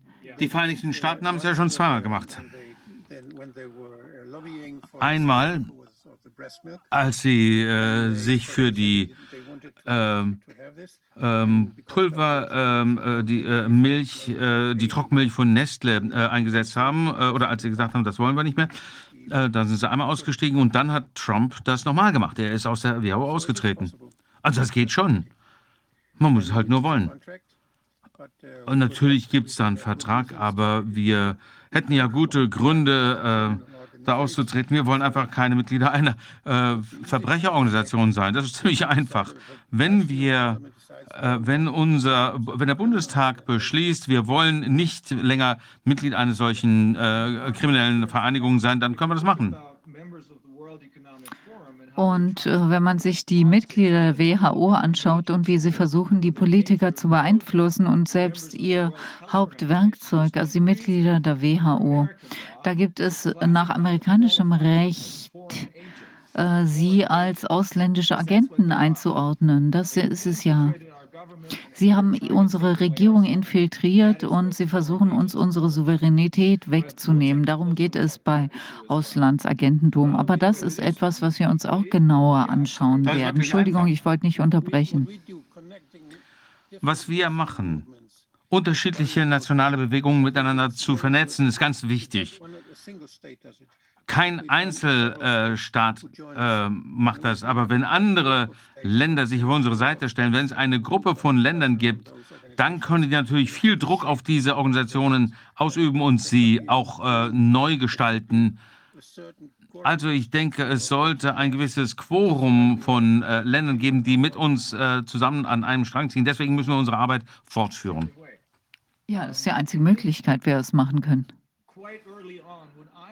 Und ganz am Anfang, als ich noch überzeugt war, ich glaube, das war wahrscheinlich im Juli 2020, naja, noch nicht überzeugt war, aber äh, auf jeden Fall gehofft habe, dass wir Dinge verändern können, indem wir einfach so viele Rechtsverfahren oder Beschwerden einreichten wie möglich in Deutschland, hm, naja, aber trotzdem, damals war ich, habe ich, naja, was ein frommer Wunsch, aber ich meine, andererseits bin ich in der deutschen Judikativen groß geworden, also sehr starke ähm, Verbindungen gibt es da. Aber ich dachte, naja, okay, wenn die Wahrheit ans Tageslicht kommt, ist es vielleicht die Justiz in Deutschland funktioniert einfach nicht mehr.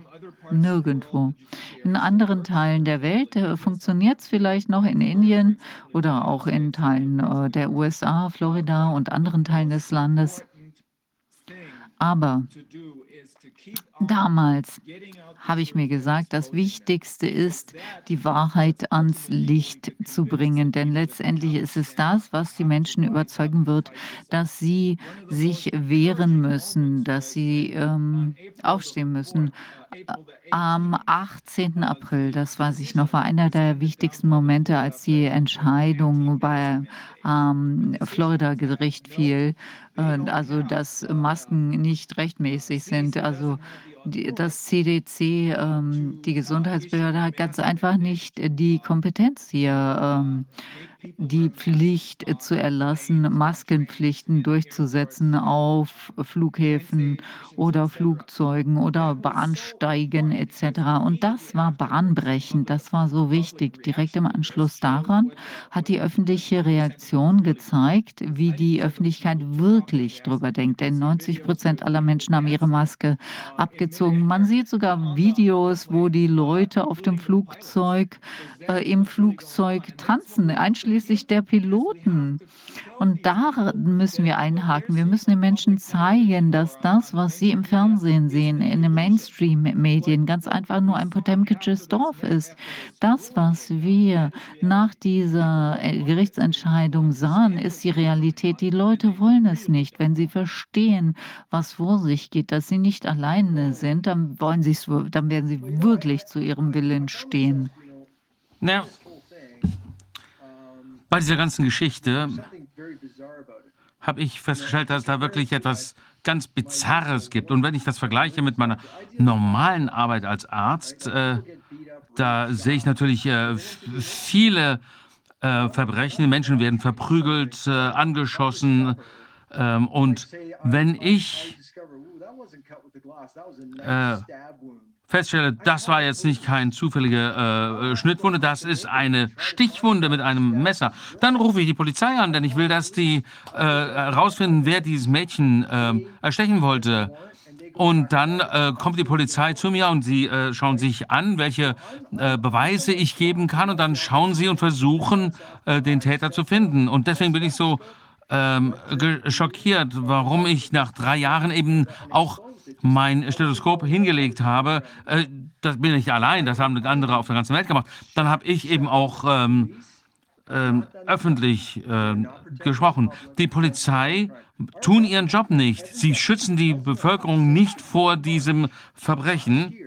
Unsere Regierung wusste schon vor dem März letzten Jahres aufgrund der äh, gefälschten oder aufgrund der Tatsache, dass die äh, Dokumente von Pfizer gefälscht waren, dass äh, drei bis vier Prozent äh, der Menschen, die die Impfungen bekommen würden, daran sterben würden. Und das wussten wir von Anfang an.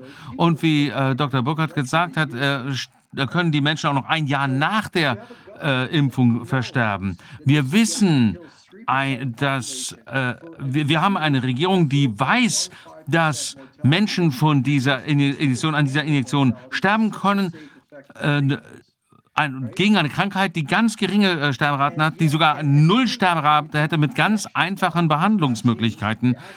Und diese äh, Impfstoffe machen sie nicht gesund, sie machen sie sogar noch kranker. Ähm, und wir haben noch nicht mal angefangen, irgendwie diese Antikörper äh, äh, aus den äh, Menschen äh, wieder rauszubekommen. Die, die im, äh, Immunsystem, das Immunsystem der Menschen ist ja jetzt auch geschädigt. Das heißt, jede einfache K äh, Erkältung kann jetzt tödlich verlaufen. Und wenn man so eine Regierung hat, die ein Programm hat, die das macht, das ist natürlich ein Gewaltverbrechen. Also wenn ich irgendwo äh, hingehe, in, in, irgendeine Bar gehe und da irgendwem irgendwas ins äh, Glas schütte, dass er verstirbt, na gut, dann werde ich doch, wenn, äh, wenn dann die äh, ganzen ähm, äh, Bargäste versterben, dann gehe ich doch wegen Massenmord ins Gefängnis. Und äh, deswegen darf man nicht mehr diese Propaganda sich anschauen. Man muss einfach Forschung durchführen. Das ist, was die, äh, der Geheimdienst hätte, gemacht, äh, hätte machen sollen, was ja auch die Polizei hätte machen sollte. Das heißt, die hätten die ganzen Leute, die das vorangetrieben haben, den äh, Gesundheitsminister, den, ähm, äh, die Leute bei der CDC, die hätten sie alle festnehmen sollen. Und wo stehen wir? Na gut, in, in, in Kanada, gut, da machen wir Fortschritte, aber viele Menschen wissen immer noch nicht, was äh, passiert. Und wir verlieren immer noch Fälle im, im, äh, bei Gericht. Also, wenn Sie eine Notiz schreiben, dass äh, diese äh, Person diese äh, tödliche Injektion nicht äh, ähm, bekommen, dann, ähm, dann werde ich verfolgt, weil ich 20 solcher, ähm, solcher äh, Bescheinigungen ausgestellt habe. Oh, und wenn man eine äh, Injektion nicht haben will, dann ist es ja gegen das Gesetz, da jemanden zu zwingen, das zu bekommen. Das weiß ich. Und äh, insbesondere ähm, äh, habe ich ähm, äh, Patienten, die kommen zu mir. Äh, ich hatte eine, ähm, ein, äh, eine Abtreibung, eine spontane Abtreibung. Ähm, ähm, und ähm, Also wenn ähm, äh, ihr, Entschuldigung, das habe ich falsch verstanden, wenn äh, eine äh, junge Frau, eine schwangere Frau zu mir kommt und sagt, ich äh, muss äh, eine Abtreibung bekommen, weil mein äh, Freund das will, ich will das aber gar nicht selber haben, dann darf ich das nicht machen. Das wäre illegal, wenn ich ihr dann diese Spritze gebe, um das äh, Kind abzutreiben. Also, niemand darf uns sagen, dass wir uns impfen lassen müssen. Die dürfen nicht uns vorschreiben, was wir sagen dürfen oder was wir nicht sagen dürfen. Genau das wurde ja den äh, Ärzten vorgesagt. Ähm, äh, wenn man äh, einen Arzt letztes Jahr gefragt hat, was, äh, was halten Sie von der, äh, von der Impfung, dann kann der Arzt nichts dazu sagen. Das kann ich sagen, nee, nee, ich möchte, kann dazu nichts sagen. Das ist doch verrückt. Also wenn wir unseren Job als Ärzte nicht mehr machen dürfen, was bleibt uns dann? Dann, dann müssen wir doch zur Selbstverteidigung greifen. Was denn? Ein, ein, Bürgerkrieg oder was? Ich wäre auf jeden Fall, würde ich mich sicherer fühlen, wenn ich hier ähm, ein, eine Partisanenarmee äh, sehen würde. Also als äh, die Menschen äh, sich auf die Seite der Lkw-Fahrer gestellt haben in äh, Montreal, äh, da wurde äh, ähm, gesagt, Entschuldigung, in Ottawa, wurde behauptet, dass es äh, mehr Gewaltverbrechen gab während dieser Lkw-Demonstration. Ähm, äh, das stimmt überhaupt nicht. Die ist sogar äh, zurückgegangen. Mein Sohn lebt in Ottawa und er sagte, ich habe mich noch nie so sicher in Ottawa gefühlt, seit es diese Lkw-Proteste gab.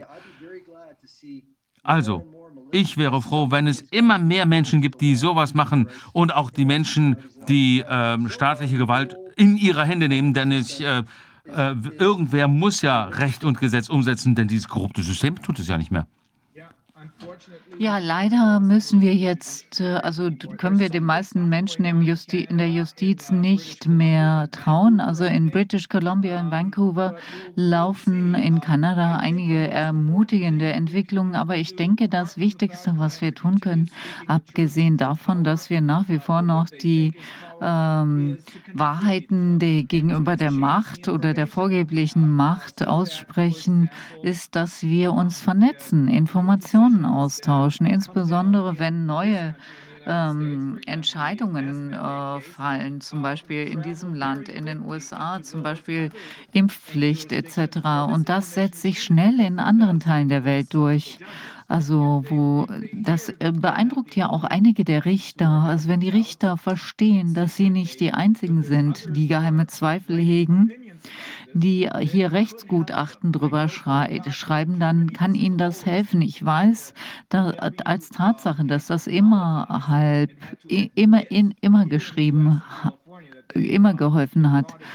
Also hier zum Beispiel werden deutsche Richter durchaus von Entscheidungen im Ausland beeinflusst.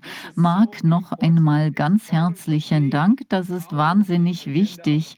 Das ist Teil der Aufklärungskampagne, unserer Aufklärungskampagne, damit die Menschen wissen, worum es geht äh, und die richtige Entscheidung treffen. Ansonsten ist das natürlich nicht möglich. Ja, vielen Dank, Rainer. Äh, es war eine große Ehre, hier sein zu dürfen. Wenn Sie äh, irgendwas von mir wollen, fragen Sie mich bitte gerne. Äh, ich weiß, dass viele Menschen etwas mehr Vertrauen haben, weil sie sehen, was Sie für Arbeit machen.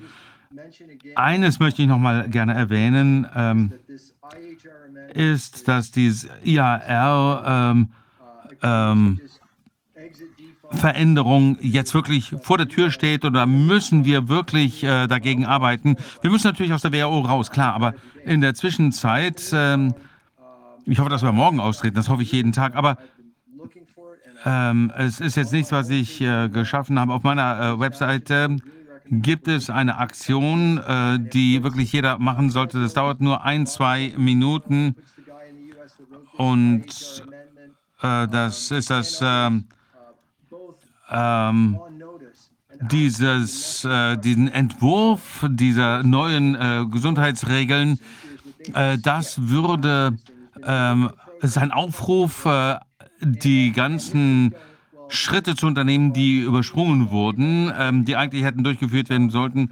Wir haben schon 3000 Unterschriften am ersten Tag. 3000 Menschen, die sich schon dagegen gestellt haben. Wir könnten 100.000 bekommen. Und das zum, äh, zusammenzubekommen, bevor das wirklich umgesetzt wird, damit die Menschen gezwungen werden, ähm, das nicht umzusetzen. Vielen Dank nochmal, Marc. Also tolles Wochenende und wir bleiben in Kontakt. Okay, prima, vielen Dank und großen Respekt für euch.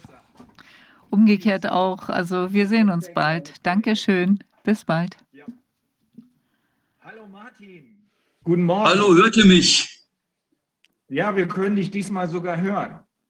Dann hat die Problembehandlung, die Annette hier gerade noch äh, initiiert hat, geklappt bei diesem Gerät. Hallo erstmal. Ähm, Hallo Martin. jo, Hallo, hallo Viviane. Hallöchen. Schön euch wiederzusehen nach einer Woche. Hallo Wolfgang.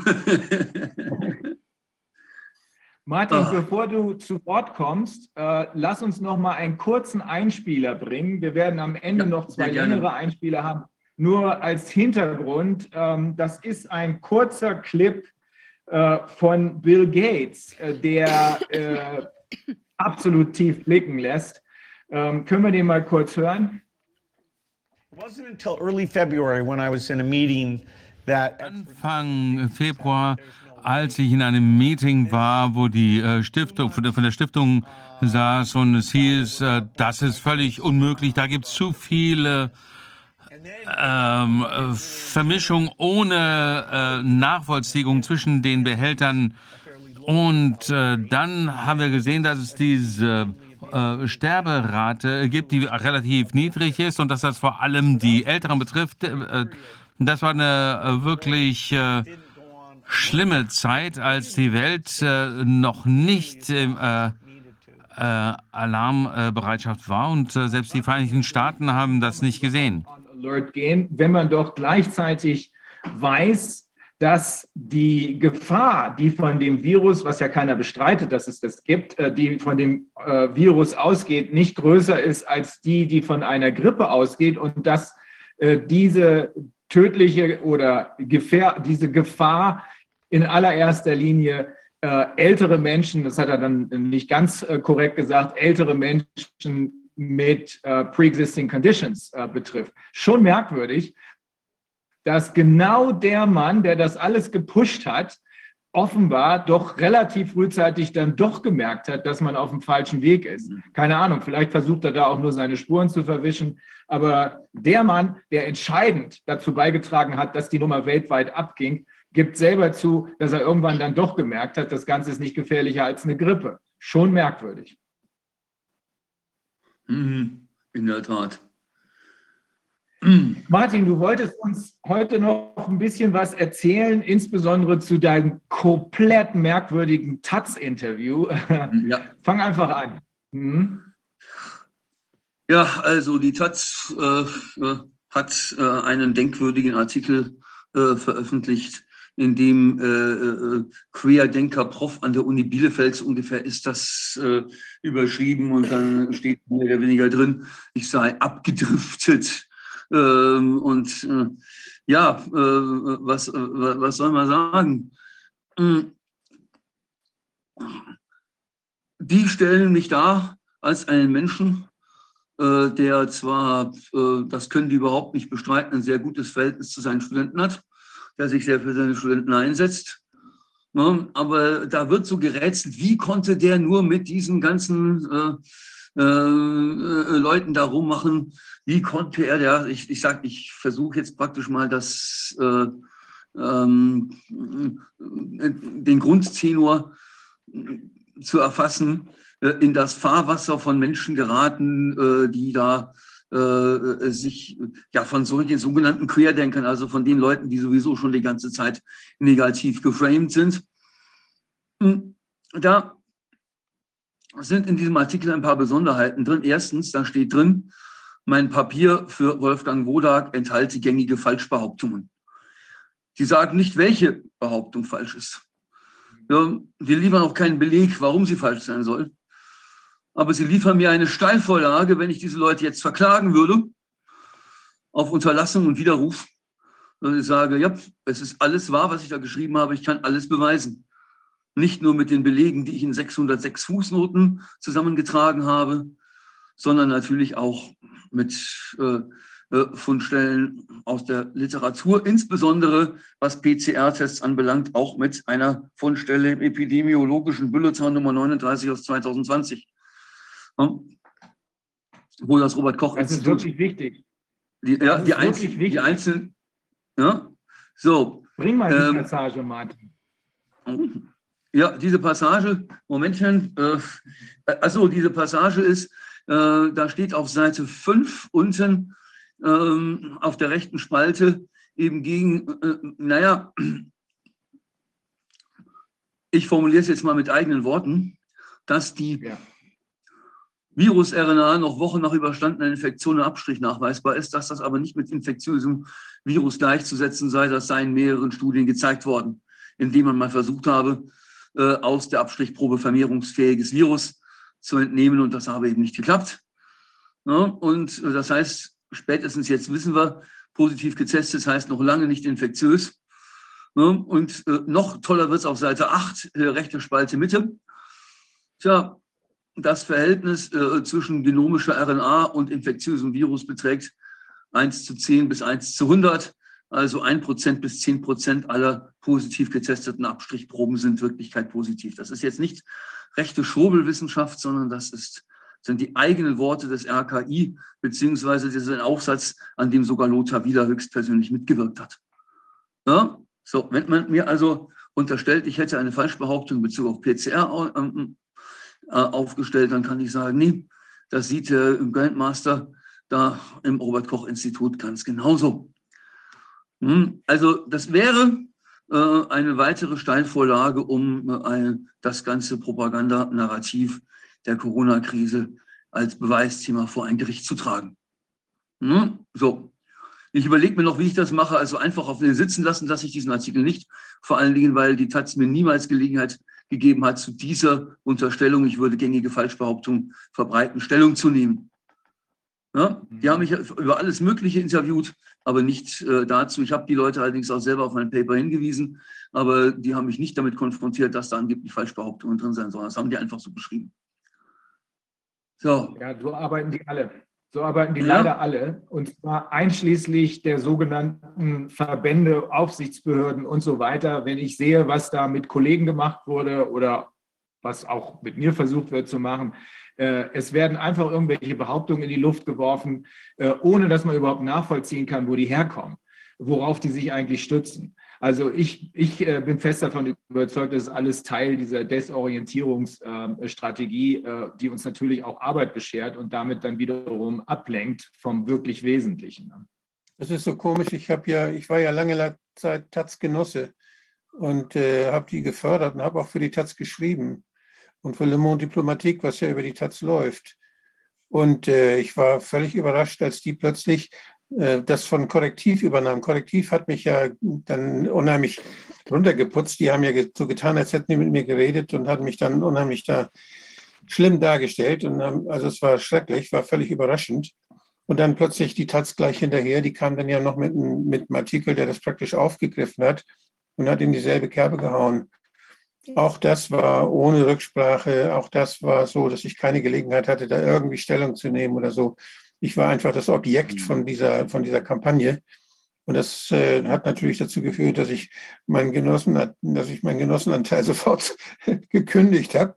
Ich habe das Geld aber immer noch nicht gekriegt. Also es dauert da sehr lange, zwei Jahre, bis man das wiederkriegt. Ich kann nur alle warnen, sich bei der Taz irgendwie zu engagieren. Vorsichtig. Wolfgang, die zwei Jahre sind rum. Der Artikel, der über dich drin stand, der war vom 19.03.2020. Ich habe ihn in meinem Paper äh, analysiert und das war von allem äh, Mist, der über dich drin stand, journalistisch das absolut schlechteste, weil der noch nicht einmal in der Lage war, einen einzigen Gedanken gerade zu Ende zu führen. Der Autor heißt Ja. Malte Kreuzfeld. Ähm, äh, das ist einer äh, der Scharfmacher, die äh, wir eines Tages juristisch äh, für sein Wirken werden zur Verantwortung ziehen müssen. Der ist Ja. mir nie begegnet. Ne? Ja, ja, also äh, äh, das Framing, das läuft hier so. Ähm, äh, die Taz habe im äh, Zuge dieser Recherche mit vielen Angehörigen der Universität gesprochen, mit Profes ProfessorInnen und Studierenden. Die meisten wollen sich nicht zitieren lassen. Aha.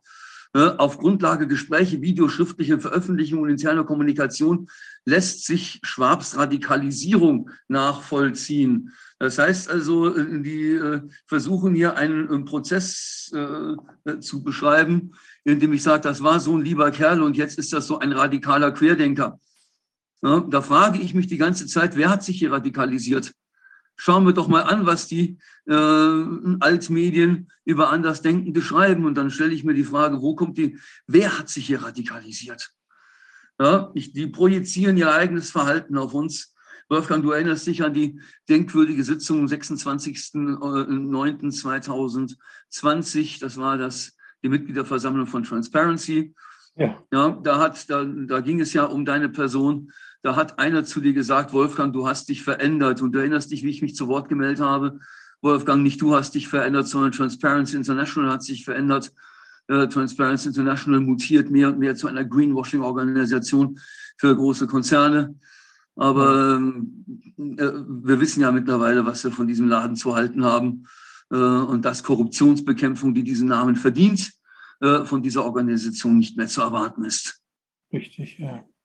Oh, ich habe noch nicht gekündigt, das muss ich dringend machen. Hm. Ja, ich auch noch nicht. Ich hatte gedacht, ich beobachte das noch mal eine Weile. Aber ja, wie lange da, da, kommt nichts mehr. ja. ja. Naja. Hm. Ja, zu Beginn hab, hätte ich noch juristisch argumentiert, steht es dann, allerdings würde ich dann immer mehr Sachverhalte beschrieben, die außerhalb meines Bereichs liegen, insbesondere die Musterschreiben zur einrichtungsbezogenen Impfpflicht oder eben die 180 Seiten lange Verteidigungsschrift, Wolfgang, für dich. Und da würden gängige Falschbehauptungen drinstehen. Das ist der Einschlagpunkt für eine mögliche äh, gerichtliche Verfolgung. Ja? Ich meine, den Prozess, den werde ich nicht einfach so eben aus der Portokasse vorfinanzieren können. Ich muss mir überlegen, wie ich das mache.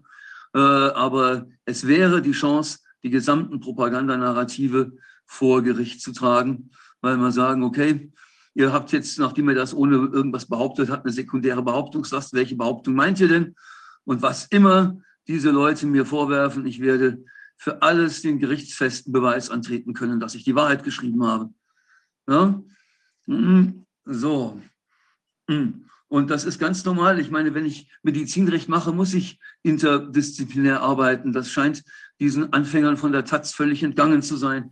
Ähm, da ist, äh, aber man sieht schon, wie die Leute arbeiten. Keine Fakten, keine Argumente, nur substanzloses Gebrüll. Genauso, Wolfgang, wie es damals am 19.03. aus der Federn von Malte Kreuzfeld bei dir war. Der konnte nichts äh, bringen, außer diese komischen Bilder aus Italien, von denen wir alle wissen, dass man mit ihnen zwar Stimmungen machen, ja. aber erzeugen, aber nicht Evidenz in wissenschaftlicher Qualität schöpfen kann. Hm? Da hat man auch die, die Darsteller, die ja auch selber Opfer waren, hat man da benutzt und missbraucht, um, um solche Bilder zu machen. Aber ich denke, wir haben ja inzwischen viel gelernt, wo diese sogenannten Faktenchecker dann auch gesponsert werden, wo sie ausgebildet werden. Das Pointer-Institut, das ist eigentlich ein Institut, was wir uns nochmal vornehmen müssten. Die Sponsoren dort, die dort dahinter stecken, und die sind ja alle ganz stolz, sie werden jetzt zertifiziert als, als Faktenchecker von diesem Institut und werden dann auf den Weg geschickt, offenbar. Also das mhm. ist etwas, was da die Hintergründe sind, dieses, äh, dieses, dieser Faktenchecker Brutstätte, darf ich mal so sagen, die, ja. die an Stelle von Wissenschaft getreten ist, die einfach was behaupten können, weil sie wissen, da ist die politische und wirtschaftliche Macht hinter ihnen. Äh, die haben die Landschaft total verdorben und die haben jede Diskussion abgewürgt. Das ist so schrecklich, das ist so wie, ich weiß nicht, es gibt in der Literatur, gibt es solche Beispiele, die fallen mir noch gar nicht ein, aber da wird einfach, äh, wird einfach was erfunden und das ist dann die Wahrheit. Und wenn man Macht hat, dann ist es schwer, sich dagegen aufzulehnen. Mhm. Aber wenn man keine Macht hat, ist es schwer, sich dagegen auf, weil die haben das Geld und da steht die Macht dahinter jetzt. Mhm. Ja. Die schreiben dann noch, sonst trifft Schwab viele Äußerungen, für die er fachlich eher keine Kompetenz hat. So behauptet etwa in einem Musterschreiben gegen die Maskenpflicht in Schulen, dass das Tragen der Maske genauso schlimm sei wie das Einleiten von CO2 ins Klassenzimmer. Also, dass die äh, CO2-Konzentration zu der Maske massiv ansteigt, das ist jetzt mittlerweile so eindeutig in der Wissenschaft belegt. Ich habe den Leuten von der Taz in, dem, in der Hintergrund-Mail-Korrespondenz ein paar Studien äh, geschickt und habe gesagt, wenn ihr euren Job ernst nehmt, dann berichtet ihr vielleicht mal darüber. Ja? So, aber wir werden auch gleich nachher noch zu den Dingen kommen, die nicht drin äh, stehen, obwohl, sie mich das, obwohl man mich dazu interviewt hat. Wie gemerkt, wie, interviewt meine ich damit, man hat mir schriftliche Fragen gestellt, nachdem ich ein mündliches Hintergrundgespräch verweigert habe. Äh, den Fehler, mündliche Interviews gegenüber einer solchen Hetzmeute äh, zu geben, habe ich einmal gemacht bei der Neuen Westfälischen letztes Jahr, den mache ich mir wieder. Ja, also wann immer äh, man Anfragen aus diesem Lager bekommt, äh, schön geschäftlich, schön schriftlich und so, dass man es äh, gegebenenfalls äh, auch gegen darstellungstechnisch verwenden kann, wenn einem das Wort im Mund herum gedreht wird. Da sind die nämlich auch ganz gut drin. So, ich mache dann mal weiter. Mhm. Er tritt fast zwei Dutzend Mal im selbsternannten Corona-Ausschuss auf. Ja, merkt ihr was? Ihr kommt hier auch drin vor der von einem seiner wissenschaftlichen Mitarbeiter geleitet wird, Justus, der ist, glaube ich, gar nicht, mit dabei, äh, gar nicht mehr dabei, äh, zu den Streams ja. dieser Corona-Leugner-Vereinigung, an denen unter anderem die Verschwörungsideologen Ken Jebsen und Sucharit Bhakti mitwirken, schaltet er sich aus dem Unibüro zu. Suharit Bhakti ist kein Verschwörungsideologe, Suharit Bhakti ist ein aufrechter Wissenschaftler, dem die Wissenschaft noch heilig ist und der immerhin jetzt die Dignität hat, dass das Bundesverwaltungsgericht ihn als Sachverständigen gehört hat ich weiß ja. nicht, ob das bis zur Taz vorgedrungen ist, aber ich glaube, davor haben die am allermeisten Angst, wenn sich zeigt, dass Bhakti mit allem Recht hatte und dass diese Herrschaften dann gegenüber ihrer eigenen Leserschaft im Erklärungsnotstand sind, äh, weil sie über die Covid-Injektionen ähm, mit großer Wahrscheinlichkeit anderthalb Jahre Unsinn berichtet haben. Ne? Aber ja. das, äh, da werden wir ja weitere, äh, den weiteren Verlauf des Verfahrens abwarten. Ähm, wir, ich habe ja letztes Mal schon gesagt, wir müssen weiter eisern am Ball bleiben, wir müssen gut vortragen, es ist noch gar nichts gewonnen. Aber äh, wir haben zumindest das Gefühl, dass uns ernsthaft Gehör geschenkt wird. Ja? So, ja. und mm, ich mache dann einfach mal weiter in diesem komischen Artikel. Dann gibt es an der ersten Uni, Uni erste Konsequenzen. Schwab wird aus der Jura Band, aus der Band der juristischen Fakultät geworfen, der als Keyboarder angehörte. Es geht um das, die Infektionsgefahr, weil er nicht geimpft ist. Das stimmt nicht. Diese Darstellung ist schlicht und ergreifend falsch. Der Grund, warum ich nicht äh, mehr dabei bin, sind meine öffentlichen Äußerungen zu Corona. Ja, und äh, die wollen nicht mehr mit mir auftreten, äh, äh weil sie sonst mit mir in Verbindung gebracht würden. Insoweit ist die Darstellung bei der Zeit richtig. Aber ansonsten hieß es immer, ja, ja, ähm, äh, man müsste doch zumindest erwarten, dass man die, da die Leute in der Band die, die Pandemie ernst nehmen. Ja? Idealerweise sei man geimpft, aber das scheint da nicht Zugangsvoraussetzung zu sein. Ähm, also äh, diese Mail-Korrespondenz, die habe ich noch sehr lebhaft in Erinnerung. Ähm, also die fehlende Impfung ist nicht der Grund gewesen, Warum? My piano has been vaccinated, not me, not me. Ja, ja, genau, ja, ja, genau. Ja. ähm, ich, muss, ich, ich, muss ganz ehrlich sagen, wir sehen hier eine, äh, ein Phänomen, das geradezu bemerkenswert ist. Und ich habe jetzt gerade, ich komme jetzt gerade von einer Wahlkampfveranstaltung in Köln, wo ich also genau so ein bisschen das Thema aufgeworfen habe, gut und böse, schwarz und weiß hat unsere Gesellschaft wirklich nicht mehr zu bieten. Und da bin ich auf dieses Phänomen eingegangen, dass Menschen, die, sich, die mich jahrelang kennen, die jahrelang wissen, wie ich als Mensch ticke und die meine Art offenbar zu schätzen gewusst haben, jetzt ihre eigene Wahrnehmung von meiner Person ersetzen durch eine Subsumption unter ein von, vom Staat definiertes Maß, was gut und böse ist. Schreib mir das mal auf, das brauche ich für meine Biografie. das haben wir alle erlebt. Ja. Ich selber habe es dann noch ein zweites Mal erlebt. Da war ich beim Landesparteitag.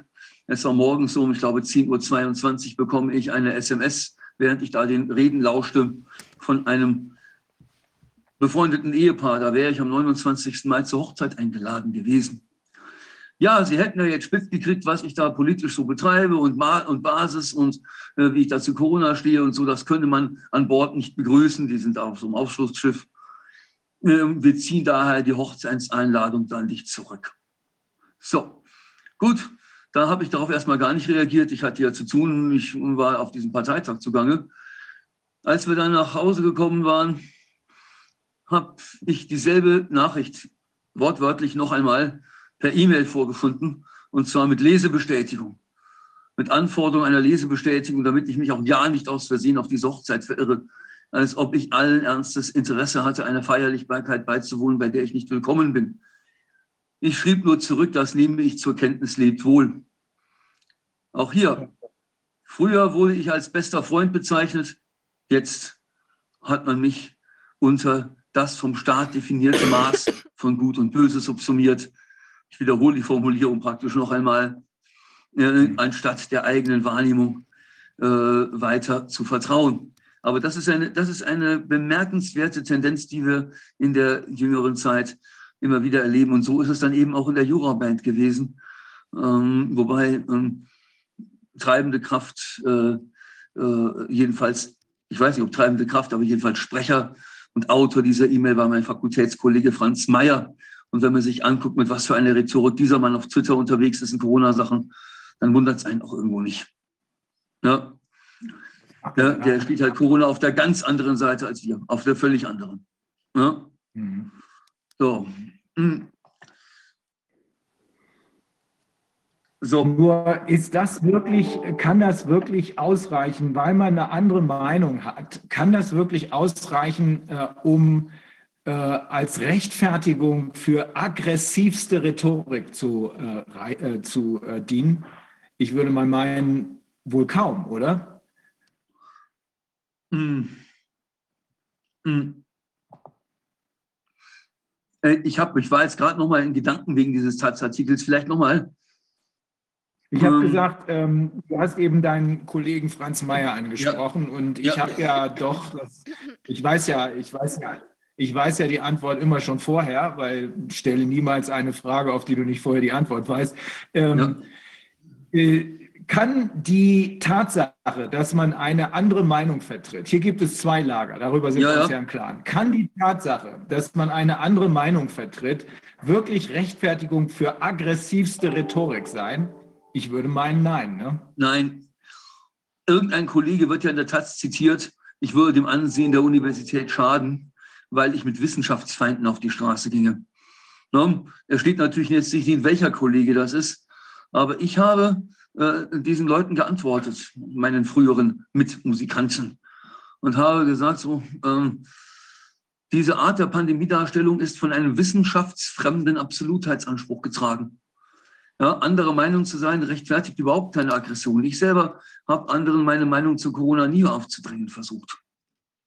Ja, ich habe nur, äh, ich habe mich also nur dagegen gewehrt, wenn man mich in diese Schuld, Angst und Schuldgefühl äh, reinsteckte. Wenn man mir sagte, Martin, wenn du die Regeln nicht einhältst, denk daran, was du anrichtest. Wenn man, so, wenn man mit sowas gekommen ist, dann bin ich also sehr kranzig geworden weil ich mich in diese Schuldgefühl-Narrative nicht reinpressen lasse. Aber vor allen Dingen, Musik soll eigentlich Menschen einen. Ja? Ich habe denen geschrieben, Leute, ich hätte überhaupt kein Problem gehabt, wenn ihr zu mir gesagt hättet, Martin, mit dir zusammen auftreten ein bisschen schwierig, weil wir dann in eine Kontaktschuld kommen. Mit dir zusammen spielen ist ein bisschen schwierig für uns, äh, äh, weil wenn wir das Gefühl haben, der Distanz über Corona hängt wie bei einem Proberaum, dann hat man sich in die Augen geguckt und mir gesagt, dann gehe ich mal eine Weile raus. Und wenn die Zeiten wieder besser werden, komme ich wieder zurück. Da hätte ich keinen Schmerz mit gehabt. Dann hätte man sich hinter die Augen gucken können. Aber mir wurde aus dem Nichts einseitig mit einer Mail, die vor Bösartigkeit nur so trief der Stuhl vor die Tür gesetzt. Die Mail kam am 26.10. irgendwann nachts um drei. Ne? Und äh, mir dann hier. Ja. Martin, wenn du da zurückguckst, ähm, das kennen wir ja alle. Wir alle haben das erlebt, dass äh, jemand, der auf der anderen Seite steht, der eine andere Meinung vertritt, in aller Regel schwer verängstigt ist auch, äh, dass mhm. die äh, quasi um sich schlagen. Ähm, es gibt über mich ja auch etliche Tonnen an Berichten, sowohl in den USA als auch in Deutschland. Und in einem dieser neueren Berichte wird dann jemand zitiert, der sich als mein Freund bezeichnet, als mein Freund bezeichnet. Äh, ja, er würde mhm. nämlich seit zehn Jahren, da sei er mit mir befreundet und äh, das sei schon alles so, wie ich ähm, äh, das sage oder wie mir unterstellt wird. Das sei tatsächlich von mir so gesagt worden. Völliger Blödsinn. Äh, aber ich würde das ja auch ernsthaft glauben. Also, erstens, der will natürlich nicht genannt werden. Erstens, die andere Seite sowohl die Protagonisten als auch die Leute, auf die sie sich beziehen zum Beweis ihrer Thesen, sind ausnahmslos feige Gesellen, feige Ratten. Keiner von denen traut sich wirklich ins Gespräch zu gehen mit uns, schon gar nicht in eine öffentliche Diskussion zu gehen. Und zweitens, ich habe noch nie einen Freund gehabt, der ein Feigling ist. Also wer immer da ernsthaft, falls er nicht frei erfunden ist, ernsthaft behauptet, er sei mein Freund und würde mich seit zehn Jahren kennen, aber er würde es nicht wagen, auszudrücken, das ist doch nicht mein Freund. Ist das nicht in Hindsight, ähm, also wie gesagt, das kann auch sein, dass der frei erfunden wurde, weil wir wissen ja, wie die Presse arbeitet, die Mainstream-Presse. Aber ist das nicht immer wieder die Erkenntnis, die man gewinnt, wenn Menschen äh, sagen, oh nee, ich möchte aber eigentlich mit dir nichts mehr zu tun haben oder ich möchte aber eigentlich keine Messages von dir kriegen?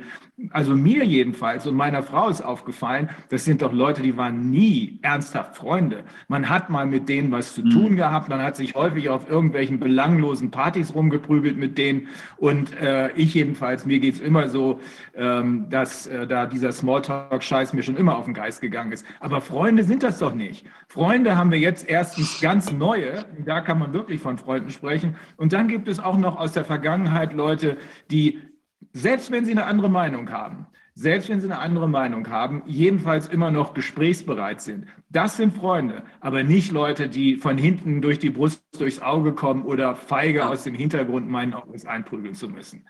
Fuck them. Ja, ich mach mal, ich mach mal weiter. Ja. Naja, die jetzt äh, schreiben die währenddessen berichtet die Lokalpresse, dass er, sprich ich, Kontakt zu einer rechtsextremen Impfgegnerin pflege, als die Runde macht, dass Schwab bei der Querdenken-Demo im März auftrat. Das war diese Rede, die ich am 18.03.2022, praktisch exakt zwei Jahre nach Angela Merkels Lockdown-Fernsehansprache vom 18. März 2020 wird die Kritik lauter, muss die Lehre wirklich so einen Querdenker-Prof aushalten? So, und dann kommt eben die, äh, also das mit dieser angeblich rechtsextremen Impfgegnerin, das sind Gerüchte, die ein anonymes Recherchekollektiv äh, Ostwestfalen-Lippe, so ein, so ein, ein sogenanntes antifaschistisches Recherchekollektiv in die Welt gesetzt hat, die nie jemand überprüft hat, die sich verselbstständigt haben. Auch die Lokalpresse hat das nicht selber recherchiert. Die haben das kritiklos von diesem Recherchekollektiv übernommen. Das sind anonyme Feiglinge, die äh, im Schatten der Anonymität, ohne Impressum, ohne presserechtlich Verantwortlichen gegen mich hetzen. So, die behaupten irgendwas. Das wird von der Neuen Westfälischen kritiklos übernommen. Das wird vom WDR kritiklos übernommen. Das wird äh, vom AStA kritiklos übernommen. Und das wird offensichtlich äh, auch von der jüdischen Hochschulgruppe Bielefeld kritiklos übernommen. Die schreiben nämlich, das wird hier auch referiert, die Beweislage sei erdrückend, dass ich mich im verschwörungsideologischen und neonazistischen Milieu bewege. Die bringen aber nicht einen einzigen Beleg, nicht einen einzigen. Hätten die mal mein Papier gelesen, das habe ich den Menschen von der Taz auch geschrieben, dann hätten die mal gesehen, wie viele Fundstellen ich aus dem israelisch-jüdischen Kulturkreis in meinem Paper für Wolfgang Wodak zitiert habe. Allen voran äh, habe ich an mehreren Stellen ins Feld geführt, einen Beitrag von Udi Kimbron, Uri Gabisch, Eya Schacher und Michael Levitt im Haaretz vom 20.07.2020. Michael Levitt kennen wir ja, Chemie-Nobelpreisträger vor ein paar Jahren gewesen, die also im Ton sachlich, aber in der Sache knallhart mit dieser Lockdown-Politik abgerechnet haben. Dann hatte ich auch eine israelische Studie äh, über Sinn und Unsinn von Lockdown-Maßnahmen schon im April 2020. Dann hatte ich mehrfach äh, die, das Magazin Israel heute zitiert. Also man kann jetzt wirklich nicht behaupten, hm, ich wäre im antisemitischen Bereich unterwegs, sonst würde ich, mich auf, würde ich nicht auf solche Fundstellen zurückgreifen. Das, äh, man hat bei, den, bei der jüdischen Hochschulgruppe das Gefühl, die plappern das alles einfach nach und lassen sich dafür eine Agenda vor den Karren sparen, spannen, ohne überhaupt selber zu wissen, ne, was äh, das, äh, wofür sie da eingesetzt werden sollen auf Nachfolger der Taz scheinen die wohl angenehm zu haben, ja, der geht ja mit irgendwelchen, ähm, äh, wie heißt das, ich lese das mal vor hier. Äh, äh, hm. die Gruppe bezieht sich darauf, dass auf seinen Demos auch Reichsbürger und Mitglieder der identitären, Bewe identitären Bewegung der AfD anwesend sind. So, Achtung. Und jetzt kommt ich komme zu, einer, zu zwei, zu, zu einer ganz wichtigen Feststellung. Das hat mich dann natürlich in seinem, in seinen Hintergrund fragen, auch wie, Sie haben sich doch von Rechtsextremismus distanziert, wie passt das zusammen, dass Sie auf Demos mitlaufen, wo auch, äh, wo auch Rechtsextreme sind? Und dann habe ich dem eine Antwort gegeben und die möchte ich hier besonders prononciert in den Vordergrund stellen, habe ich jetzt gerade eben in Köln auch gemacht. Denn das ist der, das ist der Konter, den ich jedem empfehle, der sich dieses gängige äh, Pseudo-Argument anhören muss. Ich habe denen gesagt, in, der, in dieser Logik reichte ein einziger Rechtsextremer in der gesamten Versammlung, um dieser Veranstaltung den Stempel der Illegitimität aufzudrücken. Wenn ich so denke, gebe ich Rechtsextremen eine unglaubliche Macht. Die Macht durch ihre bloße Präsenz über Legitimität oder Illegitimität einer Versammlung, einer politischen Veranstaltung zu entscheiden. Wer Rechtsextremen eine solche Macht gibt, muss sein eigenes Verhältnis zum Rechtsextremismus klären. Und wenn er bei sich selber aufgeräumt hat, dann mag er sich mit uns weiter unterhalten. Diesen Konter empfehle ich allen, die sich dieses Pseudo-Argument, von da sind ja auch hier Nazis mitgelaufen, äh, anhören müssen. Denn das entlarvt die scheinheilige Verlogenheit selbsternannter Tugendwächter bis auf die Knochen. Ja? Ein wichtiger Punkt ist ja auch noch, also ich meine, wenn da einer mitläuft, der gar nicht erkennbar ist, weil er irgendeinen ein, ähm, Hitlergruß macht oder irgendein ein entsprechendes Symbol trägt oder irgendwie sonst was.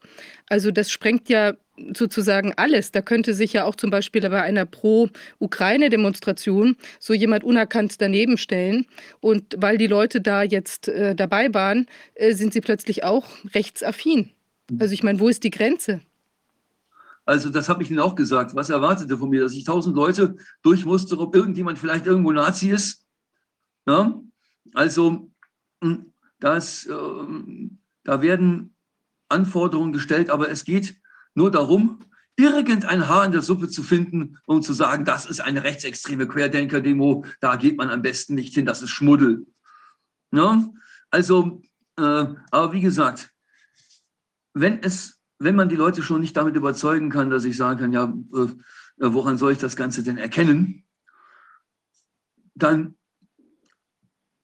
dann werde ich, äh, dann kann ich immerhin sagen, jupp, wie viel Macht gebt ihr den Rechtsextremen, wenn ihr, ihr ihre, die bloße Präsenz von Einzelnen von ihnen, wenn das lauter Neonazis sind, dann gehe ich natürlich da nicht hin.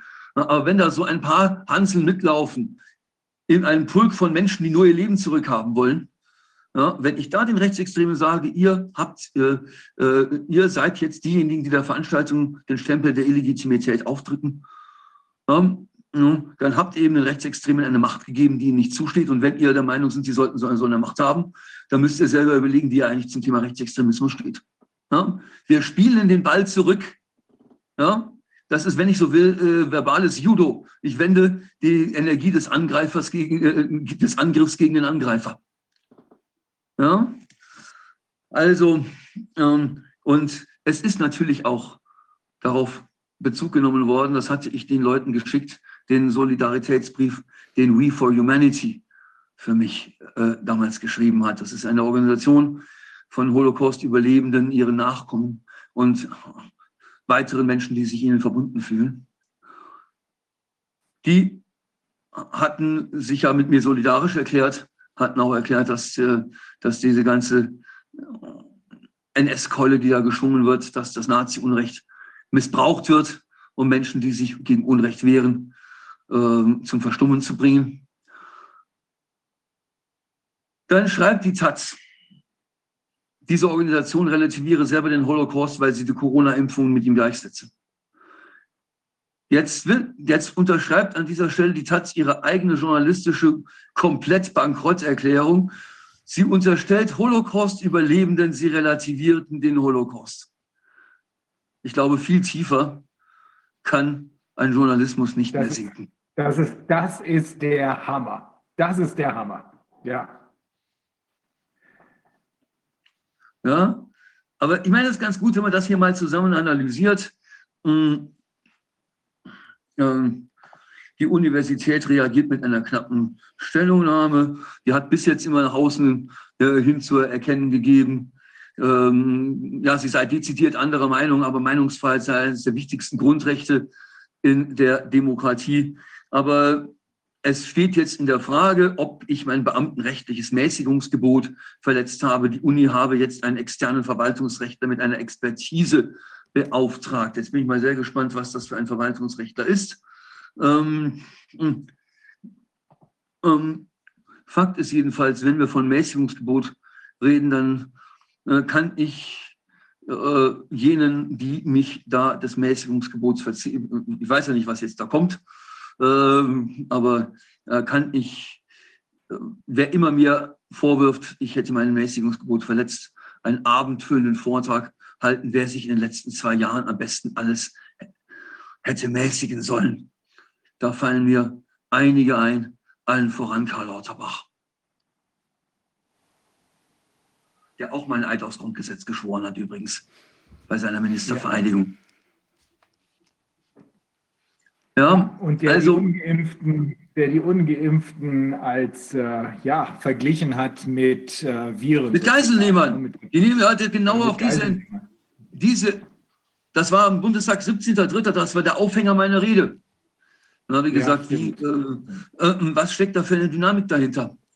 Und die Rede, die ich dort gehalten habe, äh, war halt der Versuch, die rhetorischen Muster hinter dieser Feindbildrhetorik ähm, freizulegen. Ich habe den Leuten gesagt, dass das, das Feindbild Corona-Leugner wurde angeknüpft an ein bereits vorhandenes Feindbild, nämlich den Klimaleugner. Wolfgang, du erinnerst dich, was über dich am 20.03.2020 als Volksver Volksverpetzer stand. Klimaleugner gleich Corona-Leugner. Du hattest zum Klima nie irgendwas gesagt, aber Hauptsache, sie hatten dich mal in irgendeine Schublade gesteckt. Ja? Genau. Und dann hat man eben äh, Corona-Leugner gleich Nazi. Und als man gemerkt hat, dass das immer mehr langweilt, ähm, hat Wladimir Putin äh, den äh, Scharfmachern den Gefallen getan.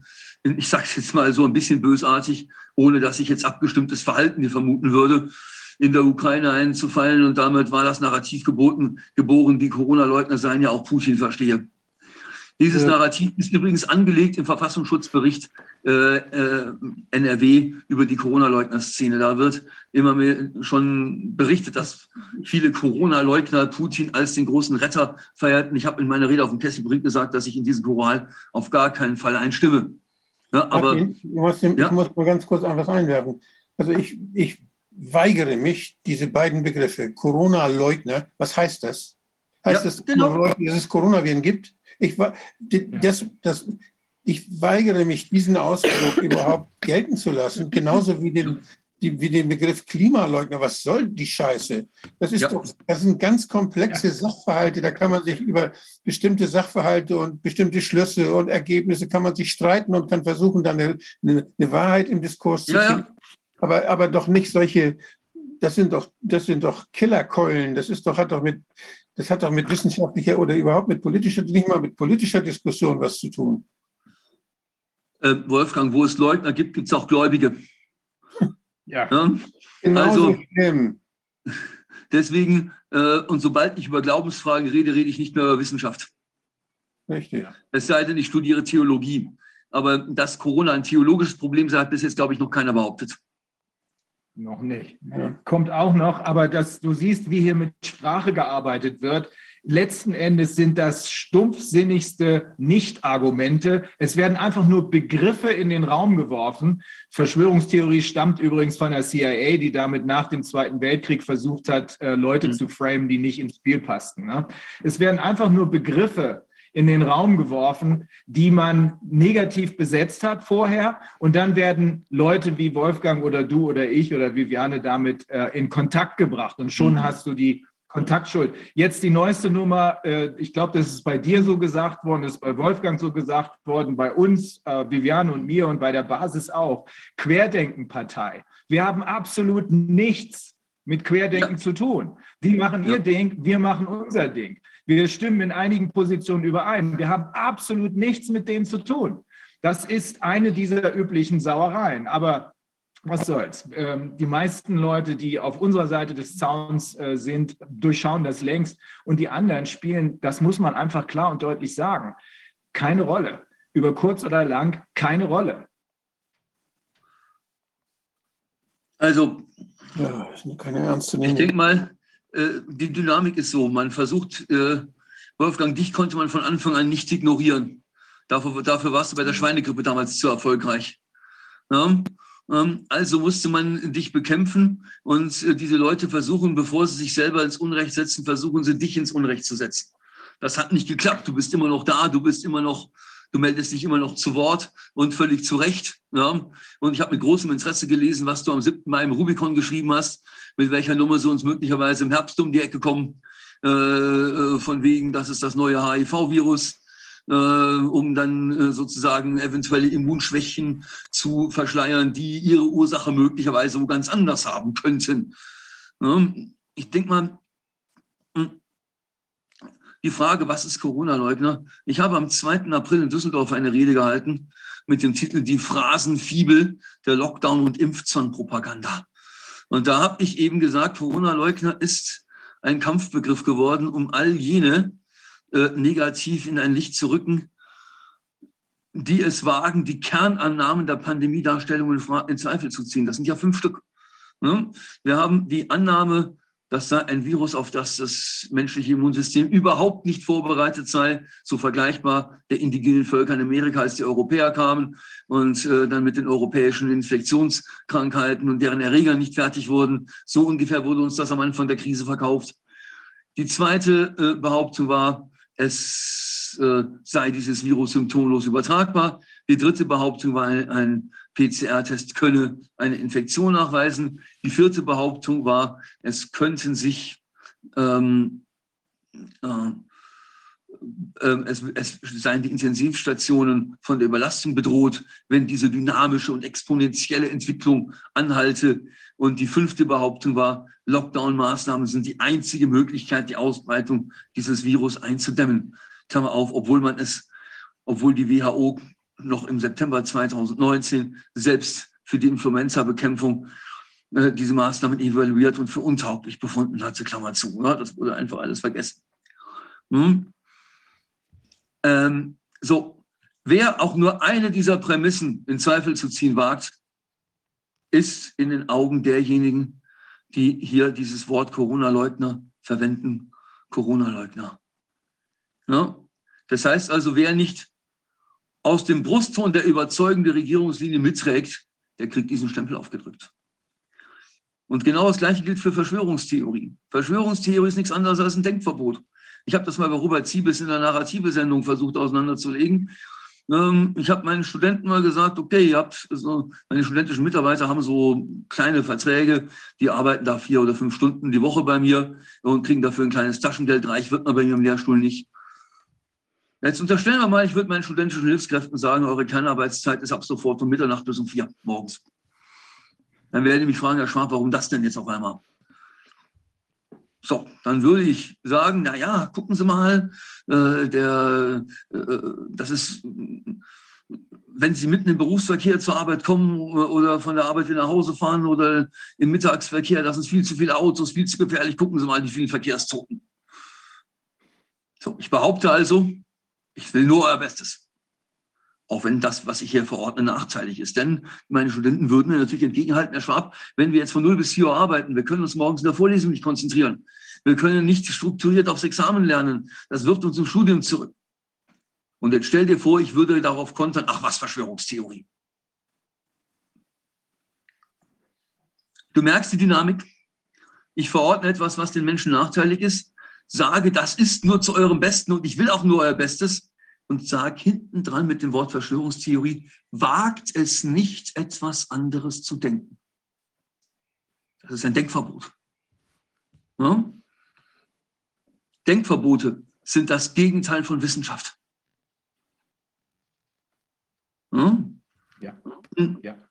Und wenn man, ich meine, es war ja am Anfang, das war, äh, wurde ja sogar gesagt, dass ein PCR-Test keine Infektion nachweise, sei eine Verschwörungstheorie. Ja, völliger Quatsch. Das ist ein Hinweis auf die immanenten Leistungsgrenzen dieser, dieser Labormethode. Ja, hat mit Verschwörungstheorie überhaupt nichts zu tun. Und einer der Haupt, ähm, eine der Hauptargumentationskeulen derer, die dieses Wort immer in den Mund nehmen, ist, ja, ihr habt da gar keine Belege. Da habe ich mich in Düsseldorf einmal hingestellt und habe gesagt, na, dann wollen wir doch mal gucken. Eine Verschwörungstheorie ist, die wollen uns in, den digitales, in eine digitale Währung treiben und uns von derselbigen abkoppeln, wenn wir nicht brav sind. Verschwörungstheorie, dann gucken wir mal nach Kanada, was sie mit den Truckern gemacht haben. Haben ihnen die Konten gesperrt. Und auf einmal haben die Menschen in Kanada gesehen, wow, das, das, das, die, die meinen es ernst. Zweites Beispiel. Verschwörungstheorie, die wollen uns alle chippen, damit sie sehen, wer, wer geimpft ist und wer nicht. Ja, damit wir gar kein Ausweispapier mehr vorweisen müssen, sondern dass allein eine, äh, irgendein Scangerät äh, an den Körper gehalten wird und schon sehen sie den Impfstatus. Verschwörungstheorie, na dann lesen wir doch mal Wales Online vom 2.1.2022. Da wird der Geschäftsführer eines schwedischen Startup-Unternehmens interviewt mit dem schönen Namen Disruptive Subdermals. Die haben am 23.12.2021 auf ihrer Homepage eine Technologie vorgestellt, die genau das kann. Das Zeug kommt mit Mikronadeln unter die Haut und schon kann ich den Impfstatus am menschlichen Körper ablesen. Der Geschäftsführer dieser Firma wird in Wales Online mit den Worten zitiert, This technology is here to stay, whether we like it or not. Ja? Diese Technologie ist da, um zu bleiben, ob es uns passt oder nicht. Dann habe ich mich natürlich auf der Homepage von Disruptive Subdermals mal rumgetrieben. Da stand das tatsächlich auch drin. Und äh, die haben natürlich gesagt, ja, wir liefern nur die Technologie, was der Anwender damit macht, da haben wir keinen Einfluss drauf. Nach dem Motto, wir verkaufen das Zeug nur. Ich habe nur in Düsseldorf gesagt, ich kann mir für diese Technologie nicht eine einzige Einsatzmöglichkeit vorstellen, die mir Beruhigung stiften würde. So, egal ob die uns jetzt chippen wollen oder nicht, jedenfalls, sie haben eine Technologie in der Hand, bei der sich nur noch die Frage stellt, wer erwirbt diese Technologie, was macht er damit, welches Interesse könnte er damit haben. So, für mich sind das jetzt keine Verschwörungstheorien, für mich sind das Ermittlungshypothesen. Hm? So, das heißt also, wenn man mir jetzt für diese Dinge Verletzung des Mäßigungsgebots nach, äh, vorwirft, sehe ich dem sehr gelassen entgegen, denn ich kann alles belegen. Alles. Ja? ja? Deswegen, werden Sie, des, deswegen werden Sie dir dafür auch keine Bühne bieten wollen. Äh, ein öffentliches oder auch ein Disziplinarverfahren würde dir aber eine Bühne bieten. Da bin ich mal sehr gespannt. Wir werden sehen, was passiert. Ähm, ähm, aber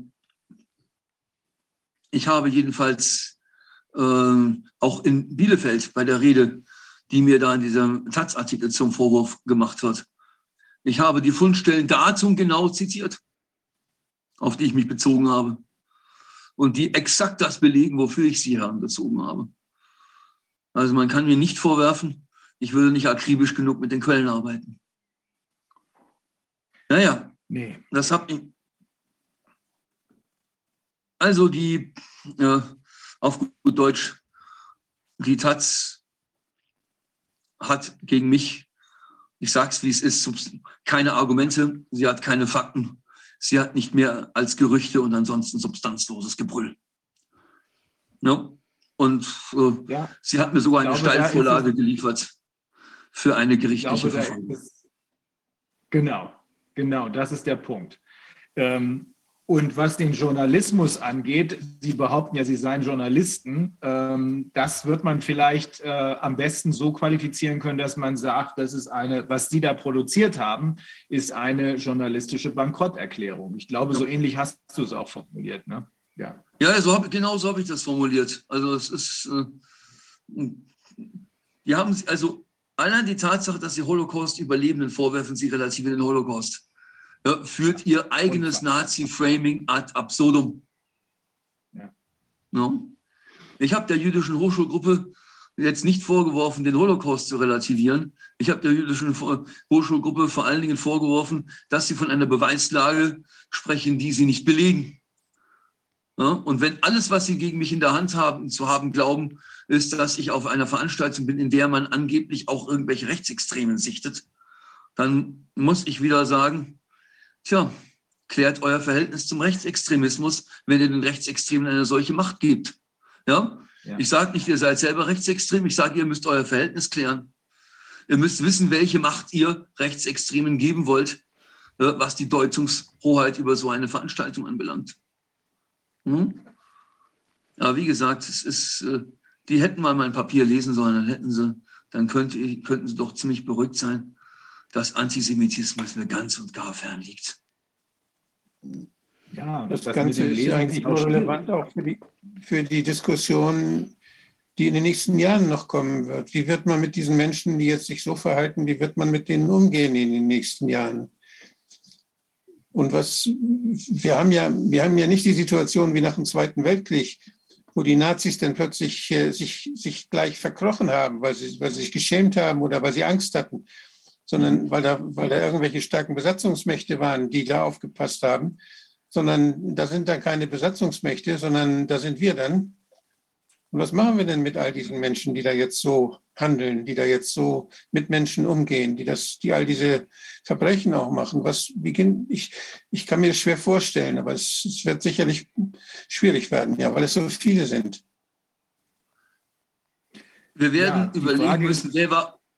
Entschuldigung, Rainer. Nee, nee, alles gut, Martin. Ich wollte nur sagen, die Frage ist, wie viele sind dann noch da, wenn es zum großen Knall kommt? Wie viele müssen wir dann mit juristischen und anderen Mitteln noch quasi zusammenfegen?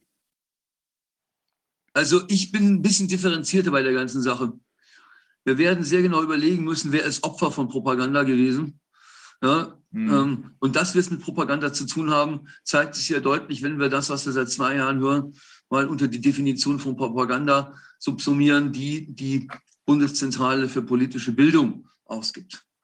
Ja, da ist es ja so, Propaganda will nicht überzeugen und setzt nicht auf Diskurs, sondern auf Emotionen wie etwa Angst oder Schuldgefühle. Siehe Panikpapier damals. Ne? Genau darum geht es. Ja, man soll Angst haben, sich zu infizieren und äh, man, soll Schuld, man soll Schuldgefühle haben, wenn ich das nicht mache, stirbt die Oma. Ne? So stand das in dem Panikpapier drin. Dann wird einem das Denken abgenommen und dem Adressaten der Propaganda suggeriert, er liege mit der übernommenen Meinung richtig. Ja? So, genau das wird uns ja gesagt. Gut handelt und redlich denkt, wer sich der Regierung in ihrem Handeln und Denken folgt. Schlecht handelt und unredlich denkt, wer sich dem verweigert. Das ist wieder diese staatlich angemaßte Deutungshoheit über Gut und Böse, ja, zu der der Staat kein Recht hat. Der Staat hat auch kein Recht zu sagen, wer sich impfen lässt, ist solidarisch und alle anderen sind es nicht. Es geht nicht. Der Staat hat nicht das Recht, über Gut und Böse eines ganzen Menschen zu entscheiden. Der Staat hat allenfalls das Recht, dem Täter, der ein ethisches Minimum schuldig bleibt, für die Tat zu bestrafen, indem er ihm sagt, das, was du hier gemacht hast, kann die Gemeinschaft so nicht hinnehmen. Und wir haben es dir vorher gesagt, da stand im Strafgesetzbuch drin, du hast es trotzdem gemacht und jetzt zeigen wir, dass wir es ernst meinen. Das ist, das, die- Tat, das, ist das Tatstrafrecht, wie wir es im Rechtsstaatsprinzip haben. Was wir hier immer mehr merken, ist, man will da ein Täterstrafrecht ausmachen. Der ist böse, also kriegt er auf die Mütze. Und da müssen wir aufpassen, dass wir da nicht hinkommen. Martin, ich habe mich ja sehr intensiv befasst mit der Korruption im Gesundheitswesen. Und da gab es ja das neue Gesetz äh, zur Bestrafung von Korruption im Gesundheitswesen. Mhm. Und äh, das haben wir versucht zu erkämpfen. Das ist aber sehr, sehr, das be bekämpft praktisch nur den, den unfairen, unlauteren Wettbewerb im Gesundheitswesen, der durch Korruption dann entsteht. Aber sonst, aber sonst nicht das, was den Menschen anvertraut ist, zum Beispiel durch ihren Berufseid oder durch ihre, durch ihren beruflichen Auftrag. Das ist, wird dadurch, das wird dann auch nicht geschützt. Also wenn jetzt jemand alles das, was er als beruflichen Auftrag hat, weshalb er, weshalb die Leute sich nackt ausziehen und ihre, ihre, ihre, ihre Gesundheit offenbaren, ihre intimsten Daten offenbaren, da geht man ja davon aus, dass man diesen Menschen vertrauen kann. Dem wird Vertrauen entgegengebracht, den Ärzten, den, den Leuten im Gesundheitswesen. Und äh, das, das, das jetzt, wenn das jetzt verraten wird, weil, wegen, weil die Ärzte ein Opfer der Propaganda geworden sind, dann ist das eine Sache. Aber wenn sie dann gleichzeitig dafür Geld kassieren, dann ist das oder persönliche Vorteile haben in der Karriere, dann ist das etwas anderes. Und ich denke, das muss man unterscheiden. Denn wenn es, meiner Meinung nach ist das Korruption. Sie haben das, was ihnen anvertraut wurde, zum persönlichen Vorteil verraten.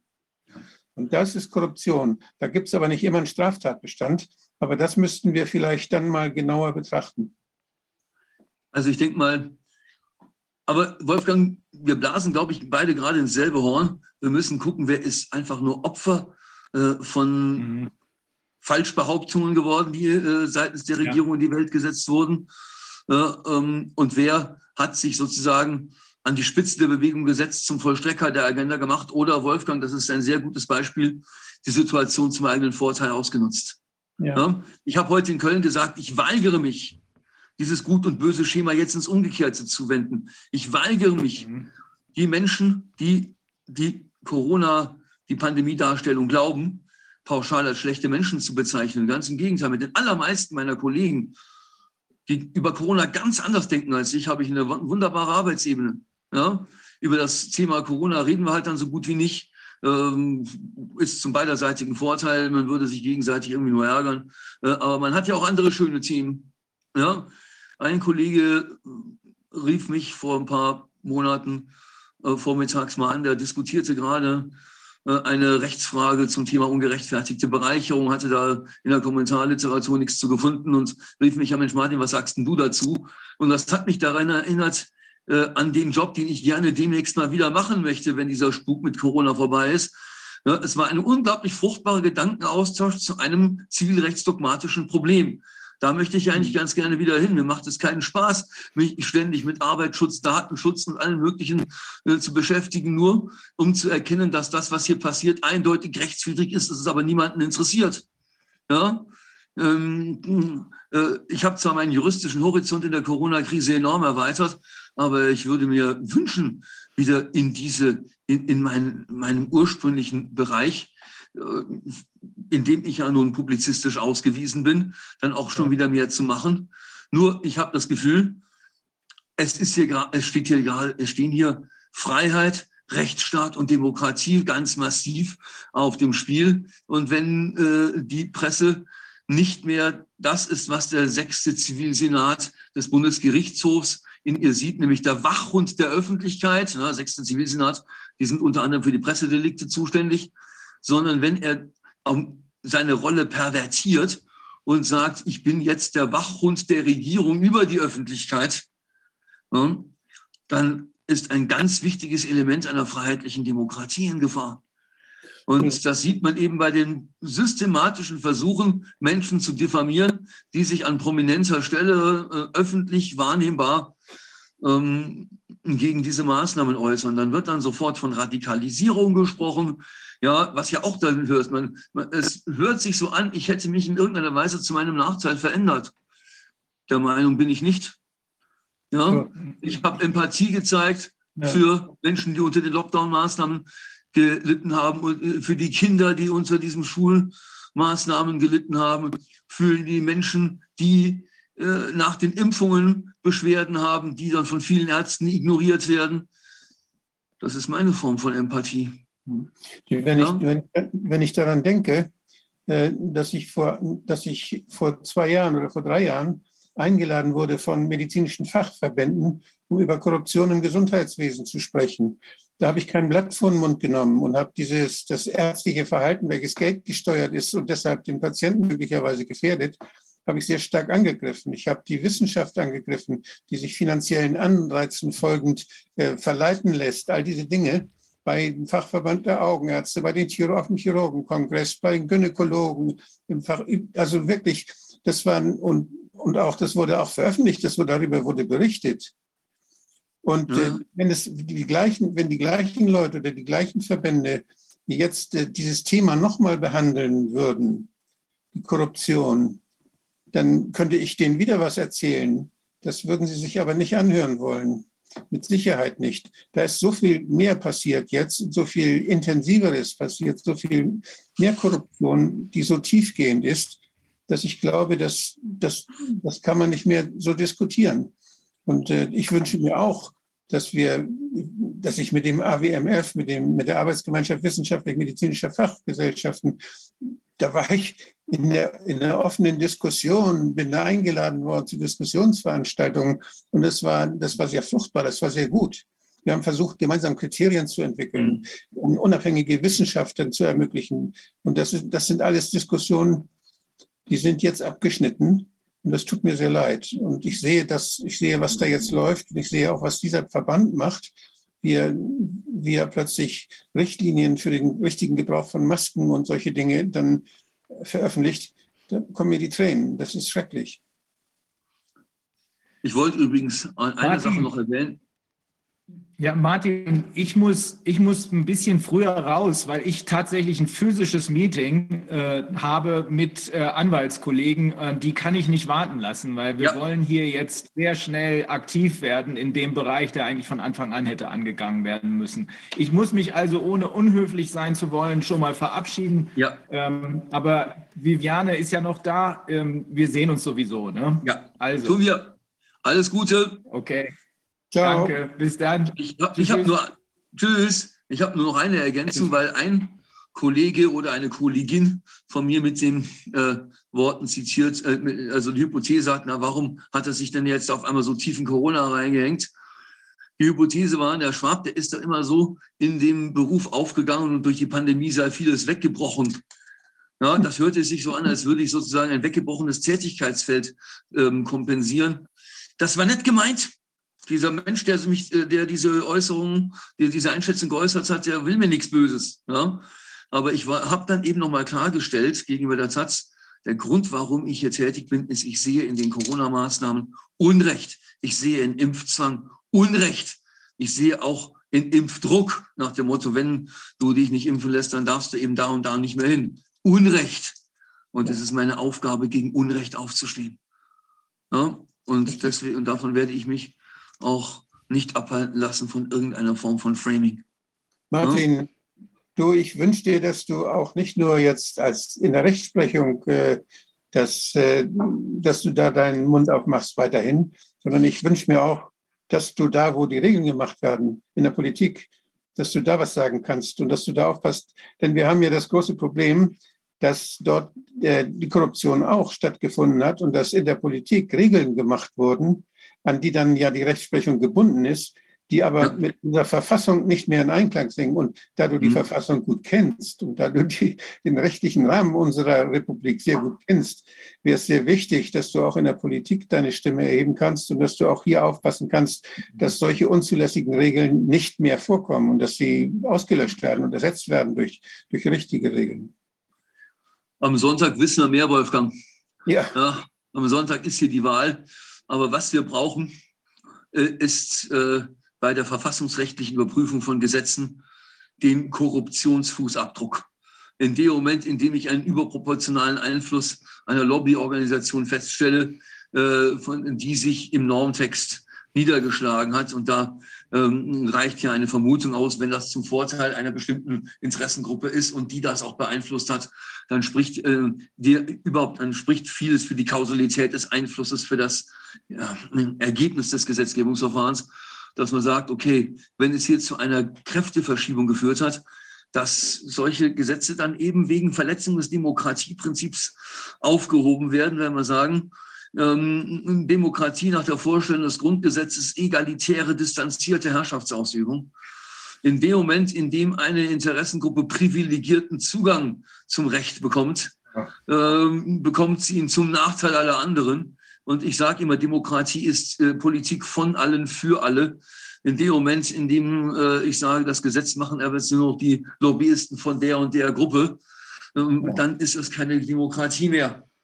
ich habe da eine Ein Hypothese. äußerer Formalmechanismus. Ich habe da eine Hypothese aufgestellt, die lautet, äh, dass die Komplexität eines Gesetzestextes in direktem Verhältnis steht zum Lobbyeinfluss. Hm. Vielleicht kannst du das mal prüfen lassen. Das habe ich auch schon gehört, dass die, dass die Gesetze immer komplizierter werden und die Lobbyisten dann irgendwas äh, reinschreiben. Hauptsache ähm, äh, der eigenen Klientel Das steht- wird nicht das. Das darf aber noch- keiner merken und deswegen wird Ja, das so das ver- verquast formuliert. Ja? Da stehen nur noch die Juristen von, von Ernest Young und PricewaterhouseCoopers. Ja, also es gibt viel aufzuräumen. Äh, wir müssen das anpacken, wenn wir dann die Gelegenheit haben. Ähm, Martin, toll, dass du heute bei uns sein konntest und ich wünsche für Sonntag ganz viel Erfolg. Ist ja die Wahl in NRW und du trittst da an für die Basis. können wir hier ja sagen. Und ähm, ich finde, du hast die richtige Einstellung zu der ganzen Angelegenheit. Es geht wirklich darum, das Grundgesetz und unsere Grundrechte äh, hier wieder in, wie will man sagen, in Kraft zu setzen und auch Maßnahmen zu ergreifen, dass es eben nicht mehr zu diesen korrupten Strukturen und der Zersetzung, der inneren äh, Zersetzung äh, eben unserer Demokratie kommen kann. Es ist ganz wichtig, dass Menschen wie du auch eben entsprechend mitdenken können bei solchen äh, wichtigen, für uns allen, alle hochwichtigen äh, Entscheidungen und Entwicklungen. Ja, also Toi, wir toi. müssen weiter wachsen. Wir, Ja, toi, toi wünsche ich uns allen. Dankeschön. Wir müssen weiter wachsam bleiben. Wir haben ja vielleicht mitbekommen, dass zwei prominente äh, Köpfe des Corona-Maßnahmen-Widerstands jetzt gerade massive Probleme vor den Gerichten haben. Suharit Bhakti ist angeklagt worden wegen Volksverhetzung, wegen eines Interviews bei Kai Stut. Und äh, Ronny Weikel, Gynäkologe aus Passau, ist wegen angeblich falscher Maskenatteste äh, in erster Instanz verurteilt worden. Ähm, beide Vorgänge sind noch nicht so, dass ich mich öffentlich dazu äußern kann, weil ich noch zu wenig eingearbeitet bin. Ähm, aber äh, äh, wenn äh, das gewünscht ist, werde ich gerne auch darüber Rede und Antwort stehen. Ich hatte mir das heute, heute eigentlich aufgeschrieben, aber äh, es hätte die heutige Sitzung überfrachtet und äh, ich bin auch nicht, äh, bin aus Zeitgründen nicht so mit der Vorbereitung vorangeschritten, wie ich mir das selber gewünscht hätte. Ja, Sehr gut, Martin, da kommen wir bei einer anderen Gelegenheit wieder drauf zurück. Ich glaube, es ist sehr wichtig, Ja. dass wir uns damit auch nochmal auseinandersetzen und eben auch Ja. entsprechend vielleicht auch anderweitig bedrohten äh, ähm, Personen äh, dann auch vielleicht einen- eine Leitplanke geben können, was eben, wie man damit umzugehen hat oder wie die Sache zu sehen ist.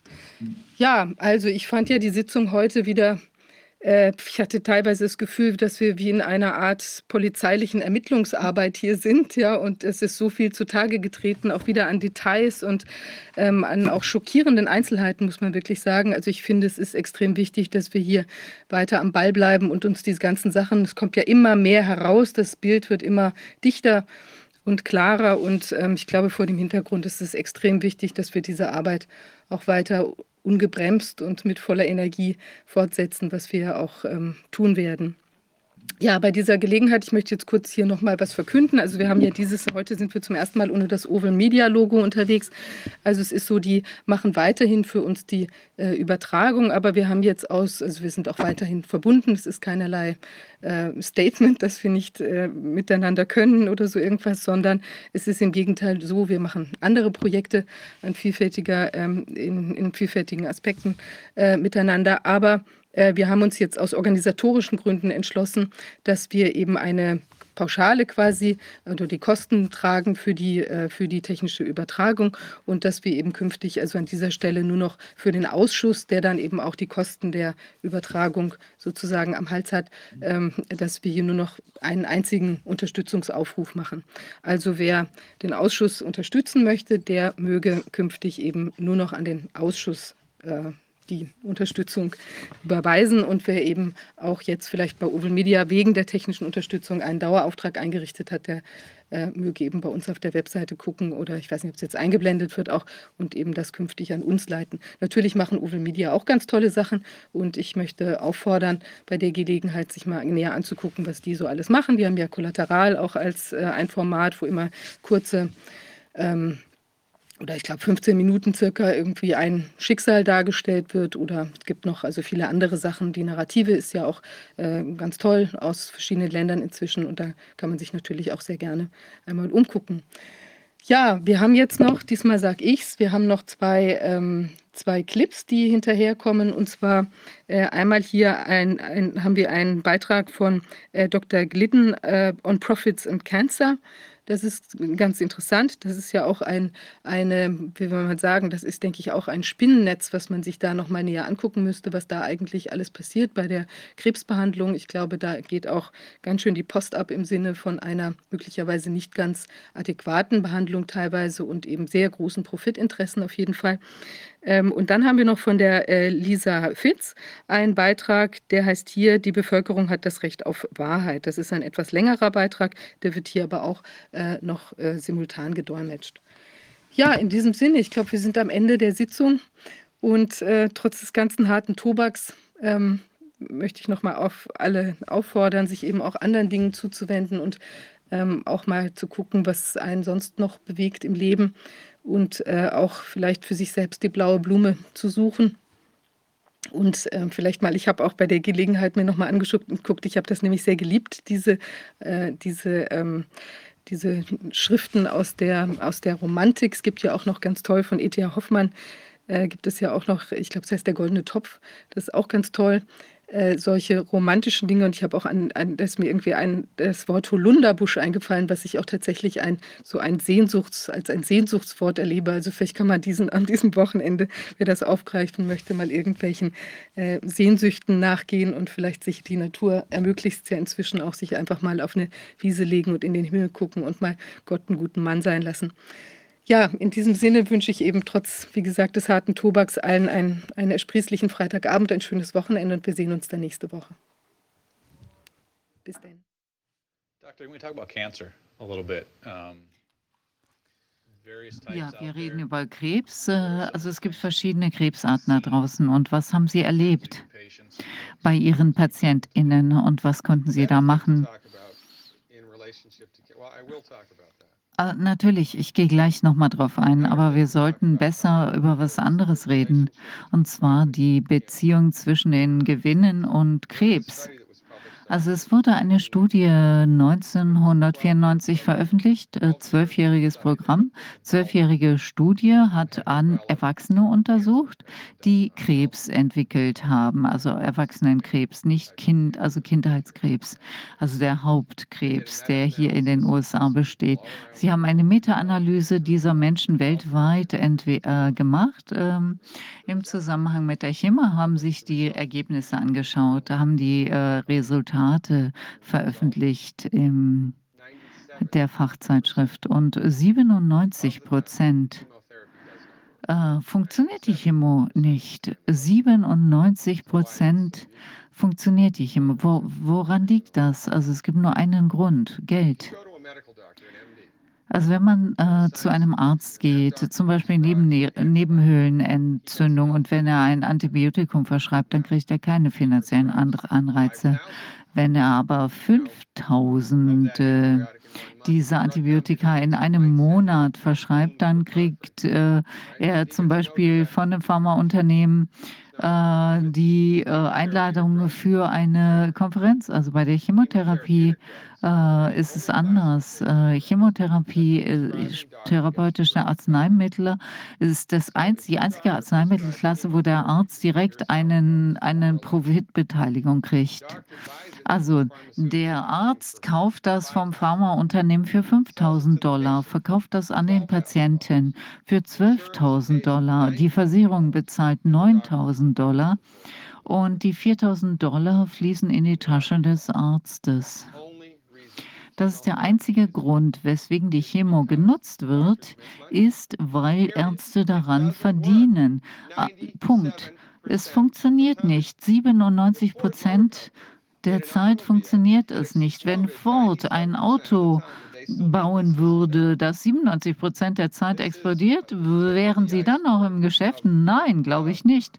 Das ist doch nur die Spitze des Eisbergs der Steuerung, die die oder der Einflussnahme, die die Pharmaunternehmen auf uns ausüben. Die meisten Leute haben überhaupt keine Ahnung darüber. Ich habe äh, ein Buch geschrieben. Der Arzt hat keine Kleider, heißt es hier. Ich habe hier eine Stichliste aufge, eine Checkliste aufgeführt, wo jeder Chemo- oder Krebspatient die jeder Krebspatient seinem Arzt ähm, stellen sollte. Also der Arzt äh, hat, also Ärzte haben Patienten rausgeschmissen, weil ihnen diese Fragen gestellt wurden. Die waren ganz einfach so sauer. Die ähm, der Krebs ist kein reduktionistisches Phänomen. Krebs ist ein holistisches Phänomen. Wenn man eine reduktionistische Methode anwendet auf ein holistisches Phänomen, dann verpasst man jedes Mal den Bus. Also da äh, kommt man, also Medi Ärzte sind wie äh, farbenblind. Die können zwar sehen, okay, das ist ein das ist ein Bus, die sehen irgendwie die Umrisse, aber sie sind absolut blind für die Farben, für die Texturen, die die Details ausmachen. Und bei Krebs ist es nicht anders. Der wichtigste Grund, warum Menschen Krebs kriegen in den USA und warum wir erschreckende Ergebnisse haben, ist folgender, dass die Ärzte sitzen am Forschungsbussteuer. Die Leute kriegen 5000 Dollar für ähm, meinetwegen für Her äh, Brustkrebs. Also nichts geht in homöopathische Arzneimittel oder alternative Arzneimittel. Nein, alles fließt in Arzneimittel und in äh, Operationen, die nicht funktionieren. Warum äh, pfeifen sich die Frauen kein Selen rein? Also wenn jede, äh, wenn jede Frau 200 Mikrogramm pro Selen, äh, Selen pro Tag zu sich nehmen würde, dann hätten wir Brustkrebs ausgerottet innerhalb von einer Generation. Das liegt daran, dass die Brustkrebsbranche ganz einfach ein Riesengeschäft ist in den USA. Die meisten machen einen Kotau vor dem Altar der ärzteverordneten Hightech-Medizin und das ist einfach schäbig.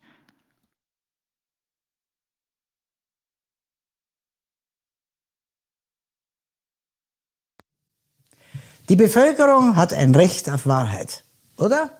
Also, und die Wahrheit ist, die Amis sind die Guten, die Russen die Bösen und fertig, oder? Oder ähm, ist es doch nicht so einfach? Also wenn es euch interessiert, wie es weitergeht und was ich dazu sage, dann bleibt bitte dran. Und wenn es euch gefallen hat, äh, bitte Daumen hoch, könnt auch den Kanal abonnieren. Und jetzt viel Spaß mit meinem neuen Beitrag für die Nachdenkseiten.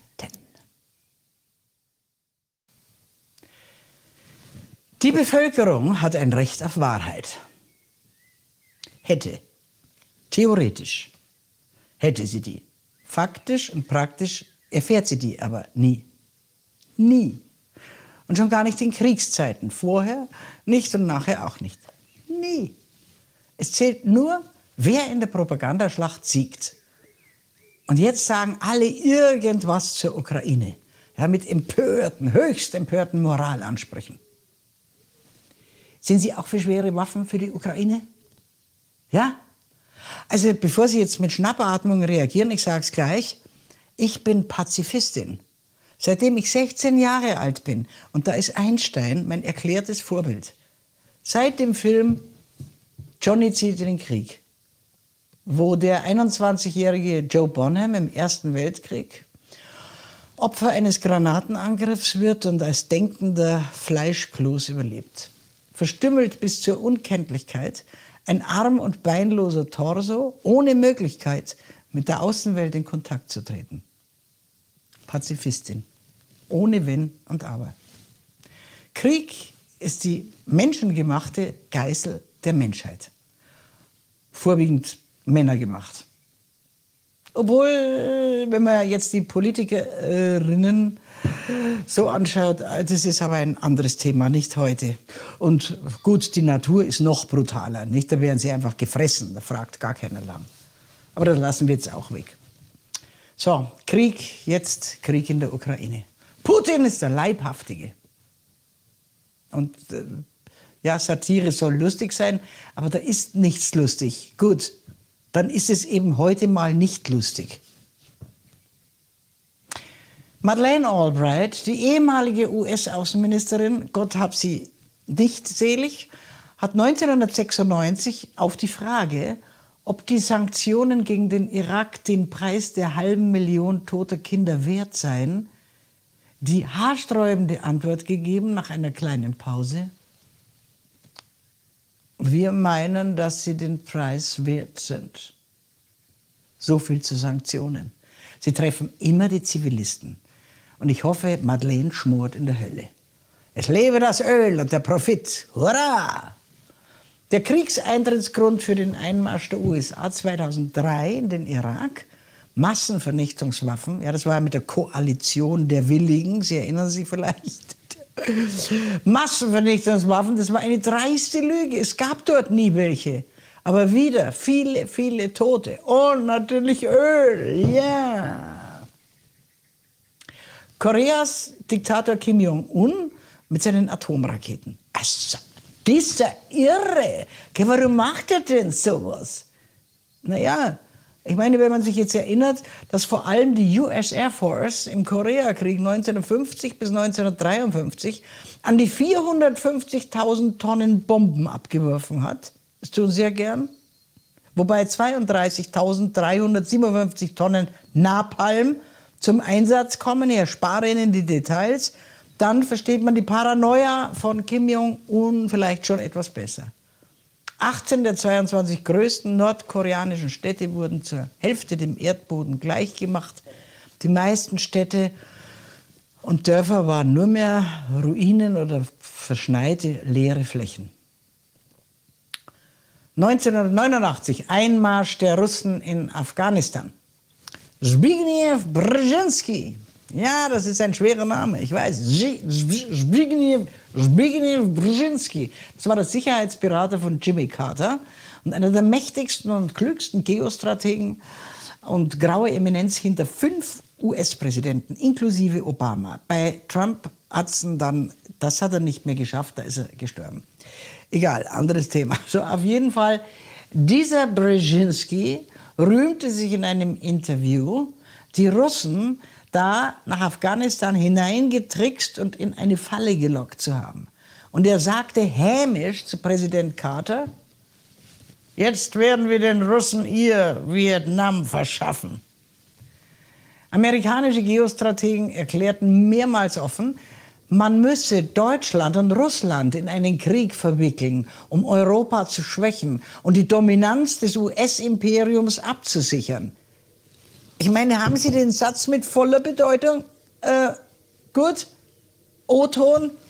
Das Hauptinteresse der USA, für das wir immer wieder Krieg geführt haben, im Ersten und Zweiten Weltkrieg und auch im Kalten Krieg, waren die Beziehungen zwischen Russland und Deutschland erklärte der amerikanische Geostratege George Friedman vom Beratungsdienst Stratfor in einem Vortrag in Chicago 2015. Weil vereint sind sie die einzige Macht, die uns bedrohen kann. Unser Hauptinteresse besteht darin, sicherzustellen, dass dieser Fall nicht eintritt. Oh, schlauer Teufel. Am besten wäre es, schlug Friedman vor, wenn beide Länder sich gegenseitig schwächten. Ich empfehle eine Technik, die von Präsident Ronald Reagan eingesetzt wurde gegen Iran und Irak. Er unterstützte beide Kriegsparteien, dann haben sie gegeneinander gekämpft und nicht gegen uns. Gut, das war zynisch und amoralisch, räumte Friedman ein, ja, aber es funktionierte.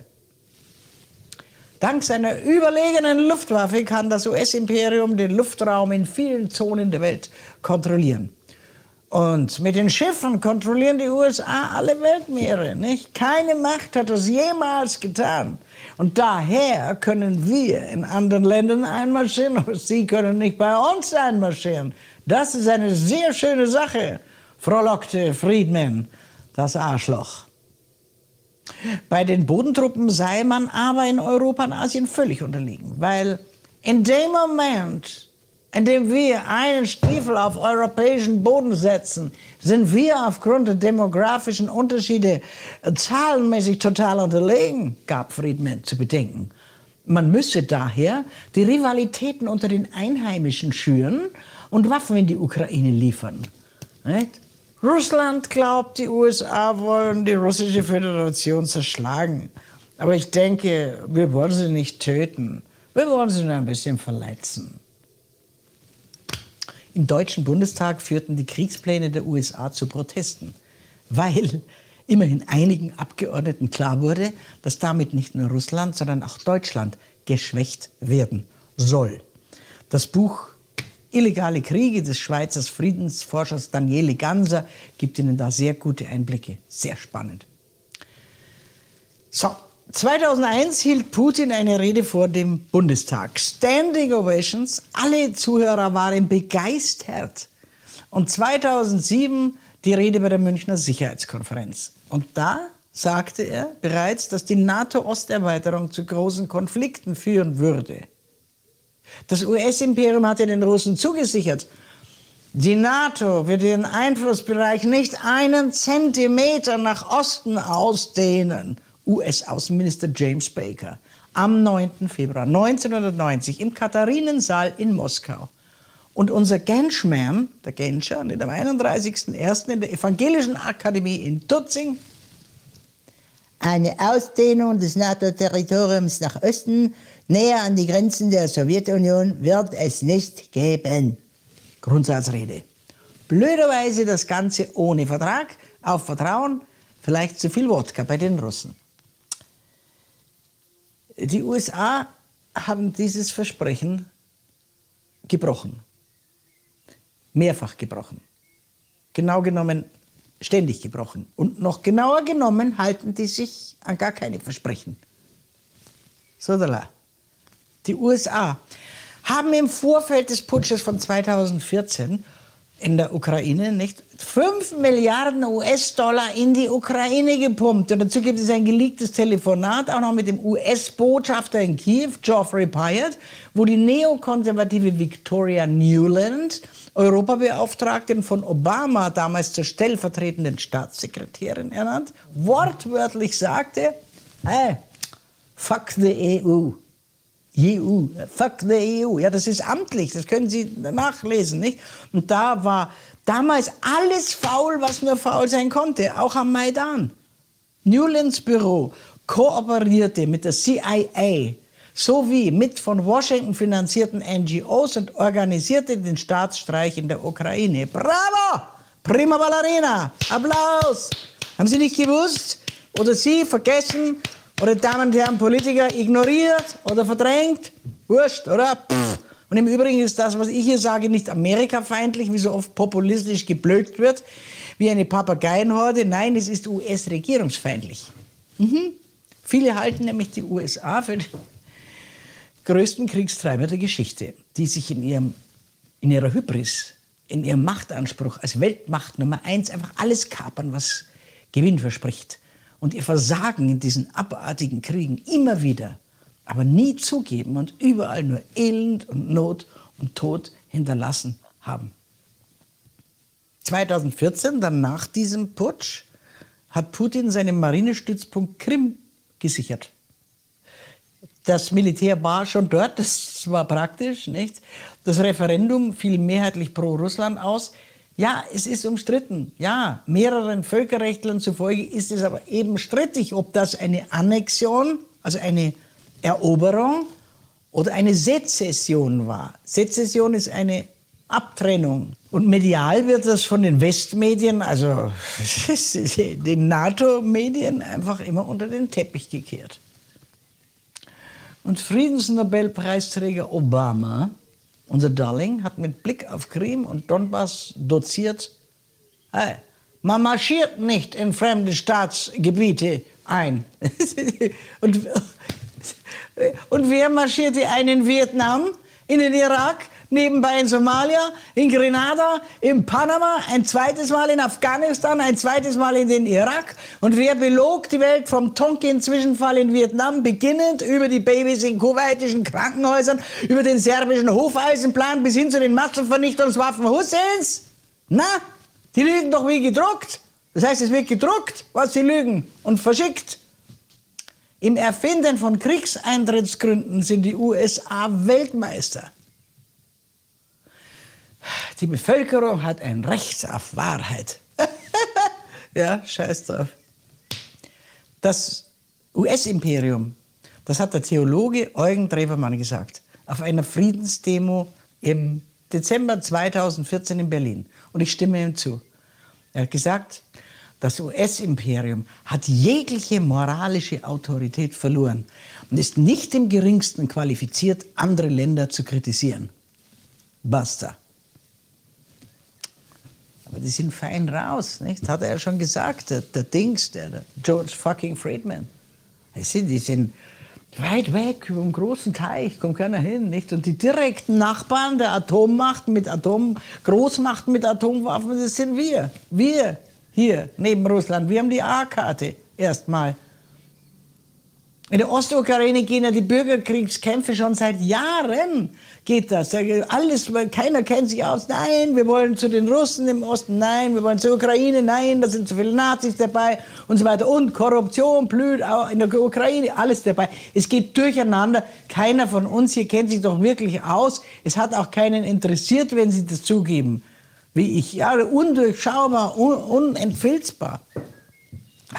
Man könnte den Ostteil russisch werden lassen. Könnte. Ja, jetzt sagen Sie, die Ukraine will doch nur unabhängig sein, westlich, so lasst sie doch. Ja, wieder ein Stück nach Osten, nicht? Und die Ukraine wird dann NATO-Staat, klar wird es irgendwann. Die USA reiben sich die Hände, nicht? Und Putin hat die indirekte Atommacht und direkt vor der Nase sitzen, samt NATO. Scheibchenweise verleibt man sich ostwärts alles ein mit gebrochenen Versprechen, Tricks und Lügen.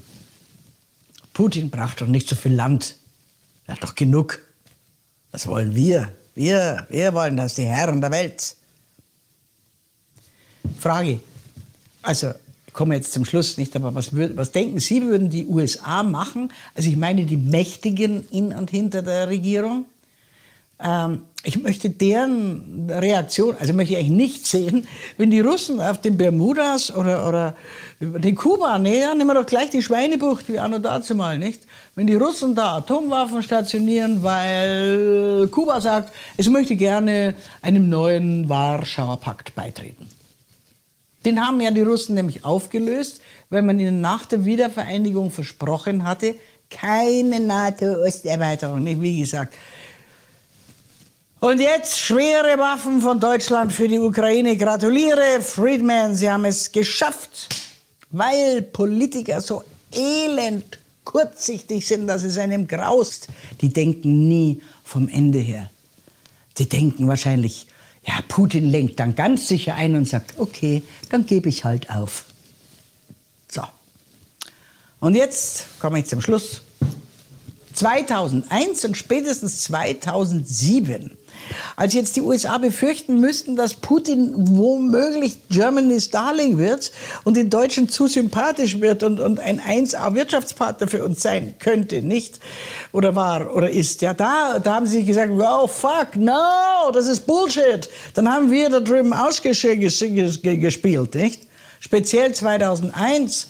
Reaktion auf die Bundestagsrede von 2001, Standing Ovations.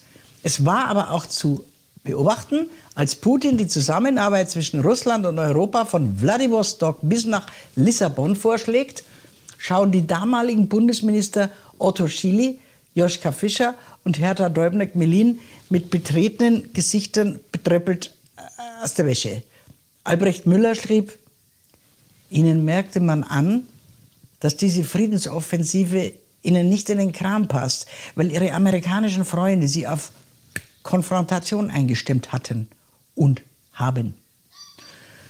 Und die deutschen NATO-Medien samt allen Atlantikbrücken, Amigos im devoten Gefolge, die Medien stimmten mit ein.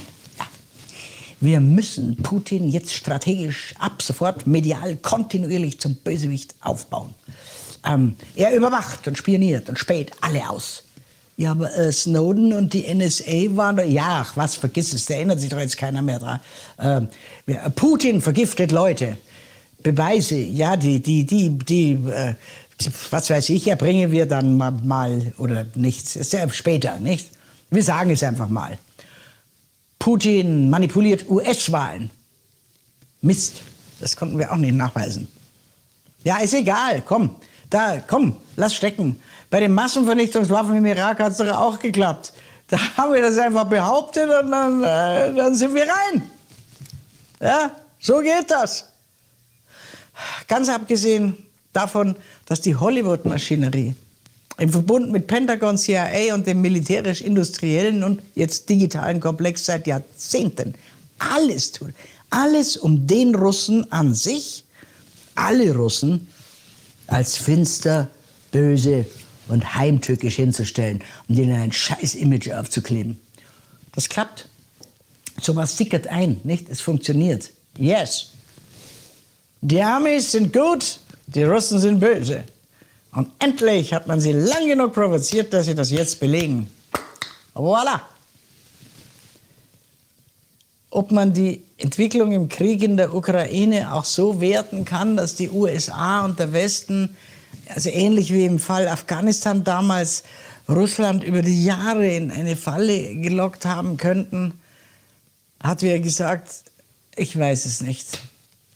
Jedenfalls Putin, das wurde ja medial hier nie kommuniziert, der hat dem Westen jahrzehntelang, jahrzehntelang immer wieder Angebote gemacht für eine wirtschaftliche, politische, friedliche Kooperation. Und immer wieder hat man ihm eine aufs Maul gegeben, aus genannten Gründen, nicht? Immer wieder. Haarbrüsse, nein, du nicht, das gehört uns. Fazit? Die Amis dürfen sich alles nehmen. Die Russen nicht. Nee, niemals. Die USA dürfen Versprechen nach Belieben brechen. Die Russen nicht. Die USA dürfen auch mit Bomben und Atombomben Großstädte dem Fußboden gleich machen. Redet später keiner mehr davon. Die Amerikaner haben uns gerettet und sind unser großer Bruder. Punkt. Und wer das in Frage stellt, ist Staatsfeind Nummer eins. Die USA ist unser Bündnispartner. Da geht die ganze Wahrheit als Opportunismus schon mal flöten. Aber so jemand ist nicht mein großer Bruder und auch nicht mein Freund. So jemand ist mein Feind. Nicht die Amerikaner, die sind sehr nett, nochmal, sondern die Machtmenschen, die dafür verantwortlich sind. Und falls Sie jetzt vielleicht denken sollten, ich finde den Einmarsch Putins, also nicht seinen, an die Front wird ja immer nur der Schütze Arsch zum, zum Sterben geschickt, nicht? Also ich fände das womöglich irgendwie rechtens und, und super und, und cool. Nein, natürlich nicht. Aber wenn Sie nicht die ganze Entwicklung vor dem Krieg bis zum Krieg hin anschauen und alle Seiten hören können und dürfen, dann reagieren sie wie auf Knopfdruck immer nur auf die perfekte Propaganda mit naiver, empörungsbereiter Moral und Schnappatmung und sehen nie das Ganze. Wehret den Anfängen. Und die sind immer woanders, als man denkt. Der Kernsatz heißt, die Irrwege einiger weniger führen immer wieder Millionen Menschen ins Verderben. Ich hoffe, wir kommen da gut raus. Klaus Müller, Chef der Bundesnetzagentur, der hatte ja noch einen Vorschlag zum Energiesparen äh, gemacht wegen Boykott gegen Russengas und so. Er hat gesagt, also siebenmal duschen in der Woche muss nicht sein. Okay, Freunde, stinken für den Frieden. Es stinkt gewaltig. Alles. Servus.